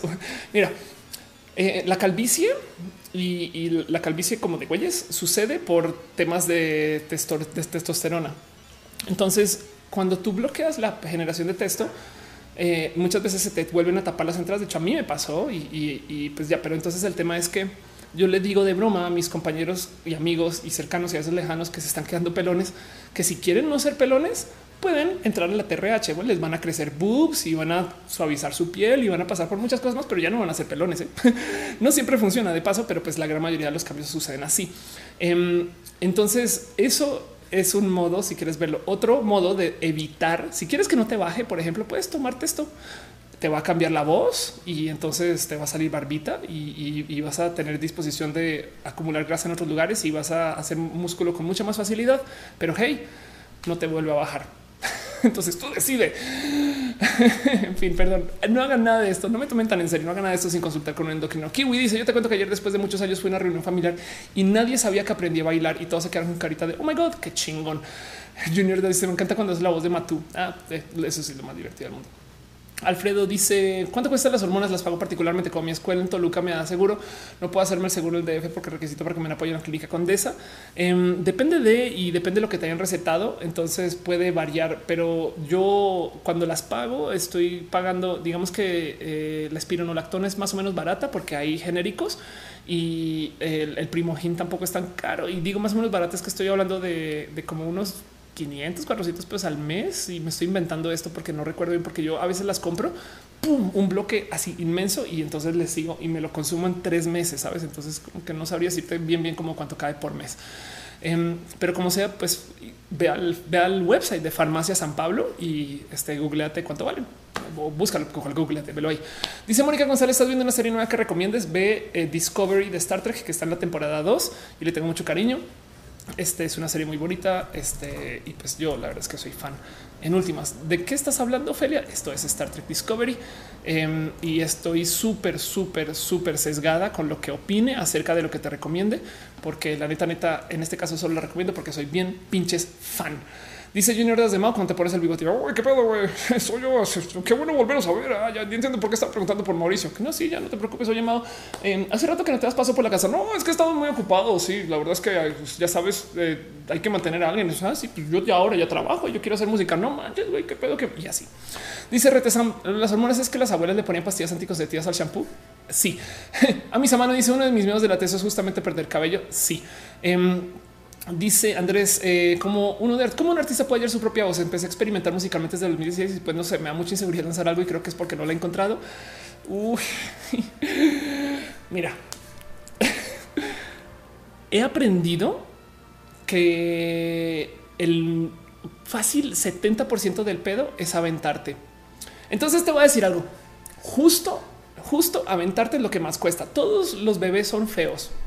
No es que estén contra los bebés es que si tú, si tú lo avientas y está feo y se ve feo, te da pena y te obligas a mejorar. No hay de otra. No hay de otra. Solo, solo puedes aprender a los putazos. Entonces, lo primero es cómo encontrar tu propia voz. Eso es un tema de horas de vuelo, es de, es de hacerlo tanto que ya tengas mañas y esas mañas se vuelven tu voz. ¿Hace sentido? Y del otro lado, que imites a tantas personas, que tengas herramientas para que esas mañas sean muy únicas. No es, como em, eh, hay un modo de, hacer música que es como de estudiante de música de primer año y, te va a salir. A mí me sale así como estudiante de música de, arrancando, no así es como canto yo. Em, pero en últimas, solo arrancas imitando y, y es vital que te avientes, porque si no, entonces nunca te pones presión para mejorar. Es el único modo que yo creo que se me ocurre para aventarte a hacer cosas. Es imitar y tirarte ahí al ruedo y que se vea feo, güey, y ni modo. Así las cosas. Este dice, em, vean, dice Patacoins que vean Punisher, ándale. Dice eh, Ariel Rosas que un capítulo de la semana pasada de Star Trek Discovery, totalmente de acuerdo. Isaac García dice, ¿qué opinas de los científicos que han teorizado que un universo espejo antes del Big Bang? Mira, me parece bien pinches bonito que se hable de todas estas cosas que pasaron hace tanto tiempo y con tan poquitas pruebas, em, porque dan modelos para cómo podemos predecir hacia nuestro futuro. Y eso me parece bien bonito. En fin, Danny Troll dice: Ya no platicaste cómo te fue en el circo. No, no platiqué del circo y se me súper olvidó. Y eso que Adri Pani está en el chat. Em, yo creo que en últimas, igual y lo hago más bien en Instagram o algo así, pero para los que no saben, estuve en el circo. Eh, si fui jueza, ya, ya tengo, lo tengo ya muy lejos, em, fui jueza de eh, un como concurso de talento de circo. Fue muy bonito de ver y, siempre es espectacular ver que hay gente que se entrega del total para el desarrollo de su talento. Em, pero yo creo que yo creo que lo va a subir en tweets y en Instagram. Em, y como sea, es un cómo me llena el corazón el circo, toparme con esta gente que le dedica su vida entera a ensayar una sola cosa. güey. Y eso hasta me inspira un chingo porque, porque es arte tal cual. Y así las cosas. Dice Mauricio Castellanos: tienen música propia. Tengo, está muy cagado. Escribí dos canciones que no puedo cantar y es lo más frustrante del mundo. Em, entonces eh, las estoy como las estoy como editando y viendo demás. El, punto es todo esto va a salir prontito. Em, y, ya, si es que no es que consigo alguien que me las cante, que sería lo más triste, porque entonces, en fin, es todo eso. Brian Cooper dice: Una mujer trans tiene que entrar necesariamente en el estereotipo mujer delgada. No. Y de hecho, tengo un video acerca de eso. Eh, el, tema es que tú tienes que lidiar el. Si tú te estás haciendo una mujer delgada, sexosa, estereotípicamente bella y todas estas cosas para que no te digan hombre, entonces el pedo es que ya no lo estás haciendo para ti. Y, eso me, enseñó Elsa Ruiz. Elsa Ruiz, por si no saben, es alguien que es una mujer trans, este muy, muy visionaria. Em, quien eh, le tengo mucho cariño y es como yo en España. este hace las cosas bien pinches bonitas. No sé si saben, pero Elsa, Elsa no toma hormonas. No sé si ahora ya lo hace. Yo creo que no. Em, pero no toma hormonas güey. y, pues su, su transición es así. Y entonces comenta eh, justo, claro, estaba hablando ahorita lo que pasó con, el centro LGBT eh, y para que vean qué tan nos parecemos es estando pera y su show se llama Pizza con Piña. Güey. Entonces le tengo mucho cariño y como sea, ella en algún momento le pregunté acerca de sus hormonas y me dice es que no sé si quiero hacer todo esto para que los demás me digan que yo soy algo y es de güey. No, yo lo hago, lo hago por mí ya y me parece súper válido. Entonces, pues así, Selenático dice: la producción musical y te, hacemos arreglos a tu voz. Podría ser bonito. Em, Dice Ana Cristina eh, que le gustan mis cejas negras. Hoy volví a mis cejas negras, algo que le tengo mucho cariño desde mucho tiempo. Hay algo acerca de el cómo llevo yo mi belleza en general. Y es que yo suelo ser muy responsable con el maquillaje, mi cabello. Y, si bien me encantaría tener como eh, belleza muy típica, la verdad es que he descubierto que tengo una cantidad como de fallas en mi belleza. Saben como que mi cabello está trozadito, las cejas son de otro color. Y, aprendí a darle como amor a esta belleza eh, imperfecta que manejo. Entonces tener las cejas negras se volvió un a huevo, güey. Es, es que quién quiere mentir, güey. Son negras, hagamos las más negras. Así el cabello este güero, que evidentemente no es güero. Em, como que le, le, resto poder al tener, al deber ser de cómo es de la belleza, porque están bien rotos esos estándares de entrada y así las cosas. Pero bueno, dice Sara León, ¿cuáles podrían ser las razones por las cuales un hombre sano no puede tener una erección? Pues que no se te olvide que el órgano sexual más grande es el cerebro. Entonces, literal puede ser depresión. ya que lo hablamos. Pero hay mil motivos y sobre todo hay que entender que los cuerpos son tan variables que, puede haber literal una potencial desconexión con algo genital y ya, no? Pero bueno, estoy hablando sin saber eh, y así. Dice Karime, eh, me gustaría tener tu capacidad de tener, desarrollar talentos como tú. Mira, yo lo que tengo es tiempo en mis manos, porque el resto, la verdad es que soy una papa frita musical. Robenites dice, dejé mi trabajo para supuestamente trabajar en mi tesis, pero llevo dos meses sin poder empezar alguna idea de cómo iniciar. Em, sí, eh, este la teoría estándar de resolución de conflictos es reducirlo a tareas más digeribles. No pienses en la tesis, más bien primero publica o, escribe la intro de la tesis más chingona y luego escribe el final de la tesis más chingón, ¿sabes? Eh, como que vuélvelo pedacitos y ten micro entregas, porque si no, si te trabas en que el proyecto es tan grande que nunca arrancas eh, y te tienes que obligar a hacer eso por tu propio peso. Y si no, entonces ríndete. La otra es di ya no más, ya no voy a hacer la tesis a la chingada, lo declaré una falla y me dediqué a hacer otra cosa. Y ojalá eso te dé suficiente rabia para decir entonces no, güey, no me puedo retirar sin haberla hecho. No, y así las cosas. Chris sí dice que si conozco a Holly Radio, no, desafortunadamente no. Em, dice Danny Trouble que tengo su cariño y admiración. Qué chingón. Yo también, yo tú también tienes el mío. Es muy bonito poder platicar contigo. Jesse dice no es necesario. Brian, una mujer trans. Ah, ok, ya perfecto. Ya, ya vi que le está respondiendo. Scarlett Cat dice tía of rubia rojos. El tema de depresión estuvo genial y vasto. Hablarás de otro tema a profundidad como neurosis, fobias y psicopatías de en otro lado. Yo creo que sí. Algún día quiero levantar el tema de filias porque eh, le tengo mucho cariño a esto que, que, se sataniza de las cosas que te prenden em, y que eh, son bonitas de observar, ¿no? Como, como que la, cantidad de cosas que la gente erotiza. Güey, hay gente que tiene eh, lo que se llamaría un fetiche con que las personas se inflen, ¿no? Como globos. Y eso es de cómo llegamos a eso, ¿no? Como, cómo es la psicología del ser humano que eso este puede ser algo que te prenda, pues sucede. Y entonces me encantaría poder hablar acerca de eso, filias, eh, las cosas que se consideran sexual, dice eh, este y así. Pero bueno, em, dice eh, Mauricio Castellano, si fuera posible irías a comer hamburguesas con carne cultivada artificialmente y unas chelas conmigo sería lo más divertido del mundo. Pero bueno, Flutter Dash dice que hable de las filias, sería bonito. Este Nayeli Andrea Torres Jacobo dice también estoy en la tesis y creo que nunca avanzaré. No, nunca avanzarás. Y ya. Hagan realidad el fail. Ténganle menos miedo al fail de que el éxito hace sentido. Nos enseñan a perseguir este eh, solo la, puerta ganadora y, no gozarnos en el, hacer el oso, el no tener. Me explico, es como eso también es parte de güey. Es eh, aceptar que, que, procrastinamos. Está chido aceptar que, somos güey, que no podemos pelar, aceptar que saben. Es como que hay tantas cosas en el fail que son gozosas y que no nos damos como por lo menos chance de aceptar que eso está ahí. Pero bueno, em, Dice Simone Vilte, ¿algún consejo para luchar con la procrastinación? Justo hablando de eso. Lo primero es aceptar que ahí está. Em, lo segundo es, eh, yo me hago trampas con esto de la procrastinación, entonces yo siempre trato de mantener dos cosas por aparte para procrastinar, entonces procrastino una haciendo la otra. Es una, me tengo que mentir, es una realidad muy, muy pinches, em, si quieres verlo psicótica quizás, pero, pero sí me tengo que recordar a mí mismo, mí mismo, eh. Ophelia, acabó el show, ya estás cansada. Sí me tengo que recordar a mí misma, ya ven, mi psicología. Siento que recordar a mí misma, ten dos cosas este, y, haz trampa de una con la otra. Em, porque eh, si no, y, la otra es si, si en tu proceso de procrastinación estás haciendo cosas como, uy, bueno, cuando acabe de la temporada, entonces te la puta temporada para quitarte la excusa, ¿sabes? Em, e, e, eso e, es como es como es, muy complejo y hay que entender también de qué te genera la procrastinación. Hay cosas que tenemos que hacer y tenemos que aprender a hacer por mera disciplina, pero, pero de nuevo, si quizás le bajas a la importancia de la entrega, no este trabajo épico y lo vuelves como trabajitos chiquitos, igual y también pues estás procrastinando uno con el otro y cosas así. Pero bueno, en fin, Daniela Silva dice que abrazar el caos, que es la tesis, totalmente de acuerdo. Em, Dice eh, este Mago Suárez y la camiseta de calaveritas de Matú. Esa es de Jimo, no es mía, desafortunadamente. De hecho, ni siquiera es de Jimo, es de Fausta, su perrito. Entonces, qué bueno que se la prestó Matú y así las cosas.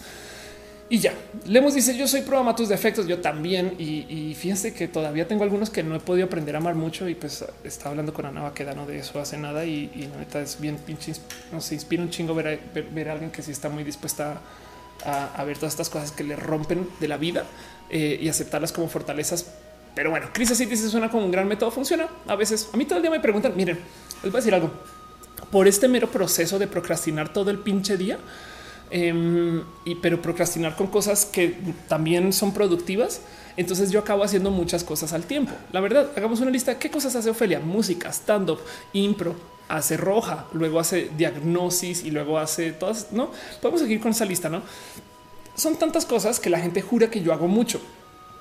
La verdad es que estoy haciendo solamente una cosa a la vez, pero como todo vive en redes, tiene vida que no es en el aquí y el ahora. O sea, mi último diagnóstico creo que fue hace dos semanas y todavía hay gente que me dice, ay, güey, qué chingón cuando haces diagnóstico. Que bueno. Yo sí, sí, pero pues llevo dos semanas sin hacerlo y aún así todavía hay gente que lo tiene presente como si fuera de ayer. Entonces, en la leyenda de las clonas y la leyenda de que yo estoy haciendo muchas cosas viene de que yo justo aplico este método para lidiar con mi propia procrastinaciones. Dejo de hacer una para hacer otra y entonces siento que no estoy haciendo lo que tengo que hacer, pero lo que estoy haciendo sigue siendo productivo y es una automentira, pero funciona muy bien y así las cosas. Metal Blue dice la tesis la culminación de los estudios que realizaste y que te apasionan, porque para muchos es algo difícil, porque es una entrega que se mitifica demasiado, em, porque representa el cerrar justo con todos esos estudios, porque representa eh, a veces, a veces mucha gente entra para investigar un tema, pero no, no ese tema. Hace sentido, es como güey, yo quiero aprender, no sé, de psicología analítica, pero no me apasiona tanto esto de estar midiendo personas que le tienen miedo al Uber y, comparar de si se pide, si da más miedo si lo pido desde la app a, que si lo pido desde la calle. No sé, me inventé esa teoría, pero me explico. Entonces, entonces también puede que también las tesis tienden a ser tan precisas que hace súper épico una cosa muy, pues una pequeña nimiedad. No, entonces también es como pues, tengo pasión, pero no, no tanta y menos de ese tema. Entonces puede ser, no? Del otro lado, pues hay gente que ya trae su tesis escrita antes de entrar y las cosas. En fin, Paula León dice estaría cool que en un próximo rojo tocaras el tema de las parasomnias. Wow, qué pedo, qué bonito. Este y dice que cada, que te jala la blusa me distraigo. Perdóname, yo también un poquito, ¿eh? porque lesbiana. y así dice Monserrat Morato. Dice no, todos tenemos presentes que Canvas siempre nos promete este tema. ya sé. sí, Canvas me duele mucho en el corazón. Es que te matan. Es que Canvas sí, sabes que a lo mejor Canvas son mis tesis y así. Dice Asmaria, yo me hablo todo el tiempo masculino. Qué chingón, gracias por decirlo. Dice eh, Mago Suárez, eres multifuncional. Anda, soy como una navaja suiza. y dice, Caro, me gustaría mucho un video, de teoría de cuerdas y transmisión de datos con ellas. Sería súper bonito y a lo mejor sucedió en un universo paralelo. Polaris dice a mí me están dando ganas de estudiar la maestría y luego se me quitan. Em, cuando tengas dudas, asume por un día o una mañana que ya tomaste la decisión, sea buena o mala, y checa como check your feelings, no? Este es, como es como el tema de tirar la moneda al aire y antes de que caiga ya sabes y, decides qué pasa si cae en, un lado o del otro. Y entonces cuando la agarras ya decidiste, sabes, es como si sale de uno ya estaría triste o no, o si, si sale el que no quieres, me explico, es como que lo importante no es lo que decía la moneda, sino cómo te sientes con la moneda. Entonces yo aplico mucho esto con mis decisiones en pues lo voy a decidir ya de plano y lo voy a vivir como si ya se haya decidido y checo mis sentimientos en ese proceso. Si me siento feliz, sigo por ahí y si no, pues no. Y así las cosas. En fin, dice eh, Diego Cortex, solo puedes aprender a putazos. sí, un poco. Heidi Good, si has leído El poder de la hora, no, pero, pero suena bonito. Dice Jan Muñoz, eh, opinión de Full Metal Alchemist. Antes vi, antes vi eh, Full Metal Alchemist hace muchos ayeres, sobre todo porque Eri de D, este mi amiga Eric, eh, que está en Colombia, bueno, ahorita está en Oaxaca. Eh, es re fan de Full Metal Alchemist. Le tengo mucho cariño, sobre todo este cuento de eh, el intercambio. Sabes, como que no, no tienes que dar algo para recibir algo y, la serie se trata de eso. Entonces le tengo mucho cariño. Odio, evidentemente, odio el anime hecho live action, aunque me parece divertido que lo hagan. Es como un güey, esos, esos ejercicios no son baratos ni fáciles pero es un yo estaba bonito en dibujado. en fin, bueno, Scarlett dice por qué sucede el autosabotaje. Yo creería que es porque hay muchas cosas que desde alguna lógica no es sabotaje. Hace sentido. Es como igual y tú sabes que es problema algo o le temes irracionalmente a algo, pero no lo has puesto en palabras. Entonces te autosaboteas. Hace sentido.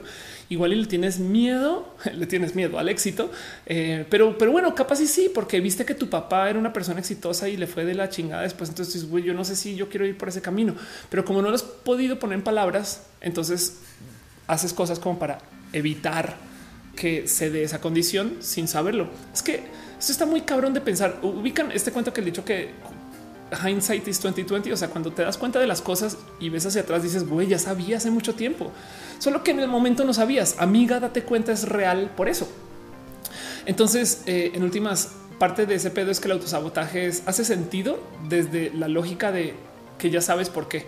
Pero si no, tú piensas que solo te estás saboteando muy racional. Creería yo, creería yo. Dice Patacoins en nuestro canal hice una freidora de full metal alchemist. Es como el canvas de Patacoins. Qué chingón. Em, Marina Lua dice: Se supone que estaba haciendo la tarea de maestría y empezó roja. Ve roja, no cuenta como procrastinar. No, déjala de fondo y haz tus cosas. Vaya, por favor. Yo no puedo ser la excusa de ningún estudio y ya. Rognarok dice solo quería decir que soy trans y no va a transicionar. Me parece muy bonito que lo puedas poner en palabras y la neta neta es una decisión bien pinches importante y pues ahora eh, ojalá te dé paz el vivirlo así y sería bonito saber de cómo es tu vida siendo una persona que es trans que no va a transicionar. Me parece bonito eso. Dice Selenático, ¿crees que exista la piedra filosofal? Uy, pues visto desde lejos, si tú consideras toda la tecnología que tenemos, bien puedes escribir una historia de Tolkien con la tecnología de ahorita entendiendo cómo funciona la tecnología, pero con el misticismo de Tolkien. Es como eh, las varitas de Harry Potter, igual y son celulares con dispositivos Bluetooth y apps. Me explico, solamente que no tienen pantalla. Em, hay muchas cosas que hacemos. O sea, para una persona que no entiende la tecnología del celular, es una pieza de metal y plástico que brilla y que si tú acaricias, llega comida a tu casa o un date, no? O un coche para llevarte a algún lugar. No es que es wow, qué pedo, güey, magia. Em, o tienes acceso a toda la música del mundo en esta barrita, no es de qué pedo, güey. Entonces, em, yo creo que este eh, en eso ya tenemos varias piedras filosofales dentro del entendimiento que son química ¿no? y, biología y, demás. ¿no? Y está bonito y así. Pero bueno, en fin, así las cosas, así las cosas. Em, dice Pablo, cuando estás consciente del autosabotaje, entonces pues ya no es sabotaje, no? Este Monserrat Morato dice, dice, trajo chorros de libros, artículos que no acabo de leer, tiene años este que estás hablando. Em, y dice Cris Barrera que platicamos. Yo creo que yo también voy a responder esa pregunta con un yo ya ni se estaba respondiendo sus preguntas y yo creo que con eso ya tengo absolutamente todo lo que tenía para mencionar el día de hoy. Fue un roja espectacular, la pasé re bien. Siento que fue un roja más formal que el anterior porque ya estoy volviendo a tomar ritmo y me gusta mucho hablar de ese tema. Saben, eh, el tema de, de este, la depresión en particular lo traigo muy presente porque yo creo que vamos a tratar de poner esto aquí. Lo traigo muy presente porque es algo que me di cuenta hace muy poquito que, puede ser mi vida, ¿no? Entonces, eso es algo que para mí es nuevo y, la verdad es que no me ha causado complicación. Capaz y lo que yo tengo es que soy una persona triste, no depresiva y tengo que también entender eso. Ok, pero como sea, es un, es un literal, literal. Es que para que vean qué fue lo que pasó, hice un literal casi que quiz de BuzzFeed de eres una persona depresiva y resultó pues que sí, de cinco de seis cosas que se usan para diagnosticar si alguien está viviendo con depresión, yo cumplo con cinco y entonces tu momento de wow, qué locura. Y después considere y si sí, y entonces hablemos de eso. Y qué bueno poder platicar tanto con ustedes, porque yo creo que lo más importante de todo esto es muchas personas vivimos con. Y si entendemos que esto no es solo de nosotros, ya hicimos mucho. Si lo ponemos en palabras, ya hicimos mucho. Entonces, eso es todo lo que tenía con ustedes para hoy. Mucho cariño amor. Gracias por pasar a acompañarme. Le quiero dar un agradecimiento especial a toda la gente bonita que ha estado aquí. Aquí dice que yo siempre he dicho que yo nací malita mi tristeza.